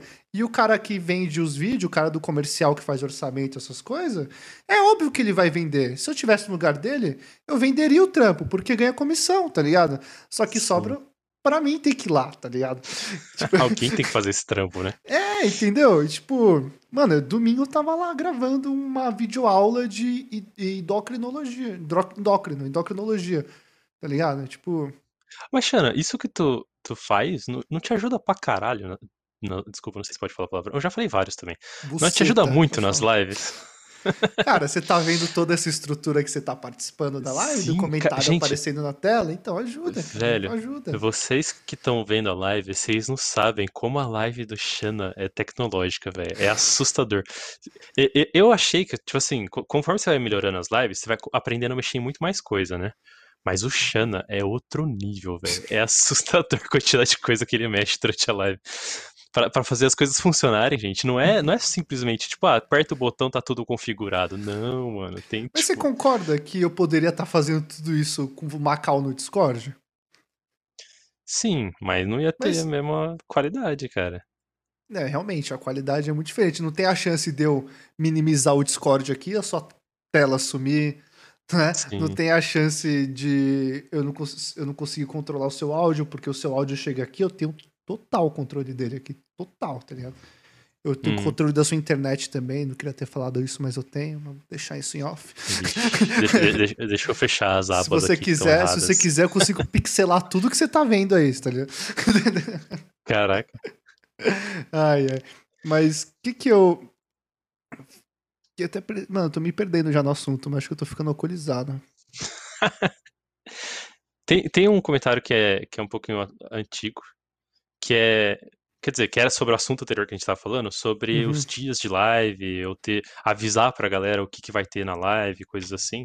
Que a caixinha perguntou sobre. Ah, isso não ajuda a ter um público que curte o jogo e não o streamer? Sim. O que, que você acha disso? Então, era um assunto que eu queria tocar que eu esqueci. É, quando o streamer tem ali o main game dele, é o streamer de Valorant, é o streamer de CS. As pessoas que estão lá, elas estão lá para ter informação do jogo, para aprender coisas sobre o jogo. Normalmente a gente que joga quer ver o cara, quer ver o cara que joga bem de Sage, por exemplo, e ele quer aprender a jogar de Sage porque aquele cara joga bem de Sage. Só que se esse cara resolver um dia jogar, sei lá, World of Warcraft, vai todo mundo embora do canal dele, tá ligado? Não estão lá, tipo, necessariamente Sim. por ele. Tanto que normalmente o streamer de main game, ele é aquele cara que quando ele tá jogando, ele tá jogando. Ele só vai interagir com o chat naqueles 15 segundos ali que de um round pro outro, ele fala um pouquinho ali, papapá, volta pro jogo, foco no jogo. Mas é isso mesmo que a caixinha falou. É, é um é um público que curte mais o jogo, não o streamer. Curte o streamer? Curte então, o streamer, mas eu curte o streamer jogando aquele jogo. Eu acho que isso tem a ver, Caixinha, com o lance de como o streamer é quando ele troca de jogo também. Porque, por exemplo, é, eu assisti um streamer que ele fazia muitos jogos variados, mas é, é aquele clássico, você abre a live e você não sabe o que ele vai jogar naquele dia, você não sabe o que, que você vai encontrar. E ele sempre tratava o jogo da mesma maneira. Tipo assim, ele, ele tinha vez que ele focava um pouco mais, um pouco menos, mas no geral, o jogo era o background e a live dele era o just sharing que tava passando no jogo, sabe? Tipo assim, uhum. ele ficava lá fazendo as missões do jogo, fazendo as paradas, mas ele ficava trocando ideia com a galera. E era tipo esse a live da caixinha eu... também, o pouco que eu fiquei tava assim. É, tava bem legal. É bem da hora. Então, mas esse é o tipo de conteúdo que eu curto mais participar. Tipo, uhum. quando, você, quando você vem aqui no Xana, você vê que o Xana faz piada o tempo todo, mano. É mó engraçado. E, tipo, não tem a ver com o jogo. O Xana, ele faz isso, tá ligado? É, e aí, quando o streamer vai lá e ele muda, tem jogo específico. Tem aquele jogo específico que o streamer muda, que ele, ele, ele vira outro streamer. Tipo assim, o que ele tava fazendo, ele para de fazer para focar naquele jogo. E se ele tá focado naquele jogo, não adianta ele não me avisar. Não adianta ele falar assim, ah, eu não vou marcar o dia de tal jogo, porque aí eu vou perder o público, o público vai ficar focado só nisso. Porque quando uhum. eu chegar lá e ele estiver fazendo aquilo, ele não tá sendo o mesmo streamer que ele é do, do conteúdo que eu curto pra, é, assistir, eu vou sair, tá ligado? Não importa se ele me avisou ou não avisou, eu vou sair. Uhum. Tá ligado? É verdade. O Otto falou um negócio aqui interessante, ó. Para mim existem alguns tipos de streamer. O pro player, main games ranked, o forfã, um cara de variedade zoeira, e o pilar da comunidade, o cara que manja muito de um game, tipo o Radomancer agora com Outriders. Isso mesmo, galera. Se vocês estão curtindo Outriders, vão lá com o Radomancer que ele ensina todas as builds aí impressionantemente bem. Desculpa, eu queria fazer o jabá. Mas é isso, existe. Sim, tá ótimo. Existe três tipos de, de streamer. Isso é verdade, cara. Isso é verdade. E às vezes, como eu falei, eu tô sempre nesse dilema porque o streamer de main game, teoricamente, ele cresce mais rápido. Teoricamente. Sim, cresce Só que mais rápido. Troca de jogo. Né? ele... É, troca de jogo pra você ver o que acontece. troca de jogo no meio da live. Puta, hoje eu vou jogar. Hoje eu vou jogar Tibia. Acabou, mano. Ninguém vai querer você jogar Tibia, tá ligado? Acho que ninguém mais quer E até você criar a comunidade do Tibia, até, até se atrair a galera do jogo novo, vai, vai tempo de live vazia, viu? É, verdade. Mano, o Cauã mandou uma pergunta já faz um tempo. Você tá aí ainda, Cauã? Eu vou te responder, tá bom? É, é uma pergunta que eu já respondi aqui algumas vezes, mas eu respondo quantas vezes forem precisar. Como você começou a fazer live e qual foi a sua inspiração?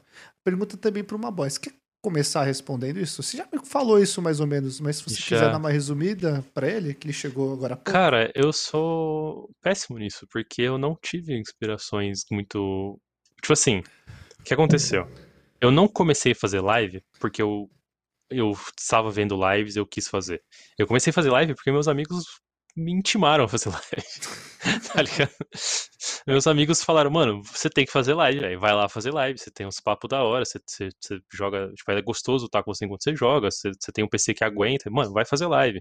E eu, tipo, mano, nem tava ligado que era live direito, eu nem, tipo, nunca tinha parado pra consumir live, e aí meus amigos mandaram, aí eu fui, fui, fui ver, fazer live. E aí, eu, o que acabou sendo minha inspiração, na verdade, foi o Contato Nerd, porque foi a primeira live que eu gostei. Porque a verdade é que fazia Uhum. semanas que eu tava entrando na Twitch, assim, tipo, quase todo dia, procurando live. Eu, mano, eu só achava muito live chata, que pra mim é chato. Tipo assim, eu sei que tem um público que vai curtir, mas o meu gosto pessoal, extremamente pessoal, tava achando chato pra caralho. E eu falei, mano, eu não vou fazer isso, porque não é isso que eu quero. Tipo, eu não, não- sabe, eu não me identifico com lives. E quando eu vi o Contato Nerd falando, tipo, tipo, conversando pra caramba, trocando altas ideias, eu falei, ah, isso eu gosto. Uhum. Isso eu acho da Trocar hora. Isso é ideia, o. né? É, o meu, meu negócio era trocar ideia, sabe? E aí E eu comecei a aí, fazer live meio que porque eu falei, ah, isso existe, sabe? Isso, isso é possível. então o contato E nerd foi a aí sua inspiração? foi. É, é, eu acho que de streamer, eu acho que o que mais tem é isso. Senão Uhum. seriam meus amigos que me intimaram a fazer. Uhum. O... Eu queria responder o Cauã aí, que eu comecei muito do nada, e eu era. Quando eu comecei, eu não assistia ninguém.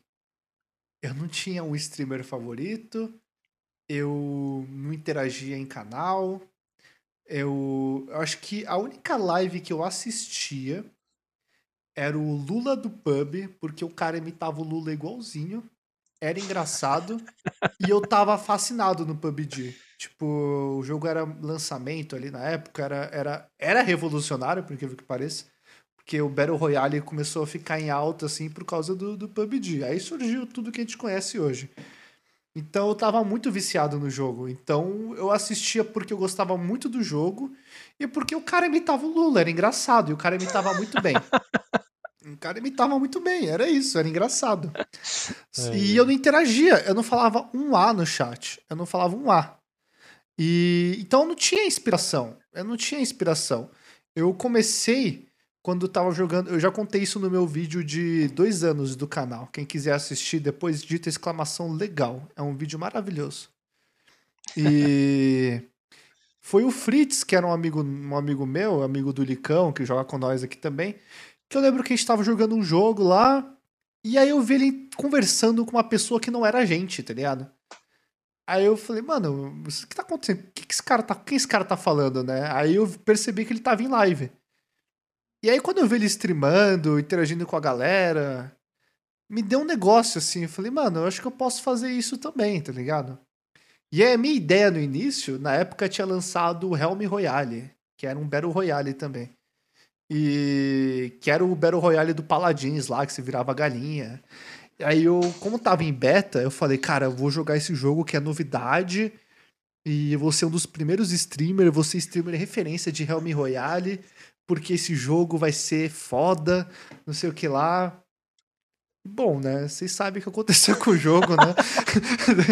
Vocês sabem que hoje tá rolando papo elegante e não É, então. verdade, né? Exatamente. E, e aí, quando eu comecei a fazer só Helm Royale e tal, eu. eu, tipo, não começou a dar muito certo, comecei a não gostar mais do jogo, aí eu comecei a tentar jogar outras coisas. E aí começou a aparecer gente aos pouquinho e tal. E aí, quando. Aí eu fui. O momento chave de eu começar a ter inspiração e de eu começar a participar da comunidade, porque eu, eu não tinha, eu não sabia o que era gank, eu não sabia o que era raid, eu não sabia o que era host, eu não sabia o que era sub, eu não sabia o que era nada, cara, porque eu não participava da Twitch, eu não assistia nada, tá ligado? não sabia. Eu era isso também. Eu não, o, o que eu assistia era o Lula do Pub, que era um canal grande já. Eu não sabia o que era um canal pequeno, a interação que a gente tem aqui, rápida, essa comunidade legal que a gente cria. Eu, eu não tinha isso, eu não sabia. E foi o Rocket League, quando eu comecei a jogar lá para final de 2018, que começou a me mostrar essa comunidade, porque a comunidade do Rocket League ela sempre foi forte, não, não é hoje que tá forte, ela sempre existiu, sempre foi forte. E, e começou a colar uma galera na minha live só de Rocket League. Foi conheci o Marcelo da Humilde, atual Celord.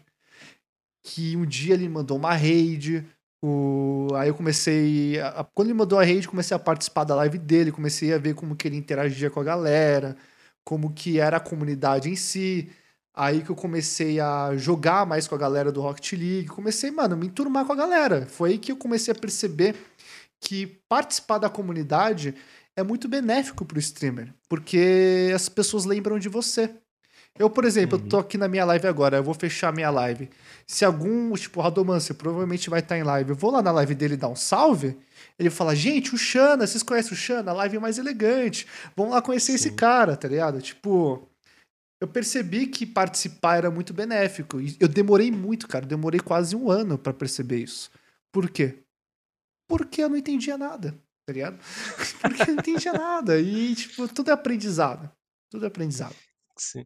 Mas esse lance de, de- do gank que você falou, ele é muito importante, acho que, pra live, porque ele cria um contato, assim, que querendo ou não, você tá mandando o seu público pro cara, você tá ajudando ele, e muitas vezes você nem conhece aquela pessoa, e, e cria já um vínculo inicial, né, uma desculpa inicial pra você já trocar ideia e tal. E assim, claro, tem a noção, né, gente? Quando você for dar o gank, dá pra alguém que tem mais ou menos o mesmo tamanho que você, ou alguém que tá, tipo, um público menor que o seu. Não adianta você, né, de novo, voltar, ah, vou dar um gank na Lanzoca porque ele vai me notar e vai falar de mim. Não, não vai. Ele vai estar tá Uhum. cagando, ele nem vai perceber que teve um gank seu. É. Mas eu acho que é legal, essa relação com a comunidade, ela se constrói de várias formas, inclusive no gank, tá ligado? E devagar. E aí também. você- É, não adianta achar que o cara vai te super achar super maneiro porque você deu um gank. Uhum. Vai dar o gank, troca ideia, participa da comunidade.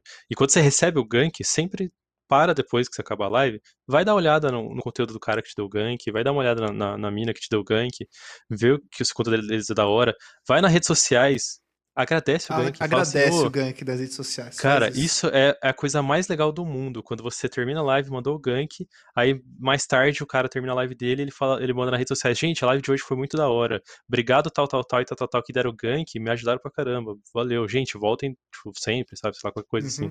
É importante. Isso é importante, você você criar esse vínculo e alimentar esse vínculo, né? Não falar, valeu, e continuar cagando, sabe? Tipo, não, É. faz. O que o Otto disse é legal. É como a vida profissional comum. Tem que fazer network pra aquecer também. Para abrir as portas, também serve para as streams. É, cara, stream, cara, é, é um trabalho também, né? É uma vida profissional. É, Tanto que quando eu esqueço de agradecer uma rede no Twitter, mano, eu fico muito mal. Tanto que esses dias aí, né? Foi a live de quinta, eu acho. Que no dia seguinte eu tinha que acordar cedo pra trabalhar. E aí eu fechei a live, mano, só fui dormir, tá ligado? E aí só É. no fim, só lá 4, 5 horas da tarde no dia seguinte que eu consegui tempo pra conseguir agradecer a rede. Eu até falei, gente, só agora aí consegui tempo, desculpa aí, obrigado a todo mundo, galera da Flypins. Aliás, galera da Flypins, um beijo, vocês são maravilhosos. Rocket League me apresentou vocês, vocês são maravilhosos. O Volpini, o, o Zé, o Garato, são pessoas incríveis. Um beijo no coração de vocês. Não sei se vocês estão vendo, mas eu, eu adoro referenciar eles aqui. São parceiros também. Nossa, eu, eu falo essas coisas, mas eu sou péssimo em redes sociais, cara. A gente Eu comentou também. mais cedo. O, Também. a meu maior falha, eu acho, como produtor de conteúdo em geral, é redes sociais. Eu também. Porque eu não consumo, essa é a real. Eu, eu faço, eu, eu faço o que eu, o que eu fazia no início com as lives é o que eu faço nas redes sociais hoje em dia. Eu tento Uhum. publicar as coisas sem consumir nada. É uma bosta, que é igual o, o Xana falou. No início, você ficou um ano sem saber nada, você só faz merda. Você, você não vai saber como que funciona a rede social, você não sabe interagir, você não sabe como que. Nossa, eu E eu sou assim. muito erro, viu? A, Tipo, a o erro, galera. o erro de. Desculpa de interromper, mas Não, vai. agora eu vou interromper. Tá certo, manda do, ver. do tipo de erro de chegar. Eu chegava, mano, olha que, que coisa. Eu chegava na live do Celord e eu falava: Ô Celord, antes era Marcelo na Humilde, né? Ah, É. eu vou fazer live agora, hein? Eu falava isso, tá ligado? E, tipo, isso é uma coisa que você não se faz, mano. Você nunca chega na live de caralho. alguém pra falar da sua live. Cara, eu demorei ele mais de gosta um de ano. você até hoje, velho. Gosta, Ele é gosta muito de mim pra forte, caramba. Ele gosta de mim pra caramba. Não, eu já me desculpei, cara. Eu aprendi, tá ligado? Porque é o tipo de coisa que as pessoas não são ensinadas. Quando eu conheci a Streamholics e eu vi todos os guias deles, eu comecei a ver os vídeos, comecei a assistir as lives da Streamholics. Mano, eu evoluí muito com o streamer. Foi aí quando eu percebi que stream realmente não é só sentar a bunda no PC, apertar lá pra jogar e esperar a fama chegar, tá ligado? Foi aí que eu percebi que. Mas, cara, por isso que eu falo, às vezes eu falo, pô, tô desde 2018 sofrendo aí, mas eu passei quase um ano e meio de aprendizado. Um ano e meio fazendo merda. Tá? um ano e meio fazendo coisa Hum. errada, que eu não sabia. Então, por isso que eu falo que cada um tem a sua história. Né? Cada um Uhum. cresce do seu jeito. Agora pode concluir. Desculpa é. se você lembra o que você vai falar ainda. Né? Não, não mas eu, eu, era sobre redes sociais. Cara, eu tenho muita hum. sorte que eu tenho meus iodas pessoais, como a caixinha acabou de lembrar ali, que eu tenho ela e o Contato Nerd, que eles me, me iluminam até hoje. E o Morte tá virando o meu Yoda pessoal também pra, pra coisas técnicas Aliás, eu fui mais. na live do Morte hoje, eu vi ele desenhando ideias. lá, só não dei oi, desculpa, mas eu tava lá. Sim. Não, o, e aí, essa galera que você vai construindo, você vai trocando ideia, mano, eles te iluminam muito nas suas falhas, tá ligado? Então, tipo assim, uhum. eu manjo muito pouco de redes sociais. A caixinha, ela já consome mais, ela já curte mais coisas, ela sabe como funciona e ela vai me ensinando. Eu, eu, eu, chego no ponto que eu não sabia os botões da parada. Sabe quando você, tipo, arrasta pro lado, abre uma câmera e fala, que porra é essa? Da onde vem essa bagulho? E aí você, tipo, não sabe o que tá acontecendo, você arrasta pro outro lado, acontece outra coisa, e você fala, mano, eu não sei nem os botões da parada. Esse é o nível de quanto eu consumo o rede foda social, é que entendeu? muda toda hora esses negócios. O Instagram muda toda hora, o botão muda de lugar, você quer fazer um negócio, muda, tudo muda, tá ligado? E... e eu, eu me cobro demais, cara, pro Instagram. Eu tava tentando manter os meus posts alinhados, depois tentar ver lá, tava tudo meio que três em três, assim, certinho. Uhum. Essa semana eu já caguei, porque eu esqueci de fazer dois posts. e eu precisava divulgar o nosso Papo Elegante. Falei, mano, como é que eu vou divulgar o Papo Elegante sendo que falta botar dois posts para deixar alinhado lá? E eu não Sim. sabia o que postar, não sabia o que criar. Eu tava sem tempo, porque eu tenho um emprego, uhum, né? Vida. Assim, é, é foda. E o negócio da rede social é isso, cara. Acho que precisa ter tempo, cara. O pessoal acha que é fácil postar coisa no Instagram, mas você precisa ter tempo para planejar o que você vai postar e postar no horário que você planejou, tá ligado? Sim. É uma coisa que toma tempo, mano. É dá trabalho, Instagram, Gente, Twitter, TikTok, nossa. Toda rede social. Viu? Tava dando dancinha, mano? Não, não, eu botei é tá? quatro clipes lá só e nunca mais. Só que eu preciso voltar a botar lá. Eu postei Sim. o clipe lá do Cut Day. Quem quiser ver lá, exclamação TikTok. Tem o, o clipe do Cut Day lá, é muito bom. Mas o, qualquer programa, tipo, qualquer produção de conteúdo, seja live, YouTube, redes sociais, ela não consome só o tempo que você usou para criar aquele conteúdo. Então, assim, a gente tá fazendo essa live agora. Pô, a gente gastou, sei lá, três horas aqui. Ah, Xana, isso te custou três horas? Não. O Xana está fazendo isso há muito mais tempo que três horas. Quantos quanto tempo ele ficou pensando nesse formato de programa, quanto tempo ele ficou arrumando esse layout, quanto tempo ele ficou pensando o que, que ele vai, tipo, quem que ele vai chamar, como que ele vai chamar, quem que ele... é, eu não sei porque eu poderia ter pego um template, colocado o logo e criar, e criar a vinheta em 10 segundos, em um minuto. Mas não, eu resolvi criar a vinheta do zero, sendo que a vinheta só passa 5 segundos do início e no final do programa. e eu passei Sim uma eternidade para fazer essa vinheta. Para quê? Não sei, mas eu sou assim, gente. Mas todo conteúdo, ele tem isso de, de, um processo até você chegar nesse conteúdo, que é de ideia mesmo. Você criar a, o conteúdo antes dele existir, alguém tem que ter pensado sobre ele, tá ligado? Uhum.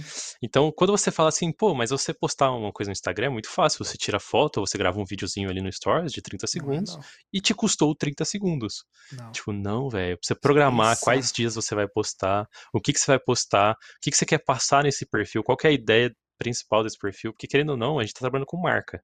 Ah, uhum. Ah, mas é só streamer. Streamer é marca também, é tipo, é, não deixa de ser, entre aspas, uma empresa. Demorei você tem que passar uma coisa específica ali. Se você começa a fazer um monte de stories aleatórios, às vezes, se isso não for sua marca, você vai estar tá dando um tiro no pé. Você tem que ver o que, uhum. que você uhum. quer com esses stories, qual é a sua meta com isso, quando e quais horários que funcionam para você e tudo mais, isso toma muito mais tempo do que os 30 segundos que você gastou para mandar aquele stories, tá ligado?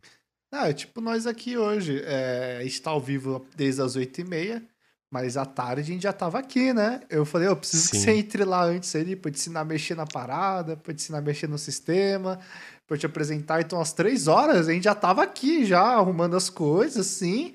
E aí, aí ele falou: não, 8 horas a gente estamos aí, então. Eu falei: não, 8 horas a gente tá aí. Mas assim, à tarde é. a gente gastou, sei lá, uns 40 minutos ali pra deixar tudo alinhado. E mesmo assim eu comecei errado.